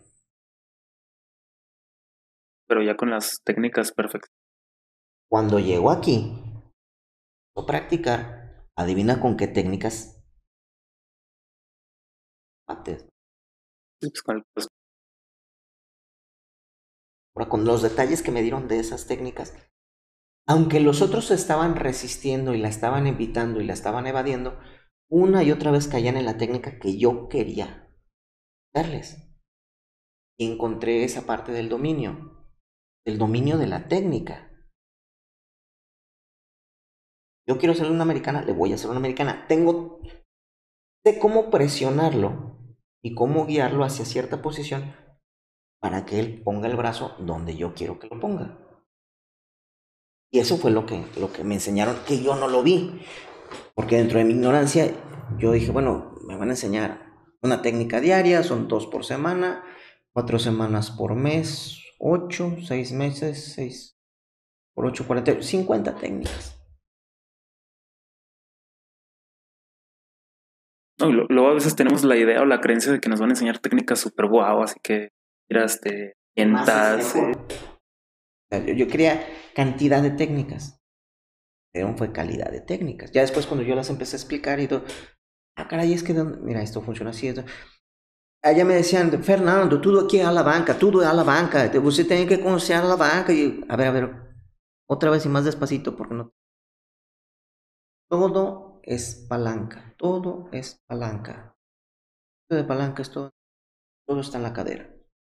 Jode y jode todas las clases con lo mismo. Cuando regresé, ya traía. Le dije, bueno, conocer la palanca. Pero ya no, no solamente en el jiu-jitsu, sino que me di una vuelta a los libros de secundaria, a los libros de preparatoria, a los más bajitos, porque me declaraba ignorante en ese tema, para saber qué era una palanca, cuáles son los elementos que lo conforman, cómo es el mecanismo. Tuve que aprender mecánica clásica ver qué es un fulcro, qué es una barra, qué es eh, el punto de apoyo, dónde va la resistencia, dónde va la potencia, cuál es la fórmula para sacar la fuerza que va a ejercer esa palanca, cuáles son los tipos de palanca que hay, ¿no? Que es eh, interpotente, interresistente o interfit, cómo funcionan, cómo se aplican, cuáles son las palancas compuestas. Procesos de principios de palanca que no se hacen con barras. Poleas, ¿no? Es el principio de palanca, pero ya no es un palo, ahora es una cuerda. Y ahora resulta que los chokes son palancas, porque estoy haciendo una polea. Entonces, ah, ok. Y eso me hizo volver a reestructurar mi técnica. Donde ahora no es, no es el brazo. Es con qué vas a hacer fulcro. Con el brazo, con la rodilla, con la cadera, con la cabeza. ¿Cuál va a ser tu fulcro? La siguiente, ¿cuál es el punto de apoyo? Es decir, ¿dónde tengo que poner ese fulcro? ¿Cuál va a ser la resistencia y cuál va a ser la potencia? Y ahora eso es lo que estoy buscando. Y entonces empiezas a ver a la persona no como la persona, sino como una serie de puntos que tengo que, conectar. La mayoría ve un videojuego y ve a Mario Bros corriendo por un mundo. Pero si tú le dices al programador, él lo que va a ver es una pantalla llena de números que van a ser los, los números del 0 al 9 y las 27 letras del abecedario. Entonces, con esos son 36 elementos que al darse en una línea van a generar un código y eso hace que Mario tenga la gorra de color verde o la tenga rojo. O hace que el mundo se vea de este color o de otro o que se mueva. Entonces, a como tú lo ves y a como lo ve un programador son distintos. A como un novato ve el- el- al oponente, a como lo veo yo, son distintos. En el Matrix, ¿no? En la primera película, Neo al final ya no ve a los agentes como agentes, sino ve una serie de números y, y Sí, el, como el código binario. El código binario. Entonces yo empiezo a ver una, una serie de códigos con los cuales yo empiezo a, trabajar a mi oponente. Yo ya no veo a Javier, yo, yo veo un centro de equilibrio, yo veo un punto de carga, yo veo una base de sustentación. Y a partir de mover el centro de carga y el punto de equilibrio y quitar la base de sustentación a un derribe, una vez que estoy abajo, uso mi centro de equilibrio, mi punto de carga y mi base para que no te muevas. Y entonces uso mi brazo para hacer un punto de apoyo en el fulcro, que es la unión del epicóndilo en, tu codo. Ponerlo ahí y con el otro brazo empujo el brazo tuyo y eso va a generar la palanca y va a ser una palanca interfija. Se va a mover sí, y tu cuerpo lo voy a detener y eso va a hacer que en lugar de que se levante tu cuerpo se rompa el codo. La explicación a mí la dieron cuando empecé. Y aunque me lo hubieran dado no lo hubiera entendido. Ahora ya a ampliar el panorama. Entonces puedes profesionalizar un poco más. Tú puedes agarrar un frijolito, echarle agua, echarle frijolito, va a germinar y va a salir una plantita. Pero no eres ingeniero agrónomo. Oye, pero sí, sí estoy sacando una planta. Claro. Pero no lo estás haciendo de manera industrial. No estás usando suelos, no sabes qué tipo de suelos, no sabes cuál es el acidez de los suelos, eh, no sabes cómo hacer los ciclos de cambio de, de, la siembra para no quitar todos los nutrientes de uno solo caso y dejar que la, la, siembra se reacomode no sabes cómo utilizar el personal que va a hacer la recolección o si vas a usar maquinaria, no sabes cómo vas a embalar o cómo vas a empacar el producto y cómo lo vas a vender. Es un nivel profesional.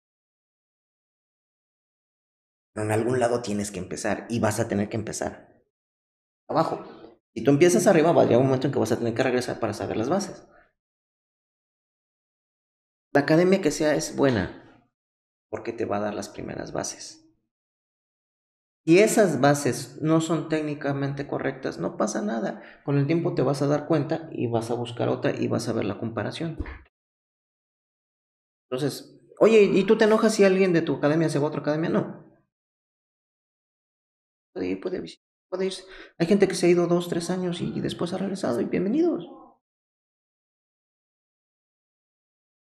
¿Y por qué los dejas ir? Pues, ¿De qué se trata, no? Que vean otros que vean otros conceptos, otras ideas, y al final ellos van a decir cuáles sirven, ¿no? A lo mejor lo que yo estoy dando es demasiado técnico para su gusto. Realmente como eh, siempre he sido de esa creencia como de un poquito de todos. Implementarnos, ¿no? Yo, yo estudié ingeniería mecatrónica, es una combinación de, varias, este, varias, este, varias disciplinas, sí, es una, una ingeniería multidisciplinaria que es mecánica, eléctrica, neumática, hidráulica. Yo tengo muy bien, o tengo muy embebido esa parte de que si puedes este, absorber un poquito de, esto, de aquello y mejorarlo, pues ahora sí como hacer un benchmarking. Esa es mi, mi ideología, ¿eh? A final de cuentas, y creo que en algún momento la llevé en, cuando entrenaba.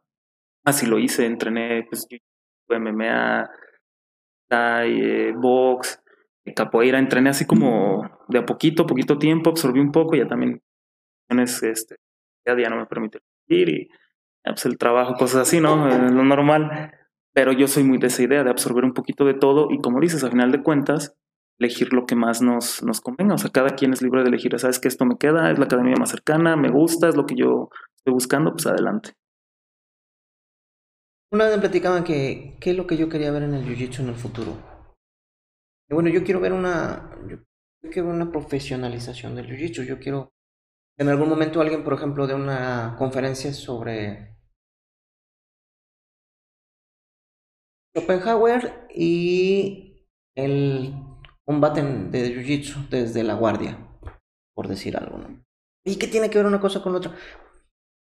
Si, si conoces el, el, proceso filosófico de Schopenhauer y conoces el proceso del combate desde la guardia, a lo mejor le encuentras esa relación. Yo quiero ver, este, no sé, una conferencia de mecánica clásica y su aplicación dentro de la técnica mataleón, que es la estrangulación con la que roban aquí en la Ciudad de México. Yo, quiero ver ese tipo de cosas. Quiero ver una enciclopedia del, Jiu-Jitsu. Ahorita ya, ya se me ha dado la oportunidad, ya estoy empezando a ver ese tipo de, estructuras. Y me decían, bueno, y, y un- una pregunta que en algún momento salió. ¿Y si traen a, un- a la universidad? Jiu-Jitsu, digo, estaría genial. Sí, sí, el gimnasio de Jiu-Jitsu. No, no, no, no, no, no, no, no, no, no. Una carrera que sea la ingeniería del Jiu-Jitsu. No, es que entonces sería, este, no sé, educación física. No, educación física es muy general. Entonces, yo quiero que, hay- que haya una facultad de ciencias del deporte en la cual, en esa facultad de ciencias del deporte tiene una, división de, deportes de combate y dentro de esa está la, la ingeniería de, de Jiu-Jitsu, está la ingeniería del Taekwondo, está la ingeniería del box.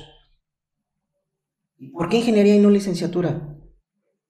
Bueno, eh, para empezar, aquí en México los ingenieros son licenciados. eh, entonces, pero la idea es que un ingeniero toma las bases teóricas y las convierte en un producto que puede entregar físicamente y que el otro lo puede aplicar.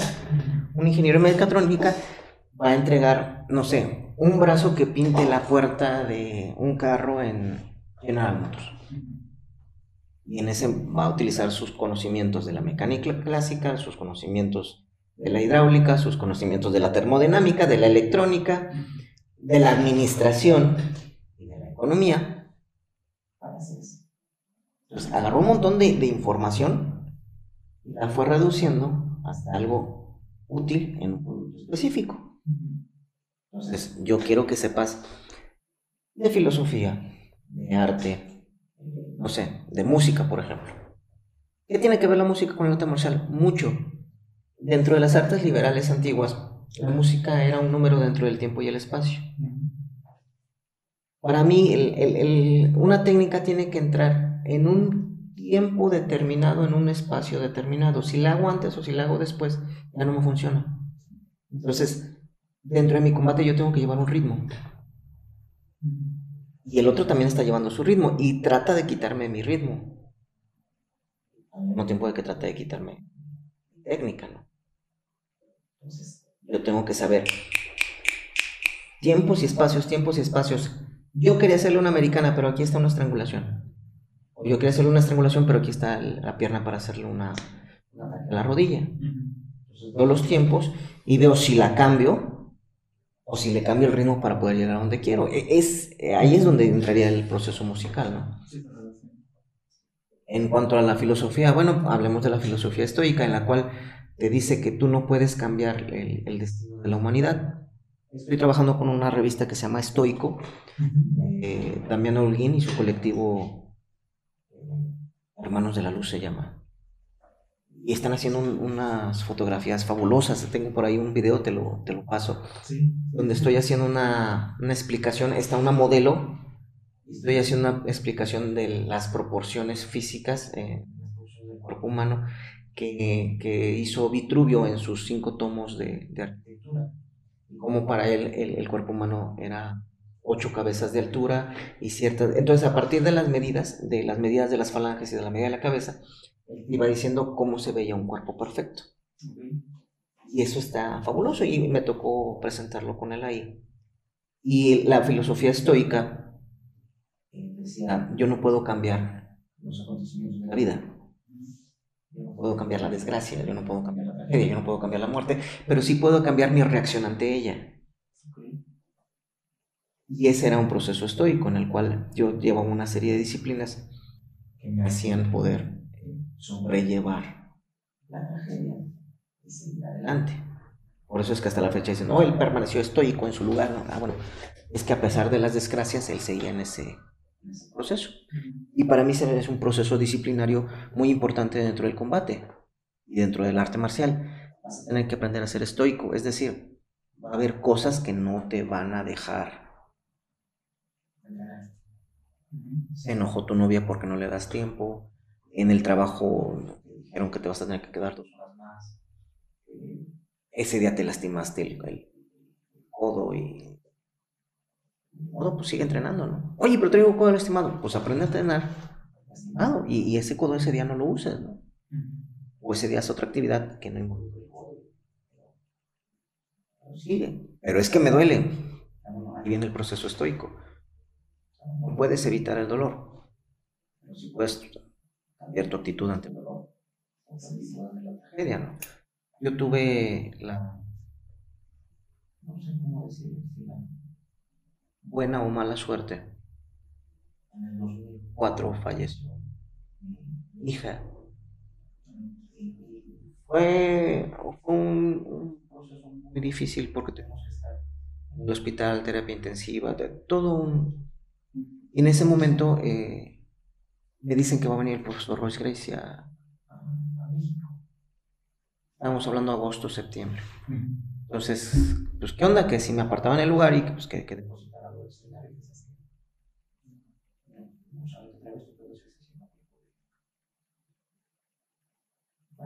No, está bien, ok. Es mi hija y a enterrar. Y fue el profesor Royce y el profesor Pedro Olmos. Y te soy honesto, no, a, a mí me, me, movió el mundo este, este, este evento porque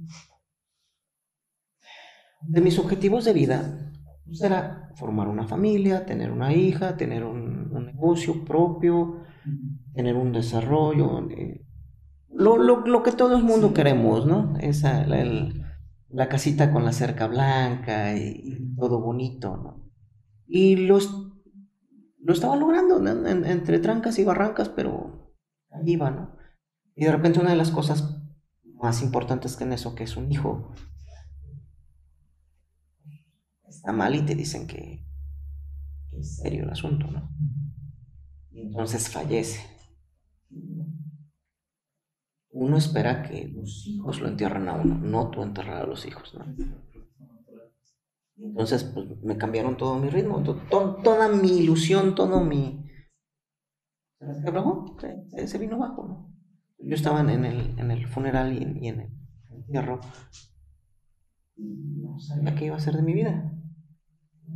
No onda con eso, ¿no? Y me dice el profesor, ¿qué vas a hacer? No tengo ni idea. Ah. Vámonos a entrenar. ¿Qué? Entrenar. Ahorita tengo que ir a dar una clase. Vámonos. Bueno, tú estás loco, qué cabrón. ¿Tú ves dónde estoy? Sí. Ve por tu kimono y vamos a entrenar.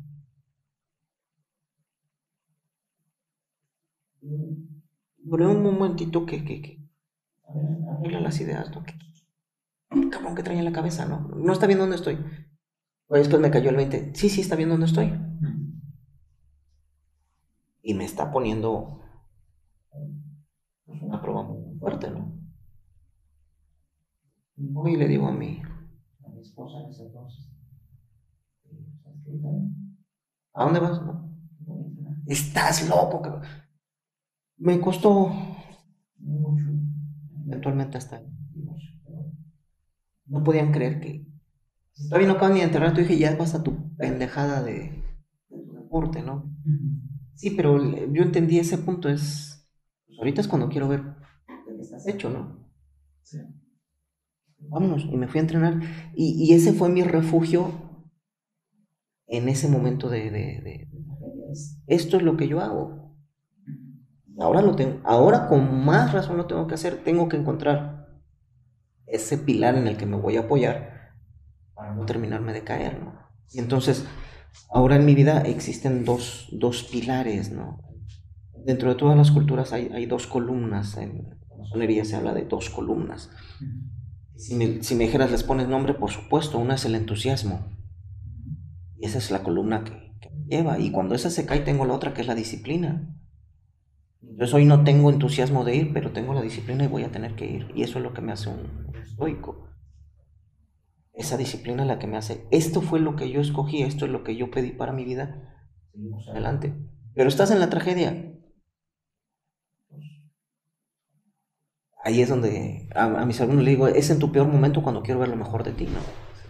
Ahí vamos a ver de qué estás hecho, ¿no?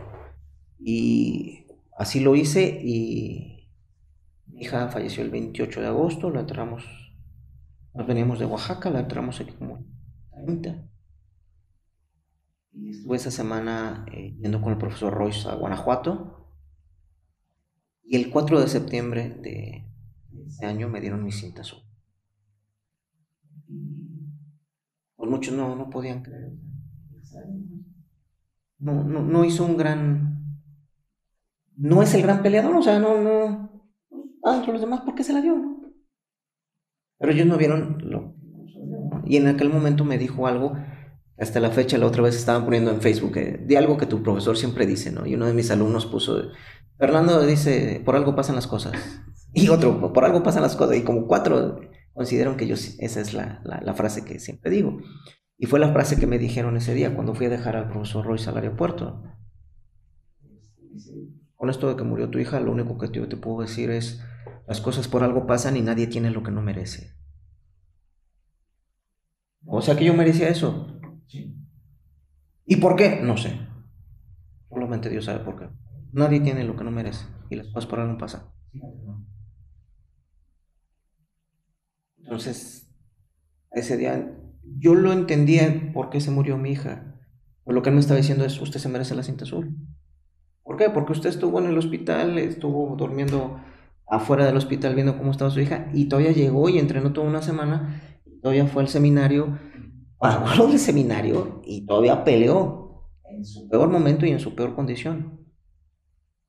Y entonces él me midió con esa vara, que no es la misma vara del otro que viene de su casa, que viene bien, que viene. No estoy quitándole crédito a él. Cada quien dentro de sus medidas, todo. Pero eso me dio ese punto. voy a, voy a hacer ese trabajo, voy a hacer ese sacrificio. Y ojo con esta parte, eh, muchos confunden ofrenda con sacrificio. Entonces, ay, yo me sacrifico para que otro vaya. No, no, no, no, no, no, eso es una ofrenda. Tú te ofreces para que el otro crezca. Un sacrificio eh, está hecho en dos, dos palabras latinas. La primera es sacro, oficio. Entonces, sacro es todo aquello que tú quieres que siga existiendo después de que tú ya no existas. Un ejemplo, para muchas personas, la Virgen de, de, de los Lagos es sagrada. Entonces, si yo quisiera llegar y agarrar la imagen de la Virgen y ponerme a jugar con ella, me van a soltar un mazo, si no es que me matan, porque la voy a romper. Entonces, la tienen en una vitrina, la tienen cuidada, está impecable, ¿Por qué? Porque es la Virgen. Y si yo me muero, yo quiero que siga ahí, que siga en su iglesia y que siga bien. Y voy a dar lo que sea porque, porque siga adelante, ¿no? Mi hija es sagrada. ¿Por qué? Ya se me murió una y esta yo quiero que viva después de mí. Porque la hija que me queda. Entonces para mí es sagrada. Y voy a hacer todo lo que esté en mi parte para que ella me sobreviva. Entonces, eso es sacro, es lo que yo quiero que viva después de que yo muera. Y oficio es esa actividad que yo realizo. Con el tiempo se volvió oficio de pagado, pero no. Por ejemplo, no sé, mi oficio es ser músico. Independientemente de que gane o no, eso quiere decir que yo puedo tocar el instrumento, que otros no. Otros, mi oficio es peluquero. No todos pueden cortar el pelo bien. A lo mejor todos pueden agarrar la tijera, pero no todos pueden sacar un corte específico. Mi oficio es panadero. Todos pueden comprar harina, todos pueden tener, pero no todos pueden hacer el pan. Entonces, ese es mi oficio. Y mi sacro oficio es ese trabajo o esa actividad que yo quiero que viva después de que yo muera. Pues mi sacrificio es jiu-jitsu. Porque es la actividad en la que ahorita yo vivo. Yo me dedico a hacer clases de jiu-jitsu Mi oficio es ser profesor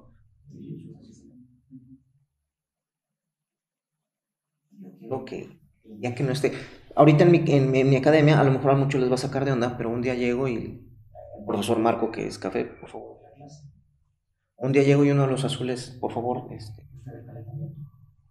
y yo me siento a un lado y muchos ah, mira qué huevo, no quiere ser, no, yo quiero que empiecen a prepararse para dar la clase. El, el azul o el morada empieza a dar el calentamiento. Yo te voy a ver, me siento para ver lo que estás haciendo. Y si veo que algo no me paro. Esto no es así, esto cambia. Profesor Marco, por favor, explique la técnica. ¿no? Y explíquela y dé su experiencia con esta técnica, en qué torneo lo utilizó esto, esto, esto. Y si veo que en algo se está desvariando o no va en el punto, me acerco, intervengo, mira, esto es así, así, así, así, y me voy Oye, ¿por qué hace eso? Porque quiero que vaya aprendiendo. Porque yo en algún momento del tiempo no voy a estar. Mi tiempo dentro de este tiempo-espacio que estamos viviendo, que le llamamos mundo, es limitado. Va a llegar un momento en que no voy a estar. Y luego, si yo no le enseño a nadie, si yo me quedo con el conocimiento, y no enseño a nadie, no solo el conocimiento, sino el conocimiento y cómo compartirlo, se muere conmigo. Ya le estás enseñando a enseñar. Muchos saben eso. Porque si no, se muere el maestro y quién enseña. No, es que se murió el maestro y se acabó la historia, no se acabó la escuela. No, no, no, no. Me muero yo y la escuela sigue. Y espero que los que sigan le enseñen a los que sigan.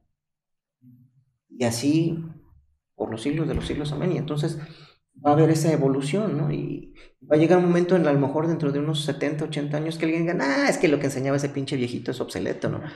Qué bueno. Qué, bueno que lo digan. Eso quiere decir que se llegó, a, se llegó a lo que yo quería. Y entonces yo paso a ser un engrane dentro de algo más importante. Paso a ser un ladrillo dentro de una construcción.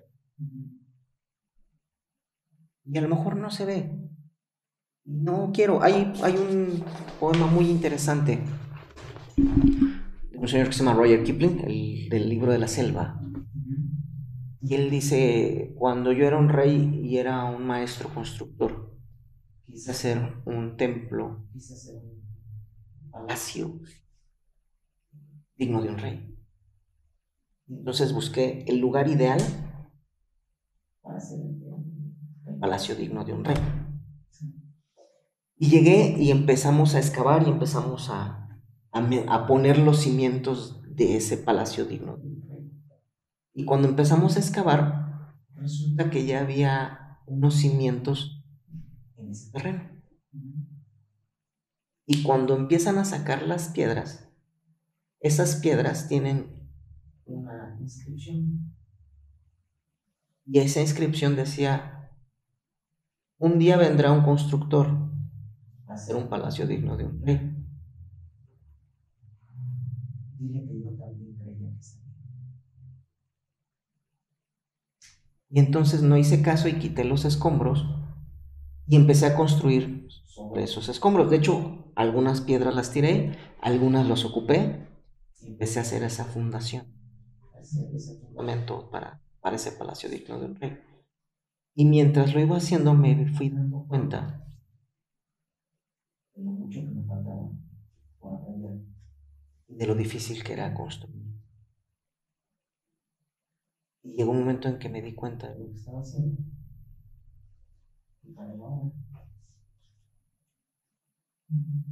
Y le dije a los que estaban construyendo conmigo, destruyan todo, nada más dejen los cimientos. Y cuando dejé los cimientos, agarré una piedra y de mi propia mano empecé a grabar en esa piedra algún día va a venir un maestro constructor que va a querer hacer un palacio de un rey. Por favor, dile que yo también creía que esa. Entonces, yo creo que sí. Pero lo mismo dijo mi profesor antes que mí. Lo mismo dijo Helio Gracie antes que él, y lo mismo dijo Esai Maeda antes que él, y lo mismo dijo Jigoro Kano antes de él, lo mismo dijo Musashi antes de él. dentro de mi experiencia, dentro de lo... Pues esto es lo que tengo. Con lo que he vivido y con lo que me han enseñado. Todas las veces que yo he dicho, es que yo ya sé jiu-jitsu brasileño, ha llegado un profesor y me ha demostrado lo equivocado que estaba. Hay más que pues ahora ya no quiero hacer un castillo, ya no quiero. quiero enseñarles a nosotros cómo se construye. Y a lo mejor ellos hacen una construcción mejor. Es fácil verte grande cuando te paras sobre los hombros de los grandes. Entonces, a lo mejor lo que yo hago ahorita se... ¡Wow!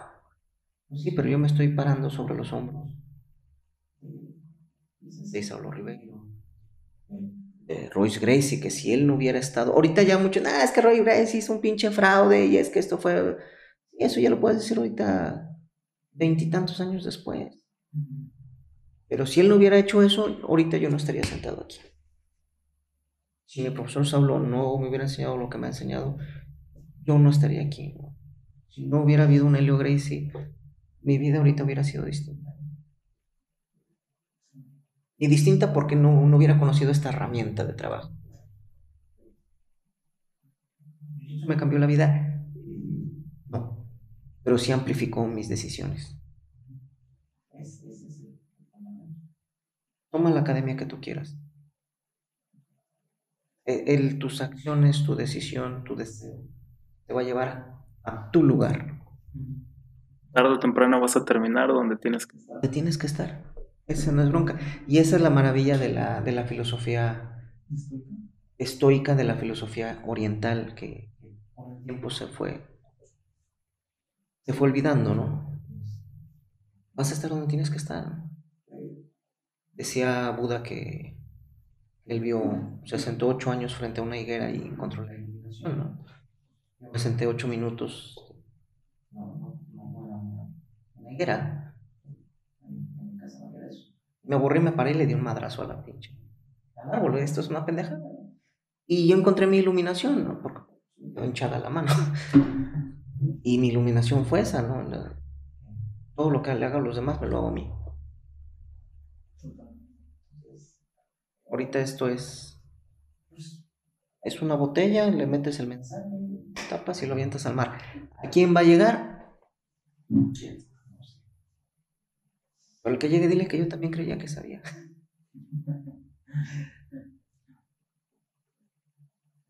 Bueno, pues ya nos aventamos otra vez. no, la verdad está muy, muy interesante la plática, de verdad. Me gusta mucho platicar contigo, aprecio mucho que estés aquí.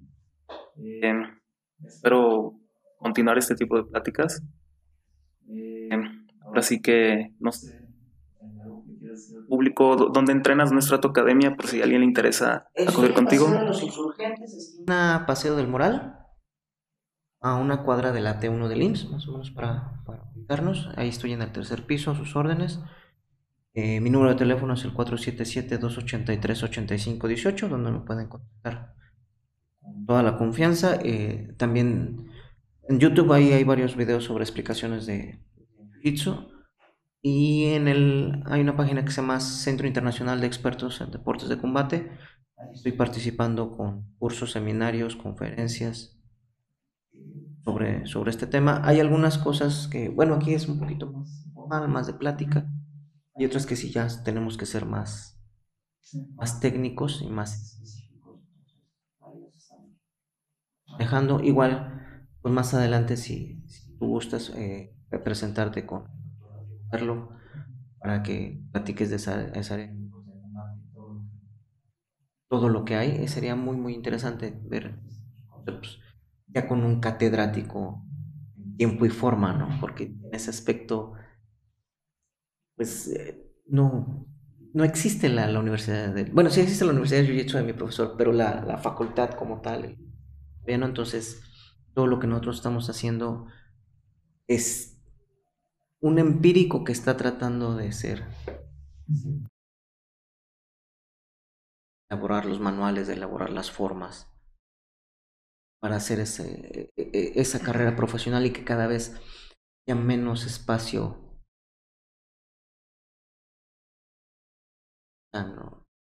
Y no porque no, siempre lo va a haber. Cada vez existe. La gente pueda decidir conscientemente si compra esto, si escoge esto, que lo haga de una manera consciente. Que no que ya tenga algo que lo respalde. Y no, pues yo encantado, Fer, de verdad a mí me, me encanta el jiu-jitsu. Por muchas circunstancias no puedo entrenar o, hay días que tengo libres, pero una u otra razón no puedo, pero claro que sí me encantaría. Abierto a platicar con él, a tomar más esta parte técnica, esta parte teórica del Jiu-Jitsu. Y pues nada, pues ahora sí, gracias por, por tiempo, por estar aquí. Eh, como comentaba, este podcast o, tipo de entrevistas, a final de cuentas, para conversar, conocer un poquito más el mundo, ver un poco más de ideas diferentes de otras, de otras personas, cómo piensan, ¿no? Y pues promocionar mi café. Abajo les dejo el café de mis ojos, de, de tus ojos. sí, de tus ojos, de tus ojos. Este, y pues nada, pues muchas gracias por estar aquí, ver, gracias por todo. Espero que les haya gustado este podcast que se llama Podcafeinando. Ya le encontré el, café, el, nombre. Sí, la, la, mezcla entre podcast, café y procrastinar. O, o, procafeinar, pues para... Ahora sí que no voy a empezar ninguna tarea hasta no tomar mi café y escuchar mi podcast. Esa es la idea. Bueno, pues muchas gracias y hasta la próxima.